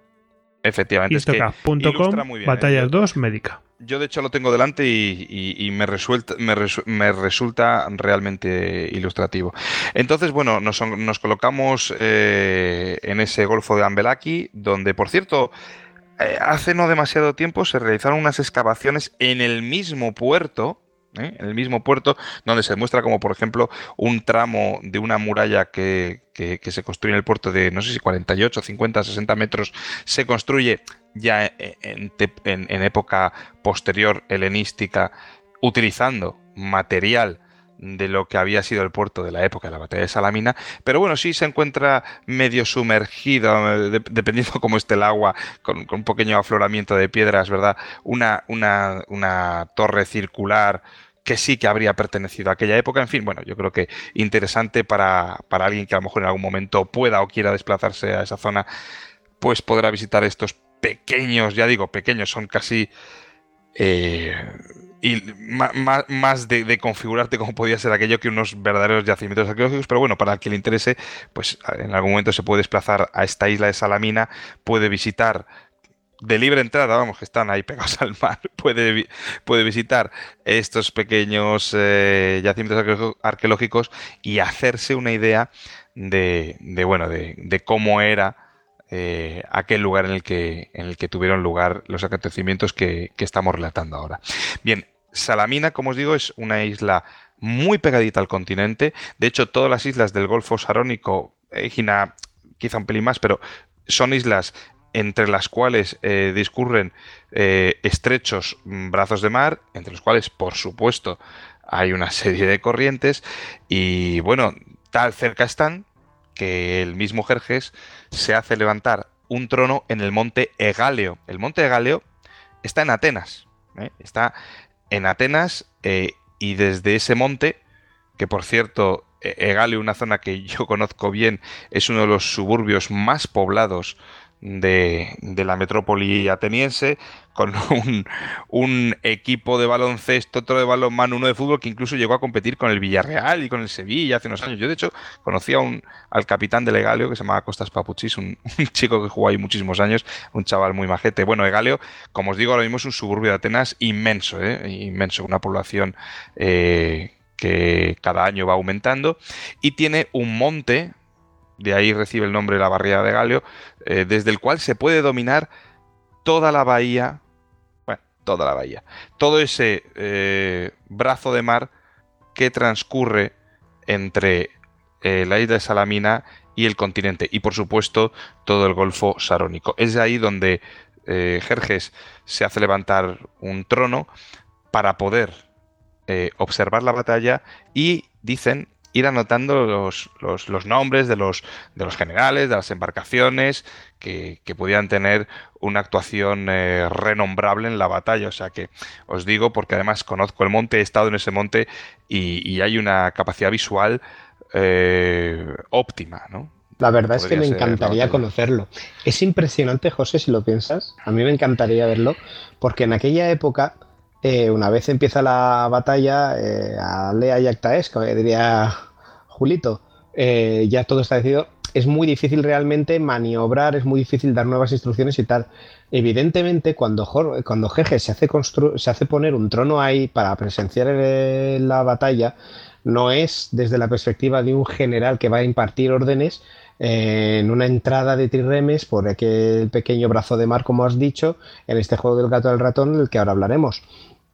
Lo curioso es que es Jerjes el dios. Es Jerjes eh, su divinidad, es Jerjes el que va a contemplar el espectáculo de la, indudablemente para él, la victoria que iban a ofrecerle las tropas imperiales.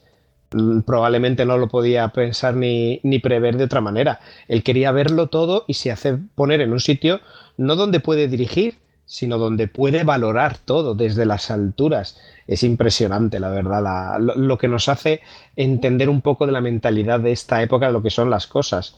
Porque los almirantes y los capitanes y los generales van, van en cabeza. Eh, están en, la línea de la falange o de la tropa. Mardonio está con sus tropas, todos, eh, y Darnes está con sus tropas, pero Jerjes está por encima de todos en un trono, contemplándoles.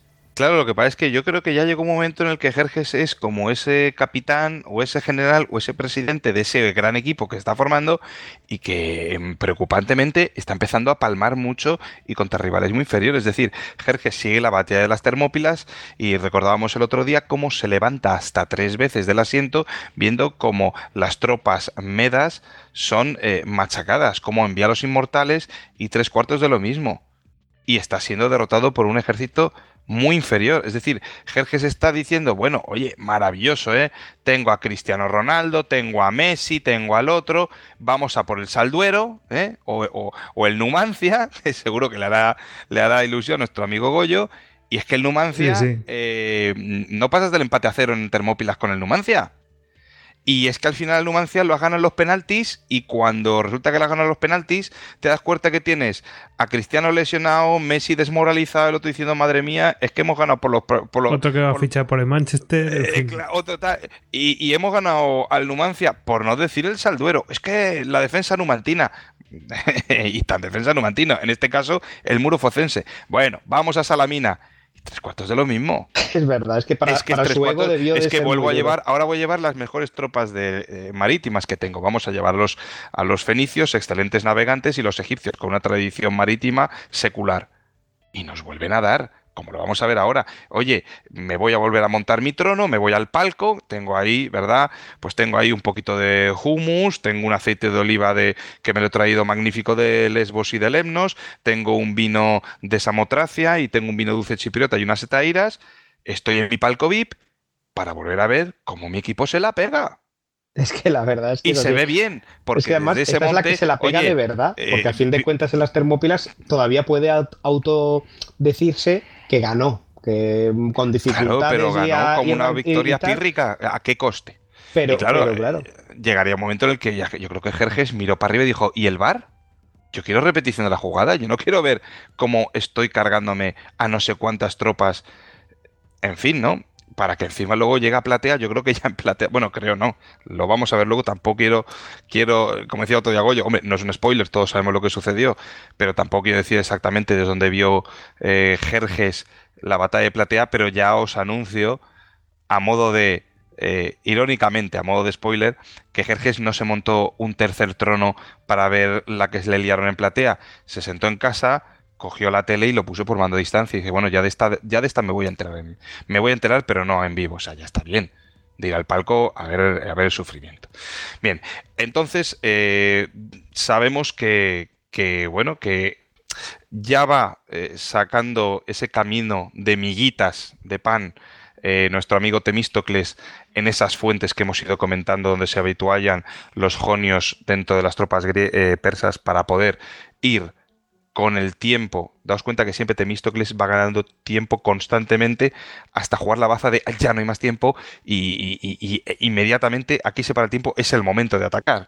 Es una persona que va constantemente jugando con la intriga, jugando con el tiempo, jugando con la psicología del enemigo y de repente dice, eh, ni un segundo más, este es el momento. Bueno, mientras va transcurriendo ese tiempo, sí que va eh, lanzando esas miguitas de pan, intentando eh, hacer a su causa el máximo número de tropas desertoras de Jones posible, como efectivamente algunas se pasaron en, en la batalla de Salamina, sembrando constantemente la intriga y la duda y por supuesto ganando tiempo.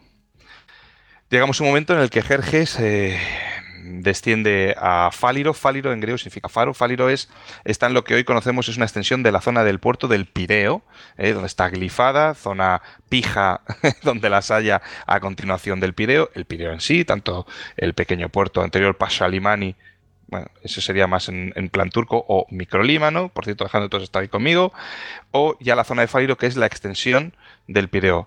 En Fáliro, por cierto, un pequeño apunte si me permitís, en Fáliro, al quien le guste toda esta historia de griegos, turcos, turcos y griegos, en Fáliro recuerdo yo que hay una taberna, bueno, vivía yo hace ya muchos años allí, que se llamaba Taberna Yorgos, o, Yorgos, es decir, Taberna Jorge. Esta taberna Yorgos, en, este enclave de Fáliro, del que ahora voy a, a comentar, eh, es una taberna mm, regida por un griego de Turquía, es decir, un exiliado de Estambul. Ya os digo que no sé yo si seguirá porque era un hombre ya muy mayor cuando yo estaba por allí. Pero lo que hacía este hombre era traer la comida de los griegos que durante siglos habían vivido en Turquía. Esa comida que ellos llaman politiki. Politiki viene no de, no de política, sino de la polis. La polis es la ciudad, ya que los griegos a la ciudad de Constantinopla, como ellos la llaman, o eh, Estambul o Bizancio, ellos la conocen como la ciudad. Cuando ellos se refieren a voy a la ciudad, no es que vayan a la ciudad de Atenas, no, la ciudad con mayúsculas es la ciudad de Constantino, es Constantinopla, es Estambul. Bien, los griegos emigrados de Constantinopla cuando eh, hubo aquel terrible intercambio de, exiliados de un lado para otro, sobre todo de, uno para, para el otro, eh, llevan su cultura y su tradición gastronómica a Grecia. Y en este puerto de Fáliro, precisamente, hay una taberna de este tipo de comida que es comida política donde se mezclan ese sabor y cultura tradicional griega con eh, la influencia turca. Una comida, por cierto, sabrosísima y, muy recomendable. Vuelve, vuelve al tajo, que me está entrando hambre y no es No, claro, viene, viene un poquito al caso porque precisamente estamos hablando de Asia y de Grecia y es precisamente un enclave en el que se puede disfrutar gastronómicamente de las dos influencias. Bien, en Fáliro es donde Jerjes reúne a sus tropas y decide cuál va a ser el plan de batalla. Sea como fuere, por el ardiz que urde eh, Temístocles, eh, Jerjes muerde el anzuelo, desoye los consejos de Artemisia y junto con Mardonio deciden lanzar a sus naves en pos de aquellos supuestamente huidos eh, peloponesios. Evidentemente en la noche no encuentran a nadie, pero no porque fuera muy oscuro, no porque las aguas fueran del color de la tinta de calamar, cosa que sucede en las noches de, de ausencia de luna llena en el mar sino porque es que los peloponesios no han huido. Al amanecer, dicen que una espesa bruma cubre los, la flota persa hasta el punto de que los griegos detectan dónde está, pero no así los persas pueden conocer dónde se encuentran sus rivales. Se empieza a disipar la espesa bruma y lo que han conseguido los griegos es atraer a los persas hacia el interior de aquella trampa, de aquel embudo donde el numeroso eh, contingente persa no tiene la capacidad de maniobrabilidad. Son muchas naves en un espacio muy pequeño. Los griegos estaban esperando ese momento y pretendiendo que se habían dado a la fuga, como bien hemos visto, no fue así. De hecho, respecto a los peloponesios, decía Alejandro, puede ser que quisieran darse a la fuga, puede ser que no. Dicen de hecho que aceptaron urdir aquel ardid con, con, con Temístocles cuando en realidad iban a quedarse eh, severamente, someramente a su lado. Bueno, el caso es que los griegos eh, estaban esperando ese momento para arremeter con toda violencia contra los persas.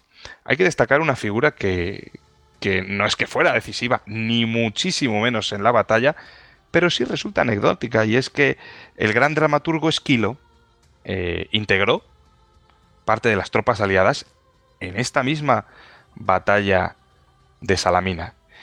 Y como Esquilo, yo desconozco, más que nada porque no estuve allí, ¿eh? pero desconozco si fue o no fue un gran soldado. Lo que sí puedo conocer es lo que nos ha dejado su legado literario, es que fue un gran dramaturgo y un gran escritor. Pues al menos sí nos dejó un momento en el que dice que ante las filas de los persas dispuestas en filas de a tres, los himnos gloriosos de los griegos resonaban en el, la, en el ardor de la batalla y decían Opedes selinonite, elefceroti patrida, elefcerútete, pedas ginecas theonton pantronedi, cicas toprogonon nanin perpandonagon. Es griego antiguo, no sé si lo pronuncio excelentemente, yo pronuncio con el acento de griego moderno que he aprendido, pero viene a decir, adelante, hijos de los griegos, liberad a la patria, liberad a vuestros hijos, a vuestras mujeres, los altares de los dioses de vuestros padres y las tumbas de vuestros antepasados, es hora de luchar por todo.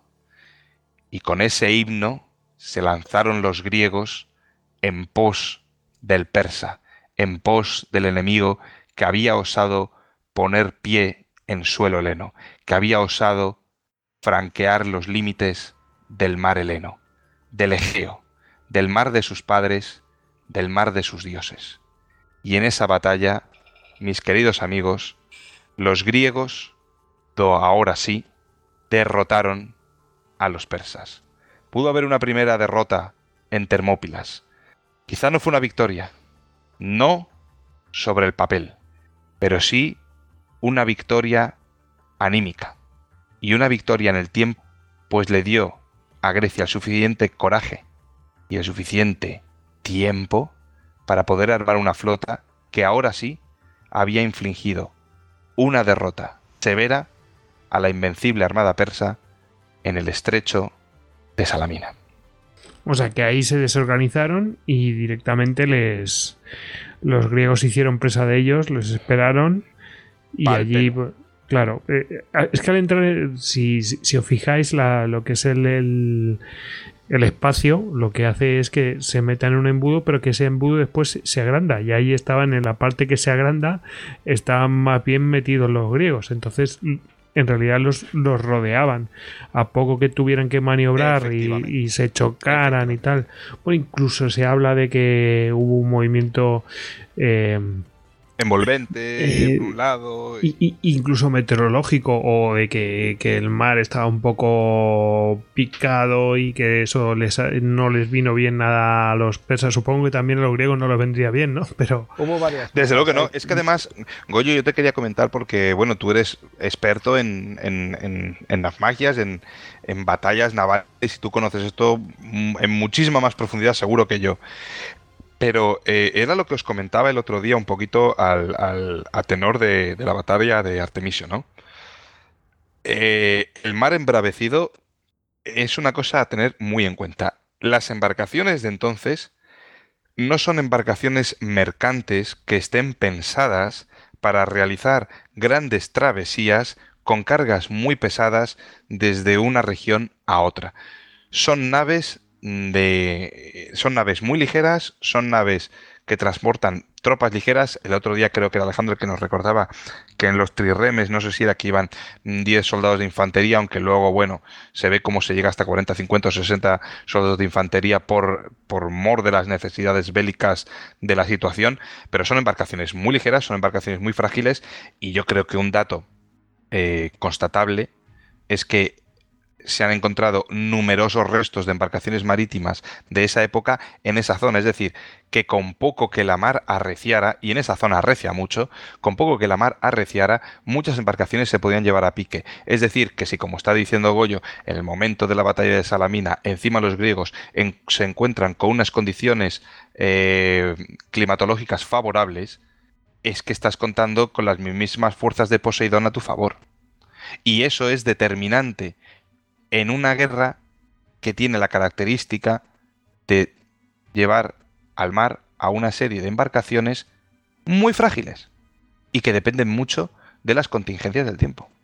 Sabemos que son muy frágiles, o sea, el primer ejemplo lo tenemos con el mero hecho de que estas, eh, de que estas naves no fondean, varan las naves en las playas, pues porque saben que la más mínima ola por la noche mm, se las lleva, se las lleva la marea son naves que van siempre cerca de, de, la costa, no pueden, no pueden alejarse mucho más allá del mar porque mar adentro porque, porque pueden tener un mal susto.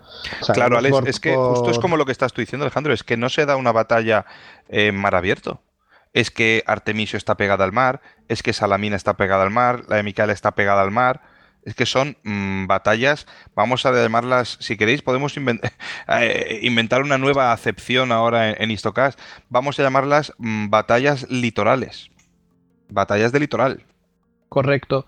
Aquí, de hecho, eh, es difícil eh, saber mucho de, de, la batalla real, ya que el, el dramaturgo que has que has mencionado antes, José, ¿cómo se llamaba? Esquilo. Esquilo, Esquilo por ejemplo. Esquilos. Si Esquilos. es testigo presencial de, de, la batalla, lo que tampoco nos tiene por qué volver locos, ya que mucha gente es presencial de algo y no sirve para nada. Pero bueno, hizo el drama este famoso Los Persas, que mi hermano ha citado una parte y que es de ahí. Herodoto a veces es también un poco confuso en estas en las cosas que nos deja. Eh, yo no me he leído la fuente original de Herodoto, pero así las personas que lo citan en estos estudios y tal, que es algo constante, ya que es lo que hay básicamente, como dice mi hermano. Claro, es que además, y, además Alejandro es que Herodoto no es... Cosas. Alejandro pero, es que ni pero, siquiera es coetáneo. O sea, claro, Herodoto nace más. No, nace y que luego están pues, pues las licencias, el ni siquiera haber estado en el sitio, no conocer ni cómo es la zona realmente de primera mano. Pero por eso, por estudios que tenemos, lo que podemos darnos a la idea es, son dos factores sobre todo infinitamente importantes. Uno, la enorme cantidad de naves griegas que se intentan abrir así en Abagraico. Dos, los mapas de entonces probablemente no sean los actuales. Había pequeños arrecifes o pequeñas islas que ahora no existen que hacía aún canales más pequeños por los que desmantelar esas grandes cantidades de, de formación persa y tres, el mejor conocimiento de los, de los griegos y su mayor forma para, sus mayores facilidades para trocear estas zonas persas y al final un poco como, eh, como en Trafalgar, ir cogiéndose partes separadas de la flota y hundiéndolos a base de espolones. Cuentan eso, que al final hicieron, derrotaron a los, a los persas a base de ten visto con, con mi espolón y, listos, pero bueno, la misma estrategia tenían, como hemos dicho, fenicios y, y egipcios que no eran eh, no eran nuevos en que no eran mancos, vamos. buenos y, y, se suponía que los fenicios además tenían una fama de una gran maniobrabilidad pero evidentemente debieron de meterse eh, y debieron de varar y de en la las quillas con Se un metieron- montón de cosas. Exactamente. Se metieron en una ratonera. Y al final debieron de ser un montón de naves bien apretaditas, la mayoría inútiles entre ellas y las periferias siendo destruidas, hundidas y, y viéndose partes perdidas y viéndose partes aquí y allá, y la típica tragedia. Batalla que se prolongaría durante todo el día, claro, porque estas cosas eran lentísimas de desarrollar. Antes del programa me había eh, consultado Alex eh, sobre, bueno, qué mm, fenómeno puede haberse producido. Yo creo que es más, a ver, eh, yo creo que es más, pues, eh, la- mm, pues un cambio de tiempo, un poco de, de mar picada, porque- que puntualmente no le vino bien a los persas en la entrada a, a esa, ¿cómo le podemos llamar? ¿No? A ese, a ese Sí, a esa estrechamiento, a esa hubo- bahía, vale. Hubo también un momento que cuentan, es verdad, y creo que, no sé si lo cuenta Esquilo o lo cuenta Herodoto, que eh, un momento antes de la batalla los griegos de repente se paran y hace, no creo que hacen como que retroceden, aunque yo no entiendo cómo pueden retroceder las naves, a, a golpe de remo sí, pero bueno.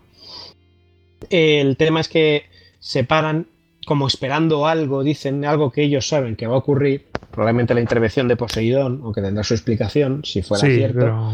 y que eh, los fenicios al verlo pues se abalanzan eh, sobre ellos como lobos, hambrientos, estas cosas así con las que se adornan, no tan prosaicos. Y en ese momento ¡vup!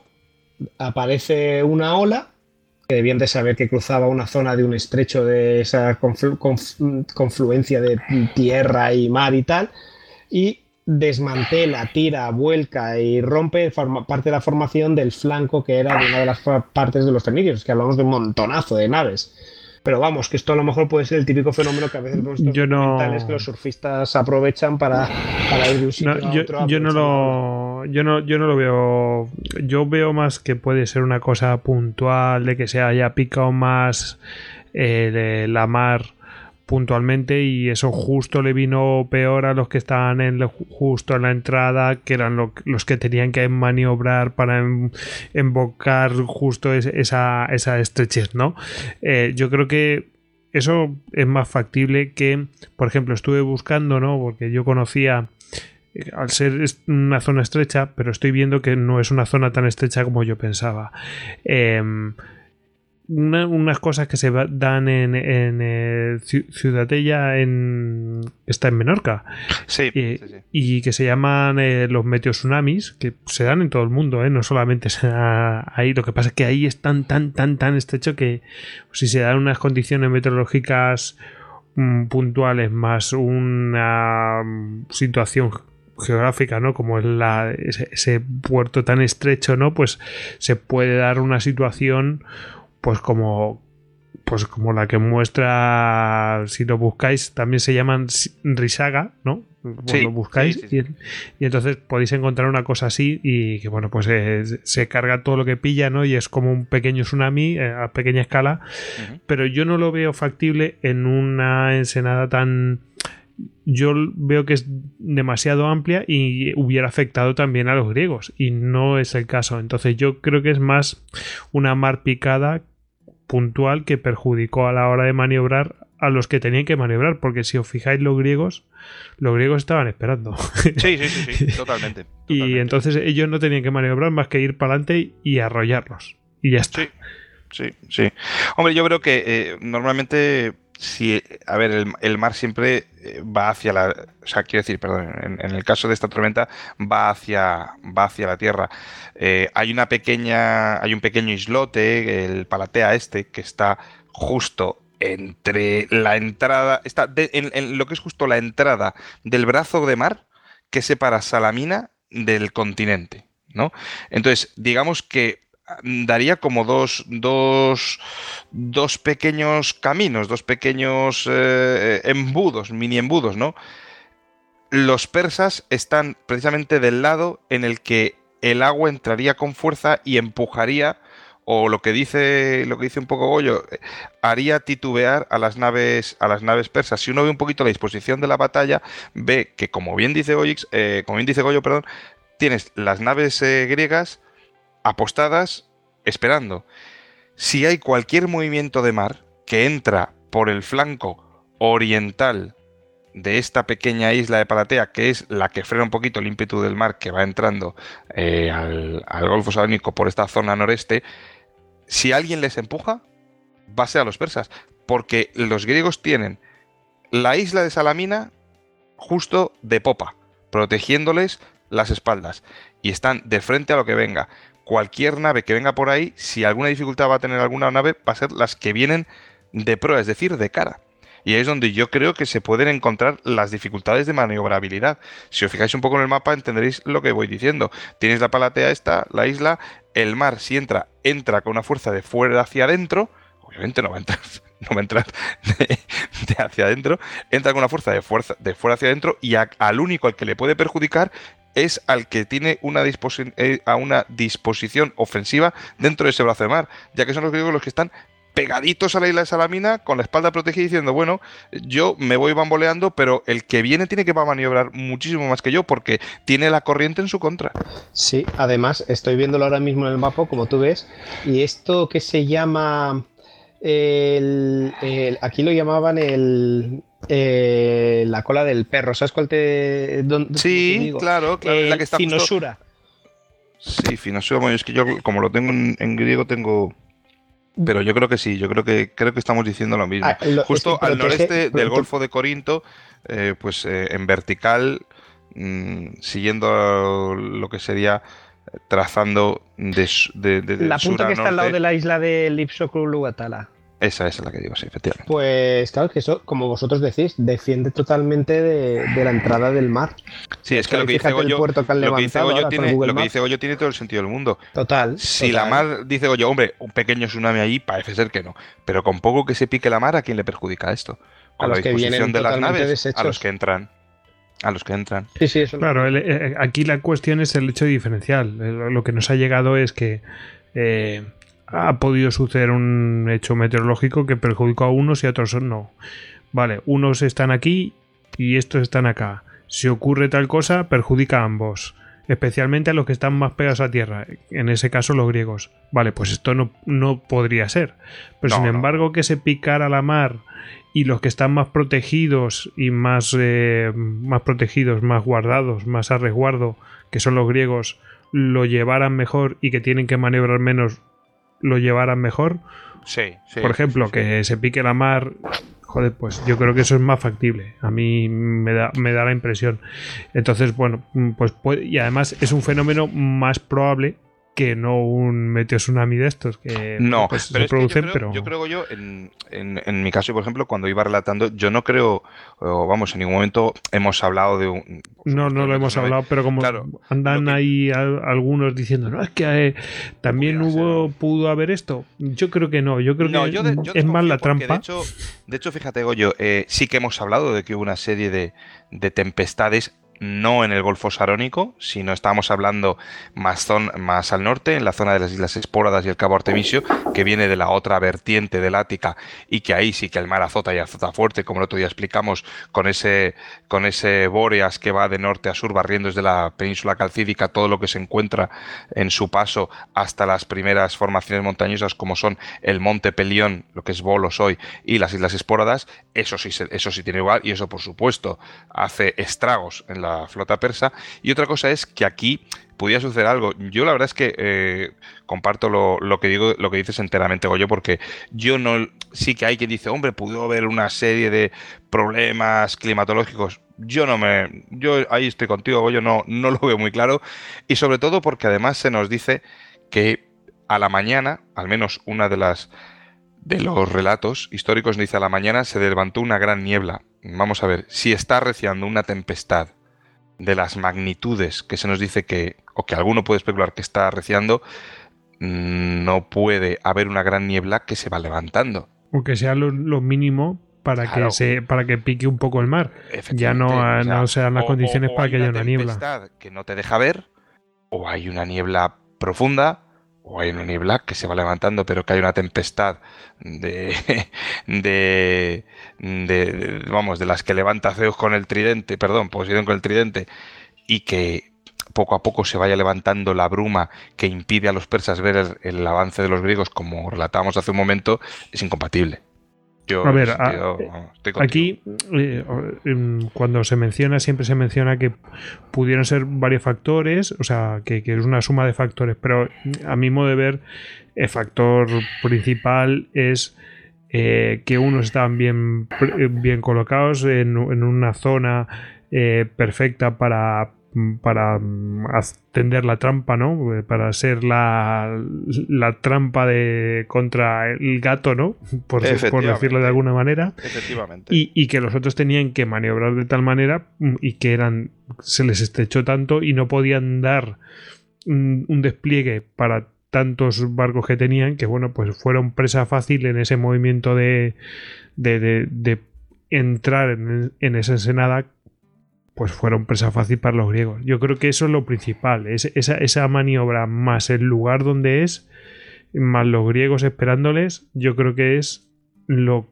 yo creo que es lo más factible que pudo haber pasado y claro Vamos, eh, entera, pero es que enteramente, Goyo. Mira, yo eh, recuerdo haber pasado por la carretera que va mm, de Atenas, Corinto, Peloponeso, 250.000 veces. Cuando voy de copiloto, perdón, cuando voy de piloto, o sea, voy conduciendo, normalmente pues tampoco te puedes estar aquí mirando porque es una carretera con cierto nivel de, tráfico, ¿no?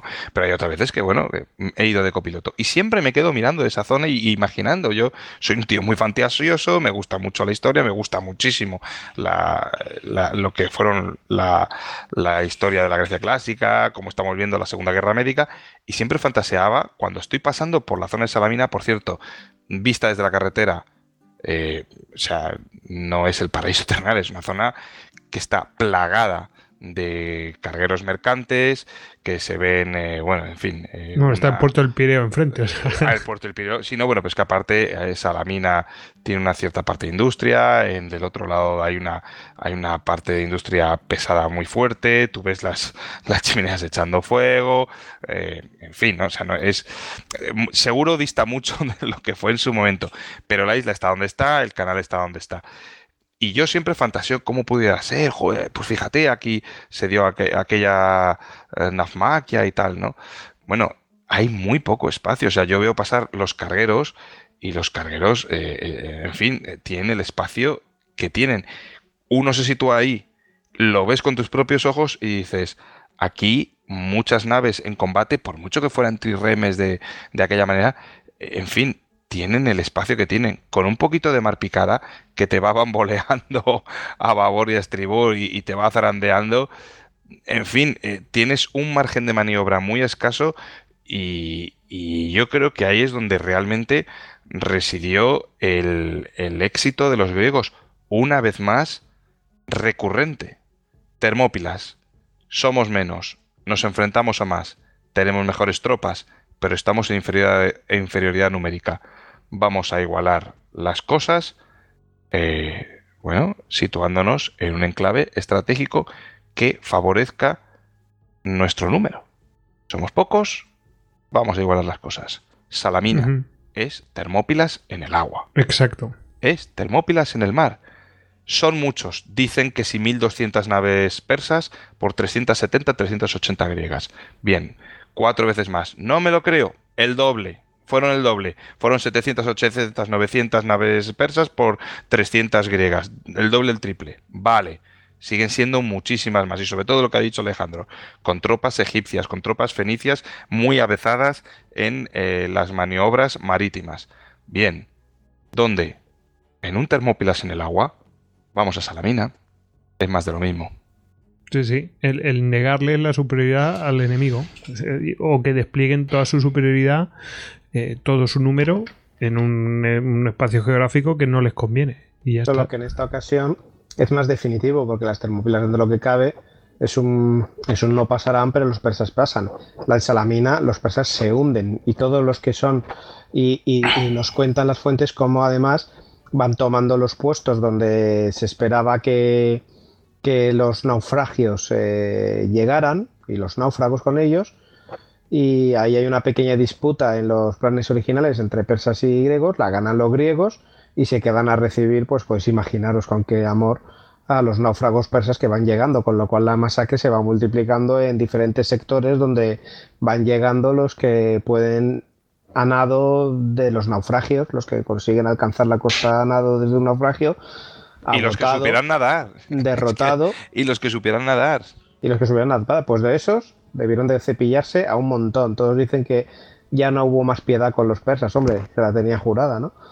Pero vamos. Decían que- esto sí que es una. eh, como la de. Y es de los atenienses, es curioso. Pero como la de Maratón, esto es victoria de los griegos. Porque eh, las Termópilas todavía es rebatible, es, es la heroicidad de los griegos. Pero, y desde entonces son victorias persas, pequeñas, A arrasaban ver, aquí lo que. Bueno, eh, de hecho es que si vemos las, eh, las bajas que sufren, es decir, los griegos se calcula que perdieron 40 naves eh, de, de las que tenían. eh, no sé si andaban por unas 200 o 300, sí, creo que 300 naves, una cosa así. Pero sin embargo, los, los persas estima que perdieron unas 200 naves eh, y a lo mejor andaban por 400 o 500, pero claro, habían perdido la mitad de su flota al menos. Eso es un correctivo durísimo. Entonces, bueno, yo creo que ahí mm, dijeron como tengamos otra derrota de estas, es que no, no vuelve ni uno. Y, y bueno, Jerjes tenía que volver. y Sí, bueno, era lo ya- suyo, era, era lo suyo porque aparte había dejado un pan en el horno, el bizcocho haciéndose y... A ver, Jerjes. Y los mucho ratones- y- es de zascandir con los griegos, ¿no? y los ratones bailando. Y los ahí. ratones bailando. que- Los ratones bailando. Los ratones que eran los armenios, los otros... Eh, to- todos los atrapas de por ahí. Bueno, mm, claro, ahora continuará qué va a pasar con Jerjes, pero me parece que Jerjes dice que no, que tengo to- muchos ratones bailando, tengo todo, todo cocinando por ahí y a ver si se me va a quemar. Así que bueno, vamos a hacer un descansito y ahora volvemos. ¿Os parece? Claro que sí. Perfecto. Venga, hasta ahora.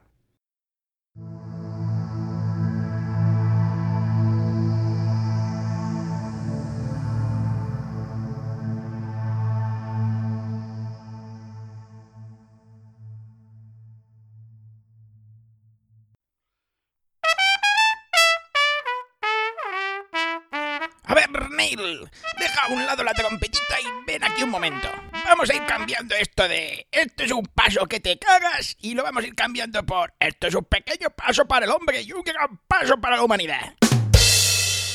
Histocast, ten en cuenta por lo que serás recordado.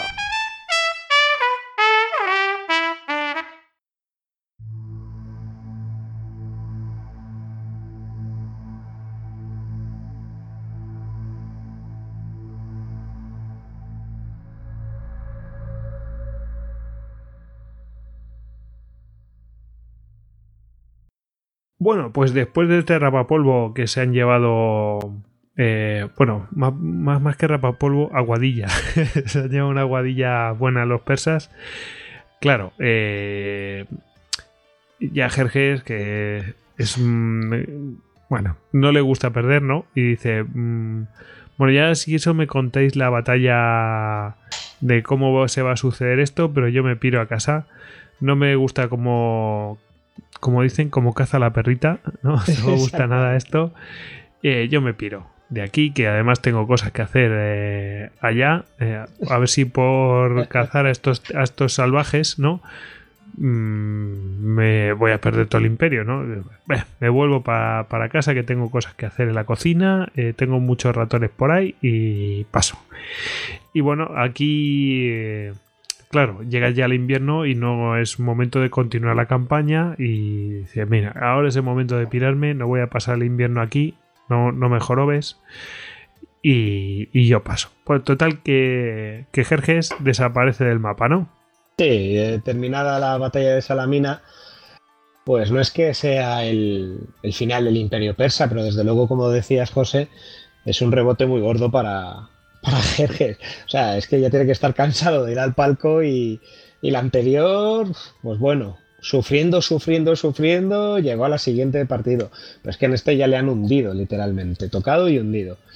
Total, que ya abandona totalmente la esperanza de, de poder terminar la, la campaña en, en septiembre, todavía en estío y tal, y sabiendo que vaya a llegar ya el otoño, pues, y temiendo con parte de la flota hundida y con todas sus tropas en, en el Ática eh, pueda haber estas victorias griegas alimenten nuevos conatos de, de rebelión en, en sus provincias jónicas, pues decide dejar a Mardonio, eso sí, con una parte muy importante del ejército, se calcula en torno de 120.000, 150.000 hombres más 2.000 y pico caballeros, pero que bueno, ya no es ya no son las cantidades de las que estábamos oyendo hablar, de, más de 200.000 o en torno de 200.000, es, es una diferencia notable, aunque sí debería ser seguir siendo más que suficiente para solventar este pequeño trámite que tiene con los griegos. Y Jerjes pues decide volver a atender a la gestión de su imperio y dejar a Mardonio encargado de la dirección de la campaña. Así Que Mardonio en realidad es lo que estaba haciendo desde antes. O sea, que en realidad lo que hace es, bueno, sí, sí, tú sigues entrenando al equipo como estabas haciendo hasta ahora, yo me piro. Está. También que es que tiene que hacerlo, o sea, tiene todo un imperio que no puede estar aquí desatendiendo y que probablemente ya no le guste mucho cómo pintan aquí las cosas. A ver si se va a quedar precisamente en algún revés en Atenas o algo. Eh, a ver si va a ser cogido o algo por los griegos. Las cosas han pintado muy mal en Salamina, es que ya tiene que estar muy harto. Total, ya llega en- encima el invierno, las campañas se tienen que parar. Mardonio vuelve con su ejército a los campamentos de invierno en Tesalia y durante unos meses tenemos una pausa. ¿Qué va a ocurrir en estos meses? Bueno, Mardonio va a tirar de diplomacia y lo que va a estar intentando es eh, tentar a los griegos, especialmente a los atenienses, pues sabiendo la pieza de los que los persas intentan jugar todo el rato es el famoso divide y vencerás. Y es verdad, lo hemos dicho ya 20 veces, es verdad que los griegos están muy, muy separados entre ellos. Entonces, intentan meter una nueva, nuevamente una cuña durante invierno, pues ofreciéndole a Atenas unas ventajas muy, con- muy honorables y muy beneficiosas de paz durante el invierno, con tal de que abandone esta liga. ¿Qué ocurre? Que los atenienses, con eso de que les hayan, acaben de quemar la casa, pues están un poco rebotados y no, no aceptan. Así que con la llegada de. con el fin del, del verano, pues. y la llegada del invierno, pues. eh, Mardonio coge al ejército y vuelve a avanzar hacia el sur, hacia Atenas, a cargarse a los. a los griegos, a continuar la invasión que no pudieron terminar en la. en la operación verano anterior. Nuevamente los atenienses ven llegar el, el ejército de los persas y no les queda otra que ir a refugiarse, adivina dónde, a Salamina, correcto. No jodas. Y sí, vuelven otra vez a Salamina y los persas vuelven a tomar una segunda vez Atenas y destrozar el Ática. Van saqueando el Ática mientras los, los atenienses vuelven a pedir ayuda a los espartanos, pero una vez más los espartanos van dando largas porque es que son festividades religiosas y les pasa a los que le pasó en Maratón y lo que le pasa en, en Salamina la parte militar y lo que le pasa siempre que llaman a los espartanos. Que, que están de fiesta, que no pueden romperlas, que son cosas religiosas y que no se mueven y van dando largas y esperan a que espere y, les piden a los atenienses que esperen el momento correcto en el que ellos pueden movilizar la tropa porque ya saben cómo son ellos. Los griegos desesperan y encima se enteran de que los espartanos están fortificando el muro de Corinto y que esto les da a entender que todos los espartanos es un cuento y que ellos tienen intención de dejarles vendidos y de defender a, y hacerse ya los únicos gerifaltes de la alianza griega y defenderse en Corinto, que es donde llegamos ya al Peloponeso, es aquí el estrecho de brazo de tierra por donde llegamos ya al Peloponeso y a defender su tierra. Esto es así. Entonces ya los atenienses, eh, Mardonio sabe todo esto y sigue tentando a los atenienses con la fruta prohibida, les está diciendo todo el rato pues buenas condiciones de paz.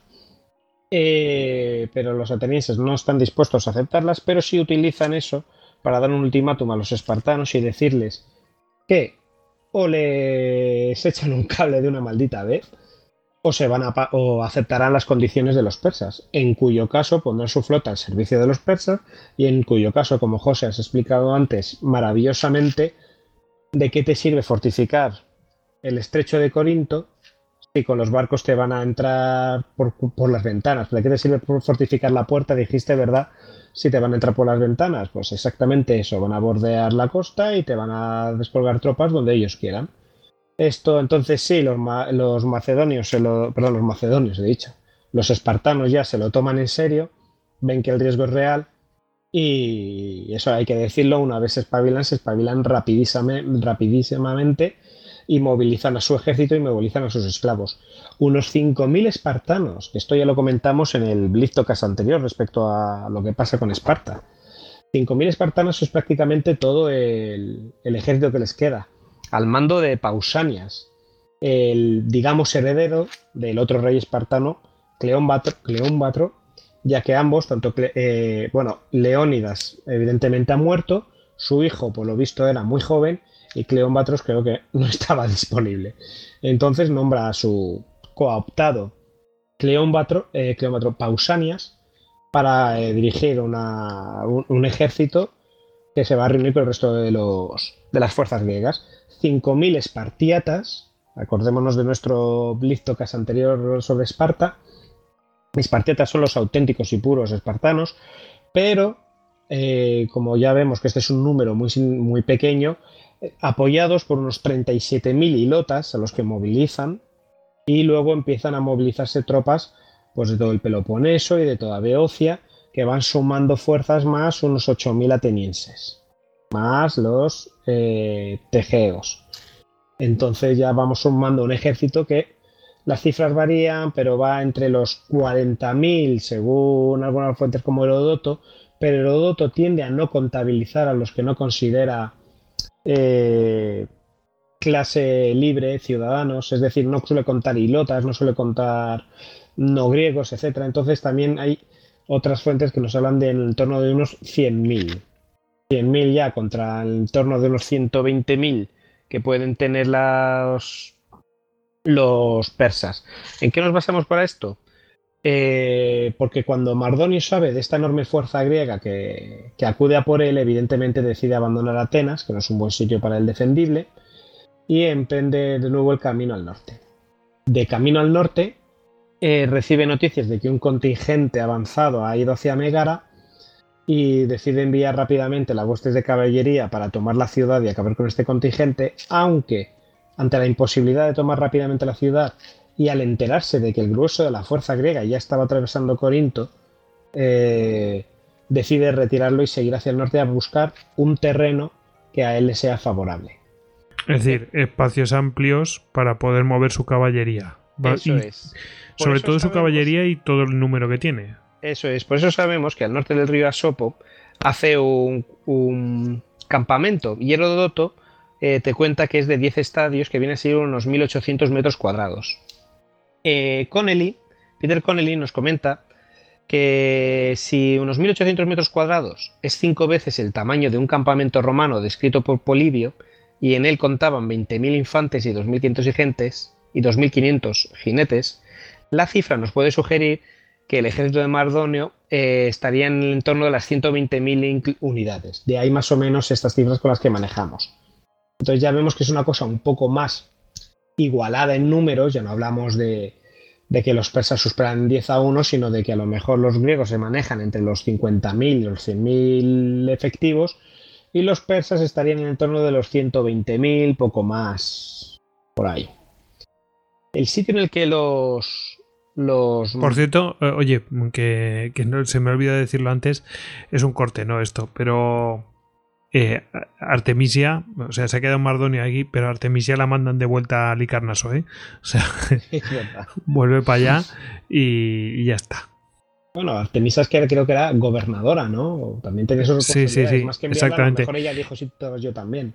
Exactamente. Ella tenía al mando cinco, cinco embarcaciones, pero bueno, eh, al final le dejan eh, pues era como la que aconsejaba marítimamente y bueno, pues no le hicieron mucho caso y bueno, debió decir, oye, a mí yo ya no pinto nada aquí. ¿Qué tal si te llevo Jerjes a, a Persia? Venga, hasta luego.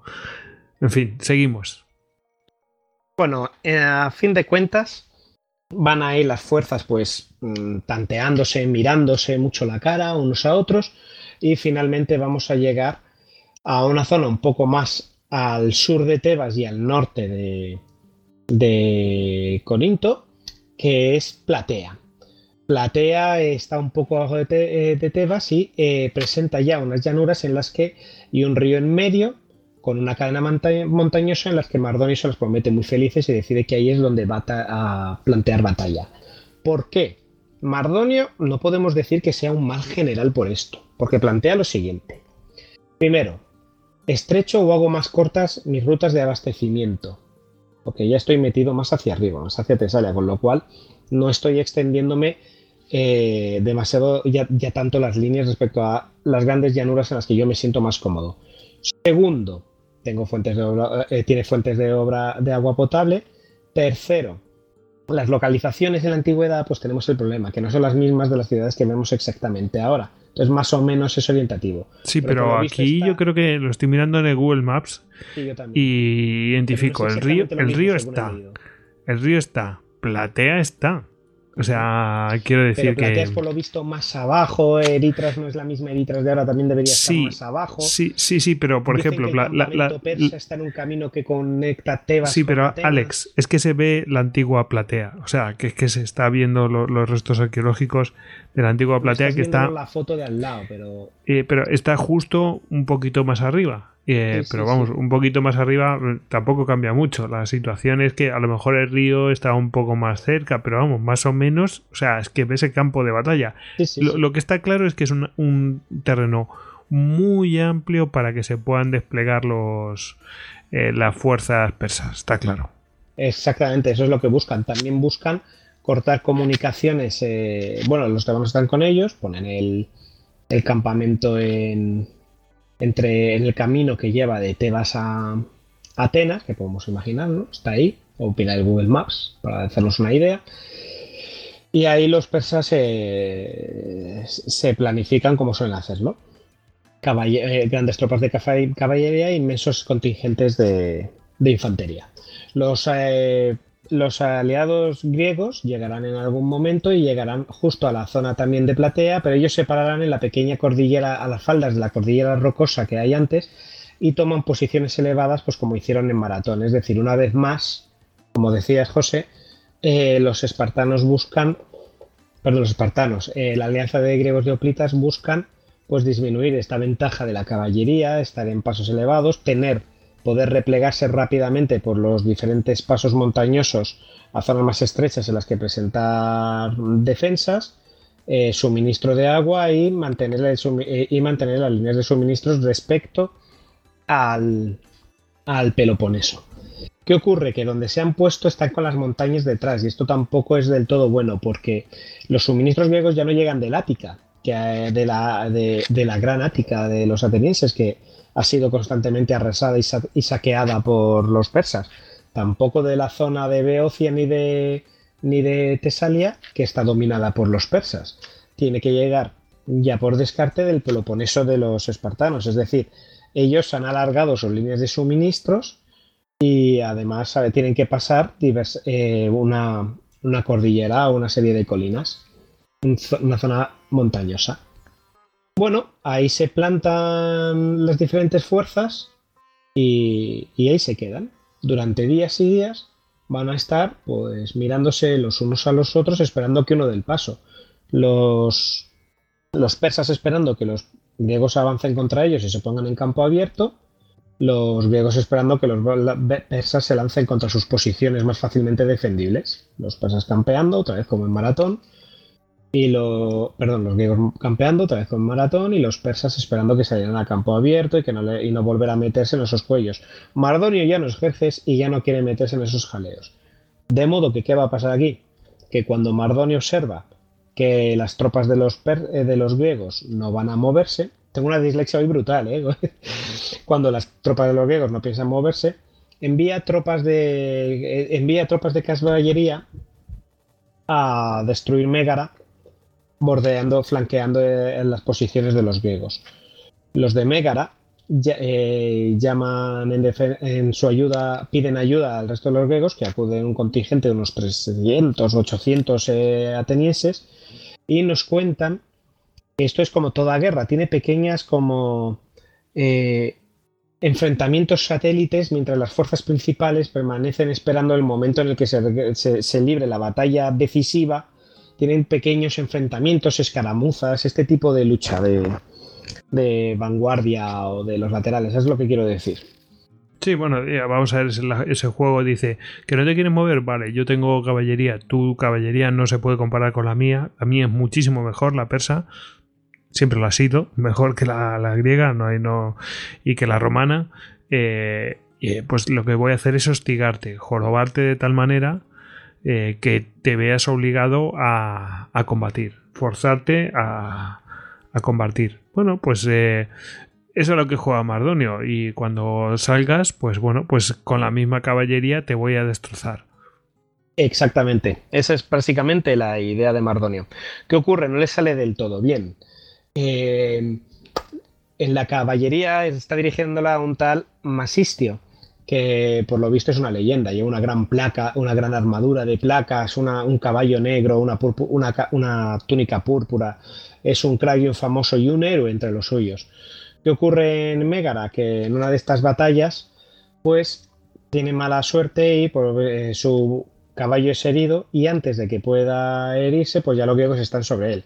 Cuentan que está también protegido por su armadura de gran calidad y porque es un gran héroe y digo yo que se defendería muy bien como una tortuga boca arriba de las lanzas que no le atraviesan, la metalurgia de la época, y al final deciden apuñalar en un ojo.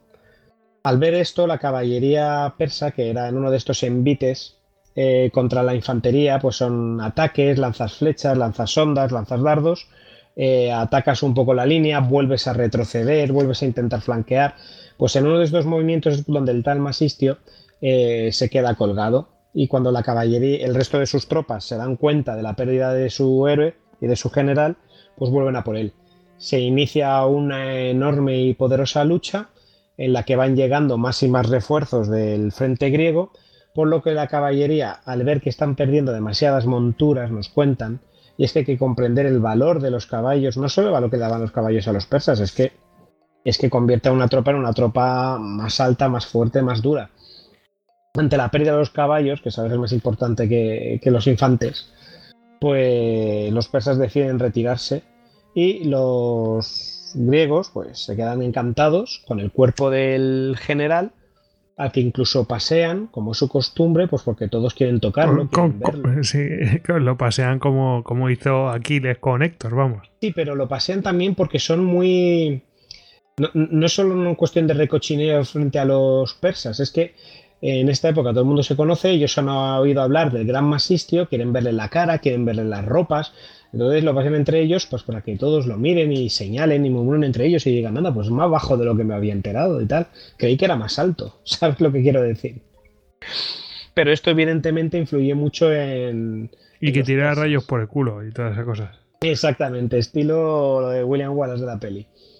Total, que e- esto influye negativamente en el ánimo de los persas que dicen, joder, es que no, no nos sale nada bien. Y entonces los griegos deciden explotar eh, esta ventaja psicológica y ir a plantarle cara a los persas. Deciden avanzar y ponerse en terreno abierto y di- disponerse para la pantalla, para la batalla, es decir, invitan a los persas a la batalla en las esplanadas de en la llanura de Platea.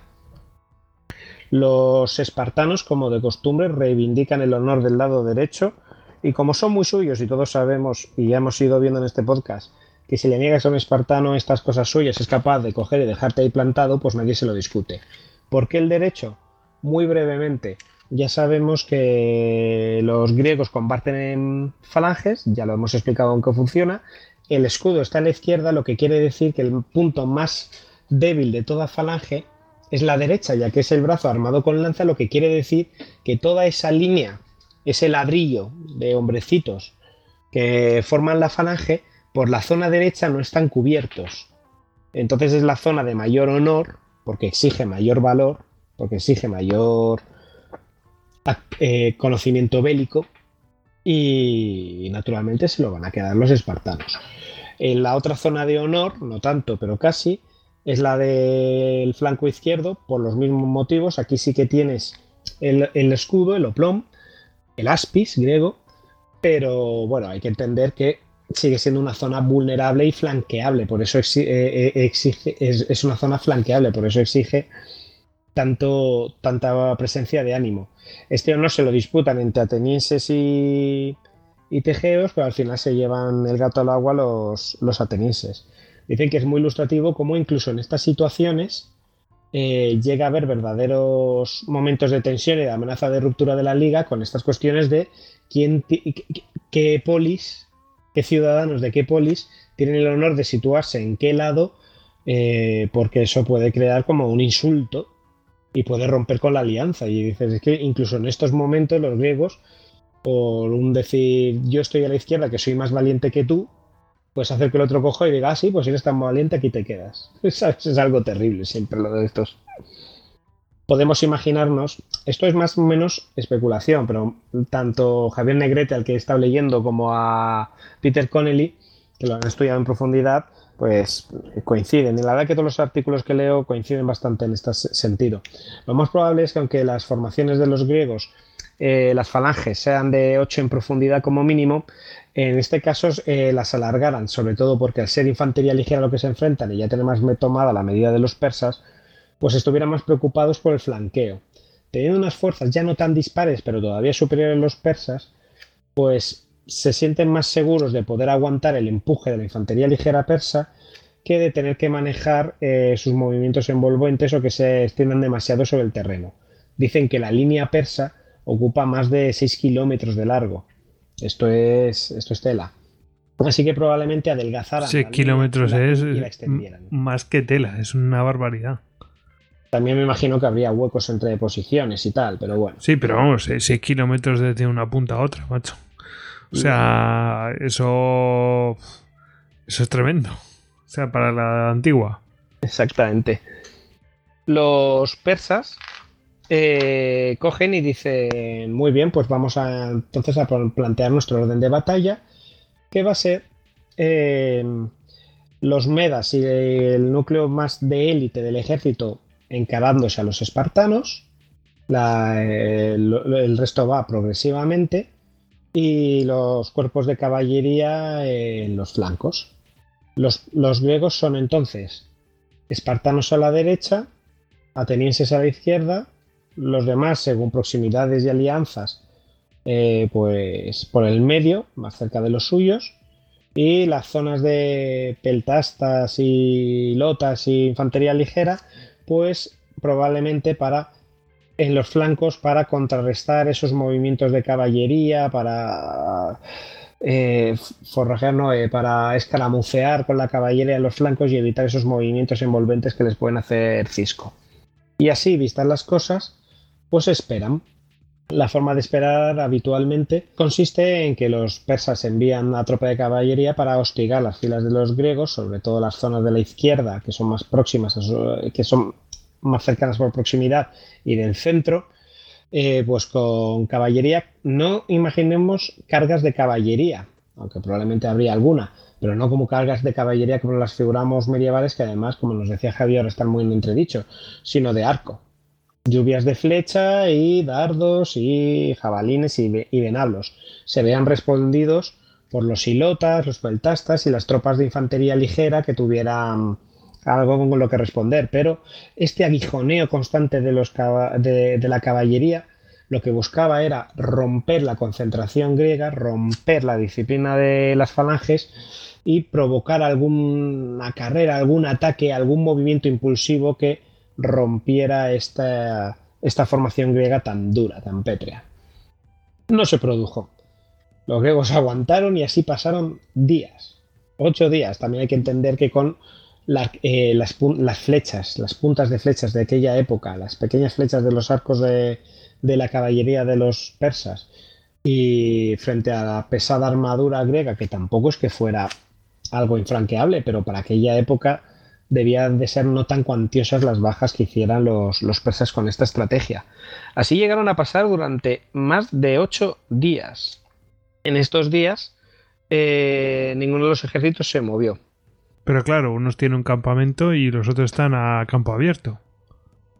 Digo yo, ¿no? Sí, es correcto. Nos cuenta Heródoto que en un momento dado eh, los espartanos vuelven a discutir con los atenienses porque se dan cuenta de que el puesto más honorable en esta circunstancia no es el flanco derecho, es el flanco izquierdo.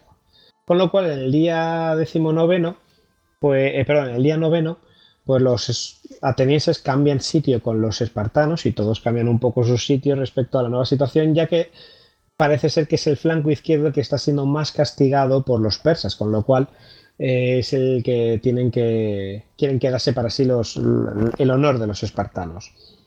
Cuentan que en ese caso los persas responden y Mardonio vuelve a cambiar sus propias tropas, también de, de los medas de su flanco izquierdo al flanco derecho ahora del suyo propio, para seguir teniendo las cosas encuadradas más o menos. eh, Básicamente que veía más débiles a los, a los atenienses que a los espartanos. Todos, No. como, todos como estaban. Sí, sí. ¿Qué ocurre? Que una vez más los espartanos dicen que ahora quieren ponerse en el lado derecho de nuevo y nuevamente se produce todo este movimiento. Esto es un poco, parece un poco absurdo, puede entenderse por estas cuestiones de honor.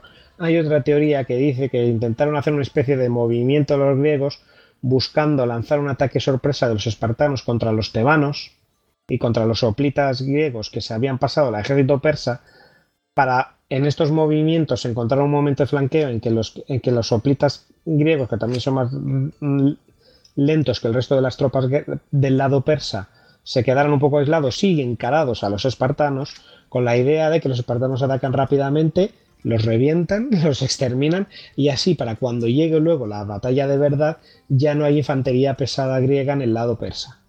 Pero bueno, esto es solo una hipótesis. Otra hipótesis es la de estos movimientos respecto al honor y de dónde se encuentra el honor, en qué lado de la batalla.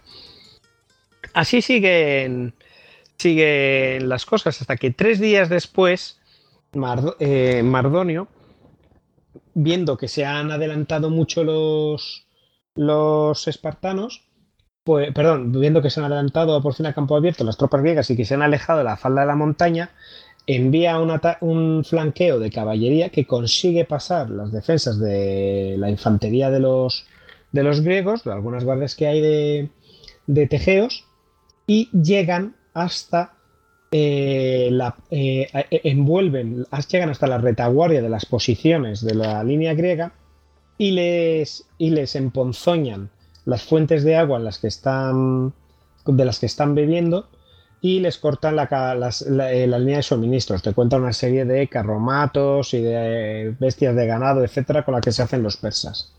Claro, aquí de repente los griegos dicen, uy, uy, uy, uy, acabamos de tener un pequeño problema. Estamos aquí encarados, pero mientras estamos encarados con el ejército persa, unas tropas de caballería nos han flanqueado y nos han emponzoñado las fuentes de agua de las que, que bajan luego con el curso de, de los pequeños riachuelos que haya y de las cuales bebemos y nos han quitado el ayuno. Ahora estamos más vendidos. Los persas no tienen que esperar a que nos, nos quedemos más flojos y sedientos. Aquí de guardia todos con el oplón, con, con todo el equipo del oplita, asándonos al sol y cuando ya estemos muy flojos solo tendrán que venir a rematarnos. Esto no puede ser. Total, que llegan a un debate entre ellos, están charlando y llegan a una decisión. Vamos a volver a retirarnos a nuestras posiciones originales en las faldas de la, cordillera y de la montaña, ya que de esta forma podemos volver a, a, recuperar nuestra línea de, de suministro, ya que esto es superando otra vez, eh, volviendo hacia atrás expulsas a la caballería o se queda ahí a morir. eh, y al expulsar la caballería recuperas tu línea de suministros, vuelves a estar en los pasos, vuelves a controlar ese acceso, con lo cual ya no te van a volver a flanquear y vuelves a recuperar el agua. Deciden que lo van a hacer por la noche, en silencio y en secretito. Entonces hay un paso que es el paso de las tres cabezas, otro paso que es el Gisto Castro y otro paso que es el Monte Pastra. Vamos a no intentar liarnos y, simplemente pensar que para volver atrás toda esa enorme línea griega, cuando lleguen hasta la cordillera, para no destrozarse, tienen que ponerse de acuerdo en por qué zona van a estar cada uno. Y entonces eligen cada uno la que sería más afín a ellos. Unos eh, camino a Platea y otros camino a Eretria. Vale. Digamos que moviéndose eh, en línea, en el eje de su, de su posición original. Y si lo hacen bien, van a tener margen suficiente respecto a los persas para poder juntarse de nuevo. Eso es. ¿Qué ocurre? Que los griegos son griegos y estos movimientos tácticos que hacen relativamente bien los persas, que como hemos dicho han conquistado un imperio y que han ido a estrellarse con los valientes griegos y que han hecho muchas cosas bien, pero estos movimientos ya tan complicados de, de un ejército tan grande, de tantas polis, de tantas falanges, son complicadas. En la noche eh, los que no son los atenienses, casi todas las ciudades que están aliadas, Tegeos, eh, todos los que hay por ahí, se equivocan de camino y acaban en platea. Y al acabar en platea ven un monumento de era, depositan las armas ahí y descansan, porque se han ido apenas ha empezado a anochecer porque eh, habían sido muy acosados por la caballería persa, estaban especialmente castigados y digamos que se retiraron muy rápido y con mucha alegría. Se equivocaron de camino y se fueron dando hora y se pusieron a descansar. Al ver esto, los atenienses también se retiraron, pero, eh, pero ocurrió una cosa. Cuando los, eh, los atenienses también al camino que les tocaba, que les llevaba también a platea, sorprendiéndose al encontrar a los otros en su sitio, diciendo, pero vosotros, ¿qué hacéis aquí? Si este era nuestro lugar, vosotros tenéis que estar tres kilómetros más al sur, más al este. ¿Qué ocurre mientras tanto? Que los espartanos no se mueven. Sí, y han dejado un hueco tremendo. ¿Por qué no se mueven los espartanos? Resulta que hay un tío, hay un espartano, un locatos, que no es el locatos del locos habitual, sino de, nos volvemos a remitir al listocas de las características del ejército espartano, que es uno, digamos, de los generales espartanos que se llama Amonfareto. Entre los espartanos, cuando hay una reunión del Estado Mayor, el Estado Mayor son ellos. ¿Qué ocurre?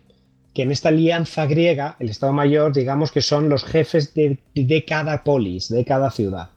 Es decir, eh, Pausanias por los espartanos, aunque fuera el, digamos, el, el, comandante en jefe de todas las operaciones, y por los atenienses estaba, estaba Eurianax. Pero no había eh, los 20 oficiales de Orianas, los 20 oficiales de Pausanias y los 20 oficiales de cada ciudad. Lleva cada uno para tomar decisiones rápidas y comunicárselo a sus mandos. Esto ofende terriblemente a Monfareto, que lleva a sus locos y no lo mueve. No lo mueve porque dice que le tenían que haber consultado, eh, digamos que está de morros, y, no mueve a sus tropas. Y dice que tenía que haber estado en la Junta Mayor y que los espartanos no huyen delante del enemigo. Bueno, claro, Pausanias vuelve hasta las posiciones. Pausanias el espartano, con el resto del ejército espartano, vuelve a la posición del locos de Amonfareto y le dice: ¿Pero qué haces, loco? ¿Qué haces colgado que nos estás dejando en una situación? Nos van a machacar. Exactamente, o sea, ponte, coge ahora mismo el escudo, que te mete una patada en el culo y muévete. Pero a Monfareto se mantiene sus 13, que no me muevo, que no me muevo, que no me muevo. y la próxima vez que toméis una decisión entre vosotros, me consultáis, que yo soy un espartano y soy un locatos y soy no sé quién.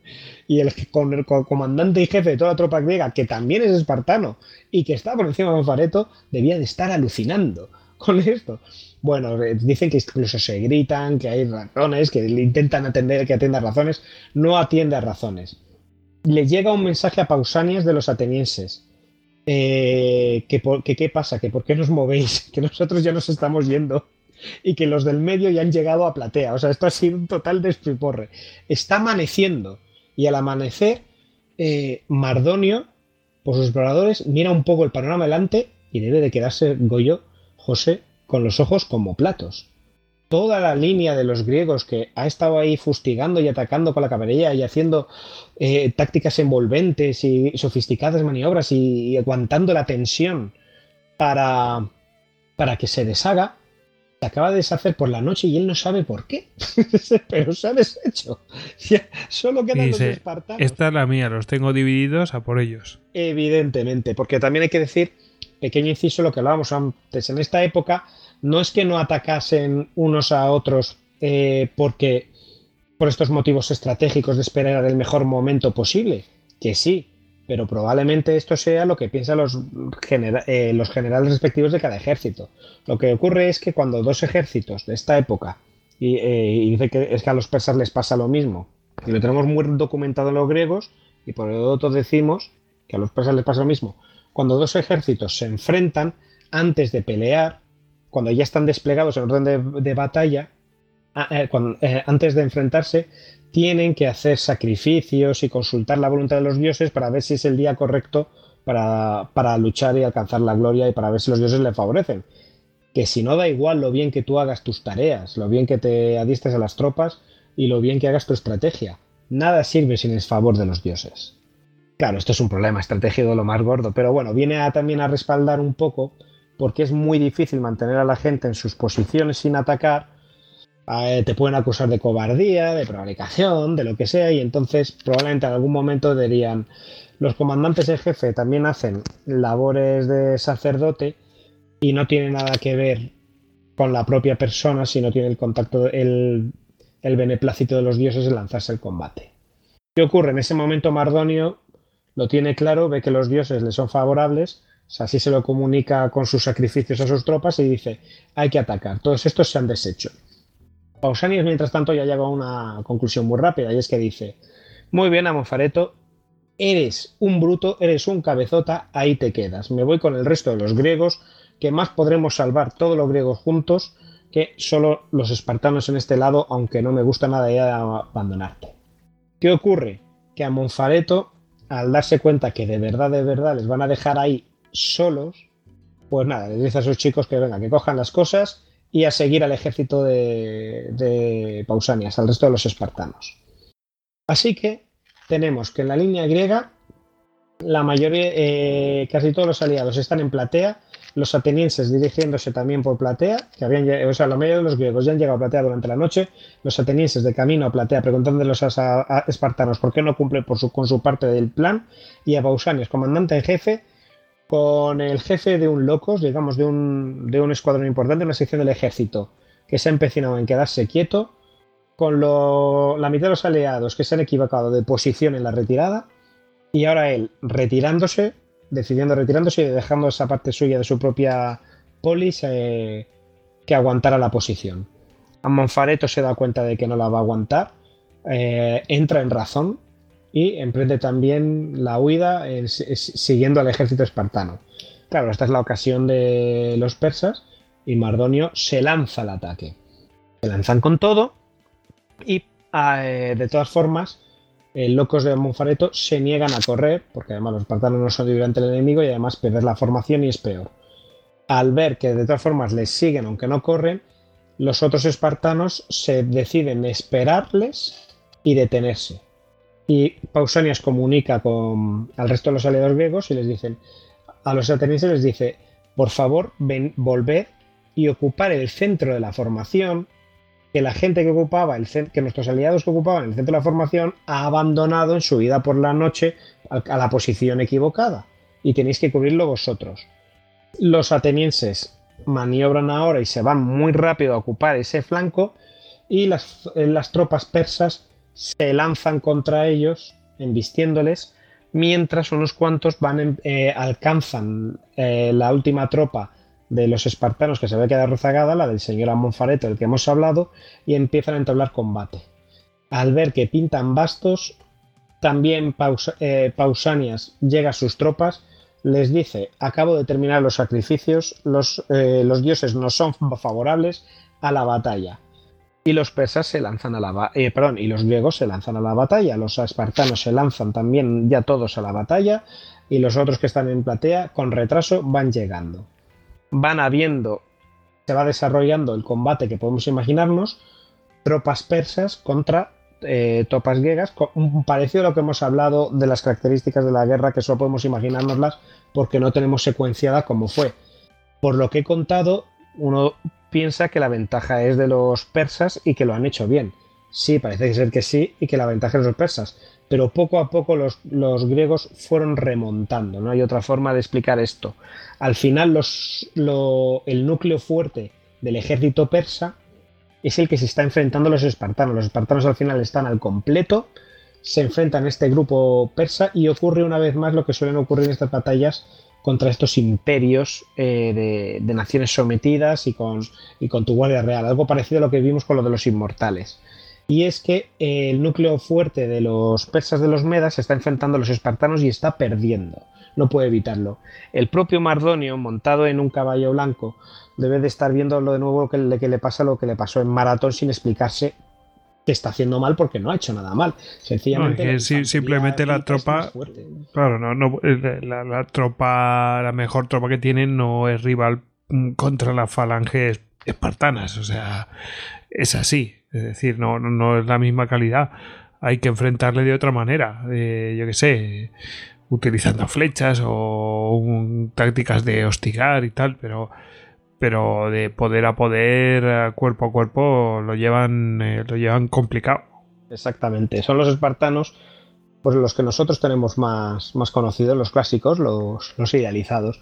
Son muy duros, son unas malas bestias y no hay forma de vencerlos.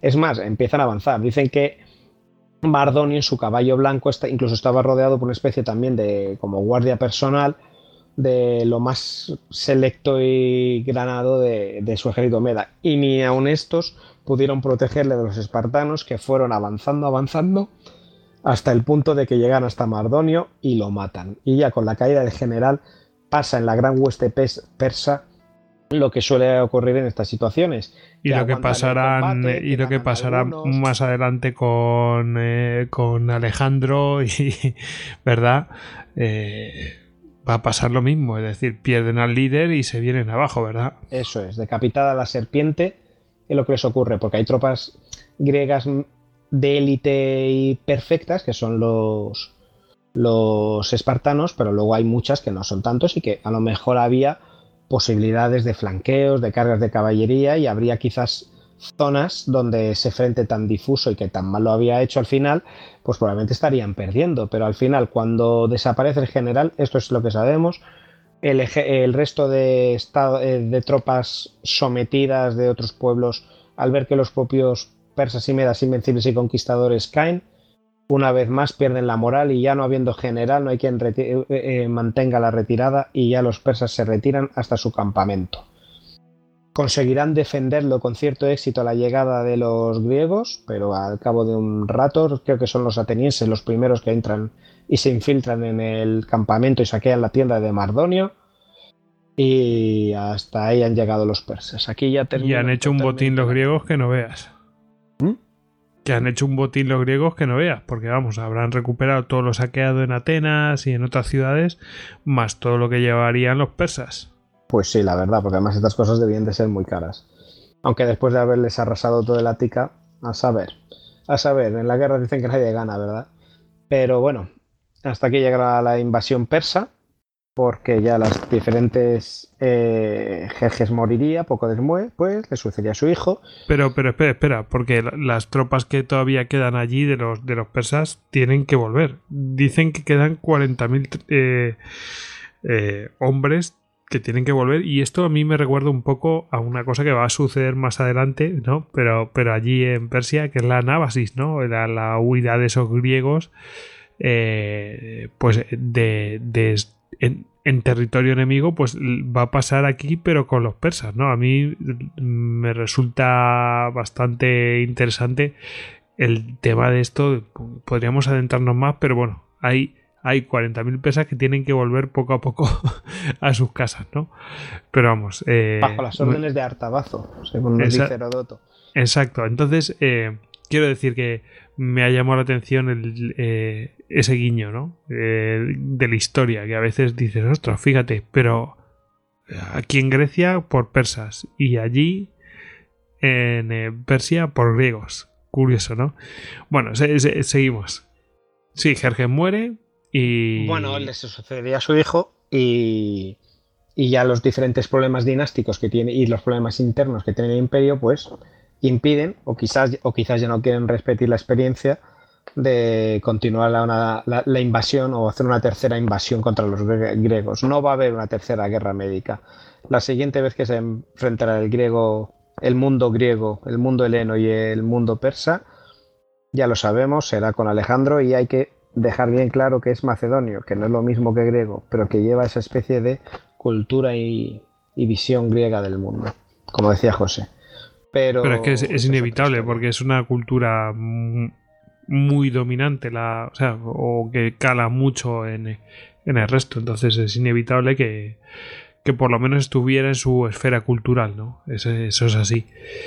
Em, lo que pasa es que los griegos, bueno, eh, si esta la primera guerra y la segunda guerra tuvieron su origen en, en aquellas eh, ciudades jónicas, ¿no? Esas revueltas jónicas, eh, lo que pasa es que los griegos van a intentar, bueno, pues llevar esa guerra que todavía no ha terminado, llevarla allí. Bueno, José, ¿Qué conclusiones eh, sacas de, esta guerra? ¿Qué consecuencias? Bueno, lo que la reflexión final que quieres hacer tú. Bueno, yo creo que obviamente estamos hablando de una guerra que sucedió hace muchísimo tiempo, de la que tenemos la información que tenemos, bebida sobre todo en fuentes eh, ciertamente escasas y de hace, hablamos más de 2.300 años, pero sí que es verdad que hay muchísimos historiadores, entre los cuales pues incluso algún muy buen conocido nuestro, que sí que opinan que eh, de no haberse producido esta victoria de los griegos en la Segunda Guerra Médica, el mundo podría ser muy distinto al que es hoy. Ten en cuenta que, o tengamos en cuenta que no estamos hablando de una América, de una África como la conocemos hoy, ni siquiera de la mitad de Asia como se conoce hoy. Era un mundito mucho más reducido, ¿verdad?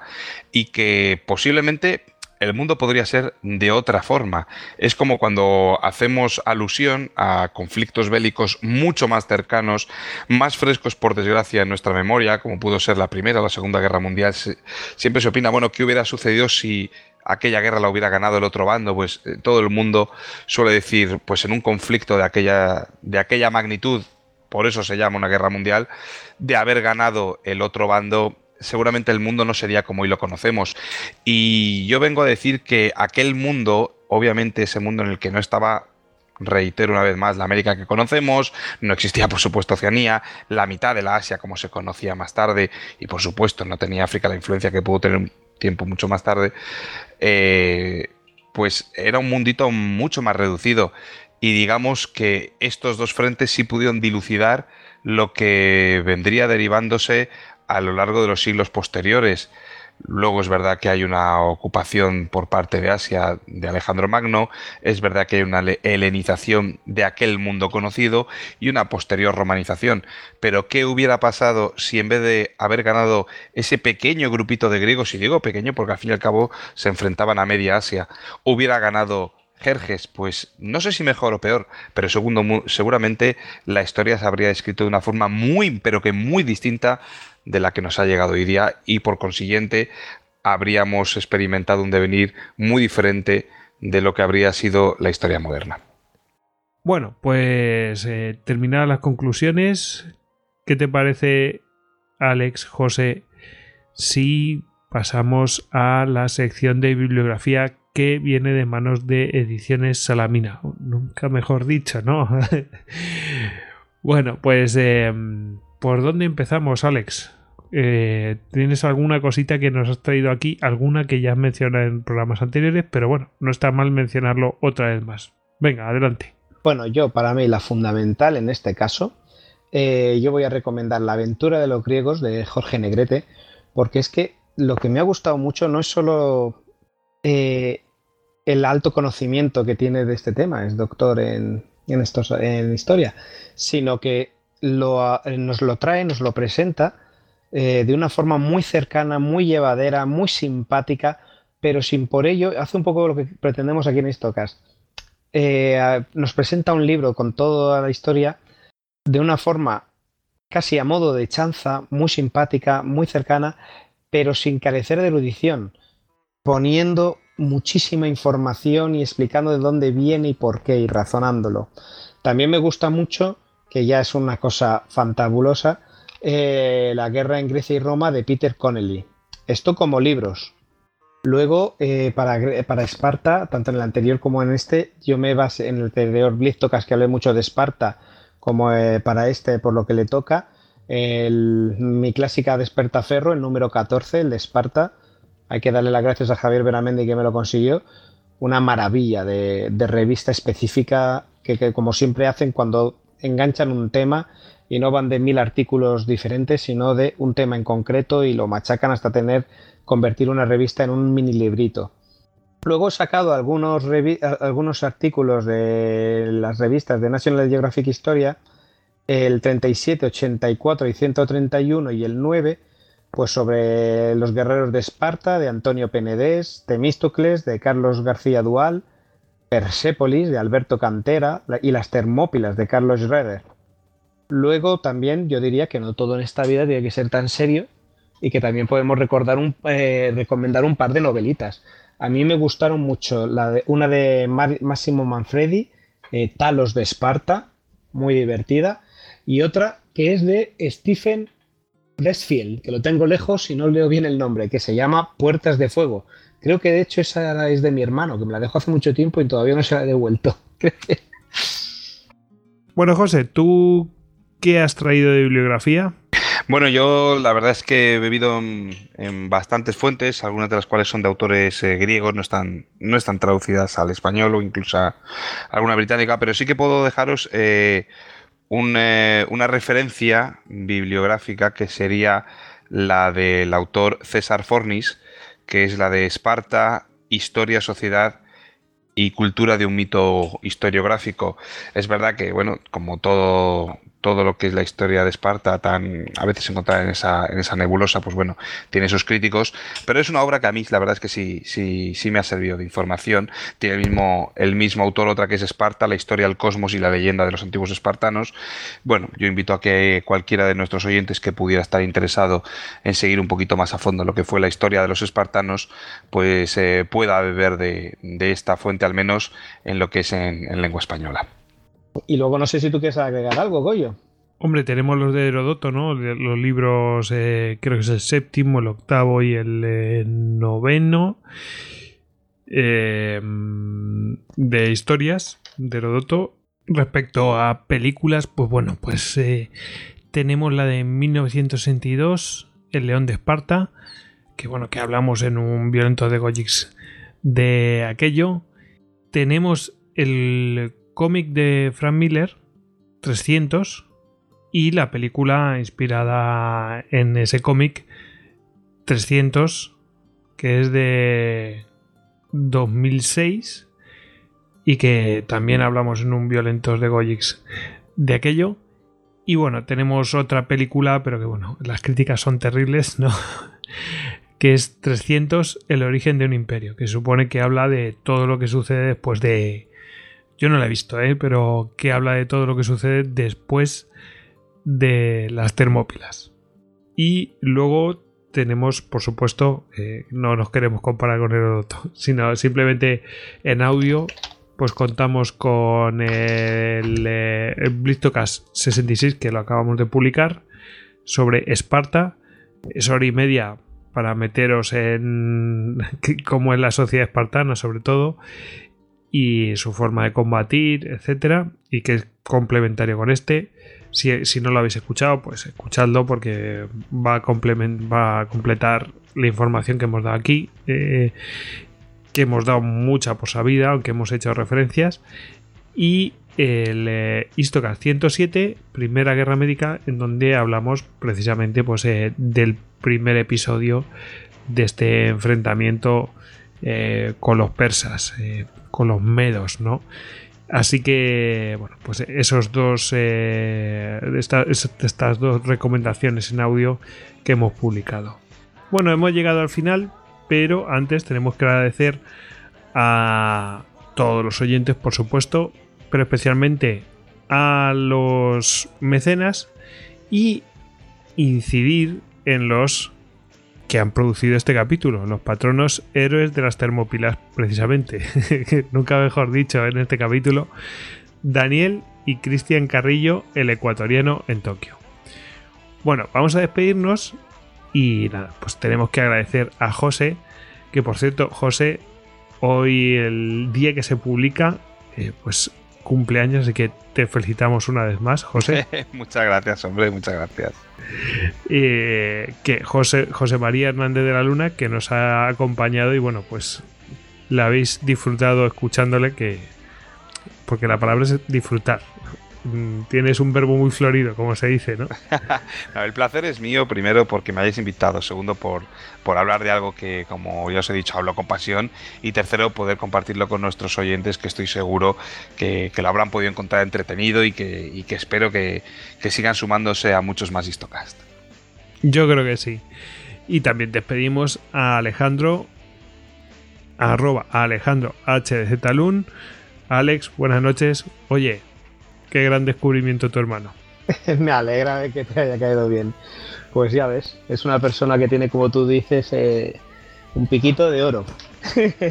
una maravilla. Y además para mí un enorme placer por fin estar aquí con mi hermano haciendo algo con lo que nos aficionamos ya hace tantísimos años, influencia suya, hay que decirlo, con aquellas películas Peplum, la del León de Esparta, que comentamos en, en uno de nuestros especiales Los Violentos de Goyix.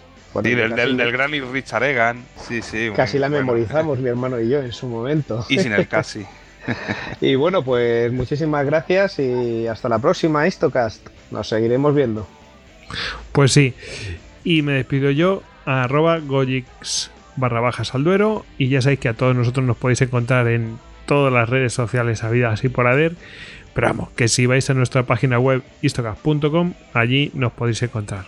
Así que, nada, ahora, a despedirse todos. Venga, Hasta la próxima. Si Au. queréis nuestras armas, venid a buscarlas. Molón la ve. Semper Fidelis.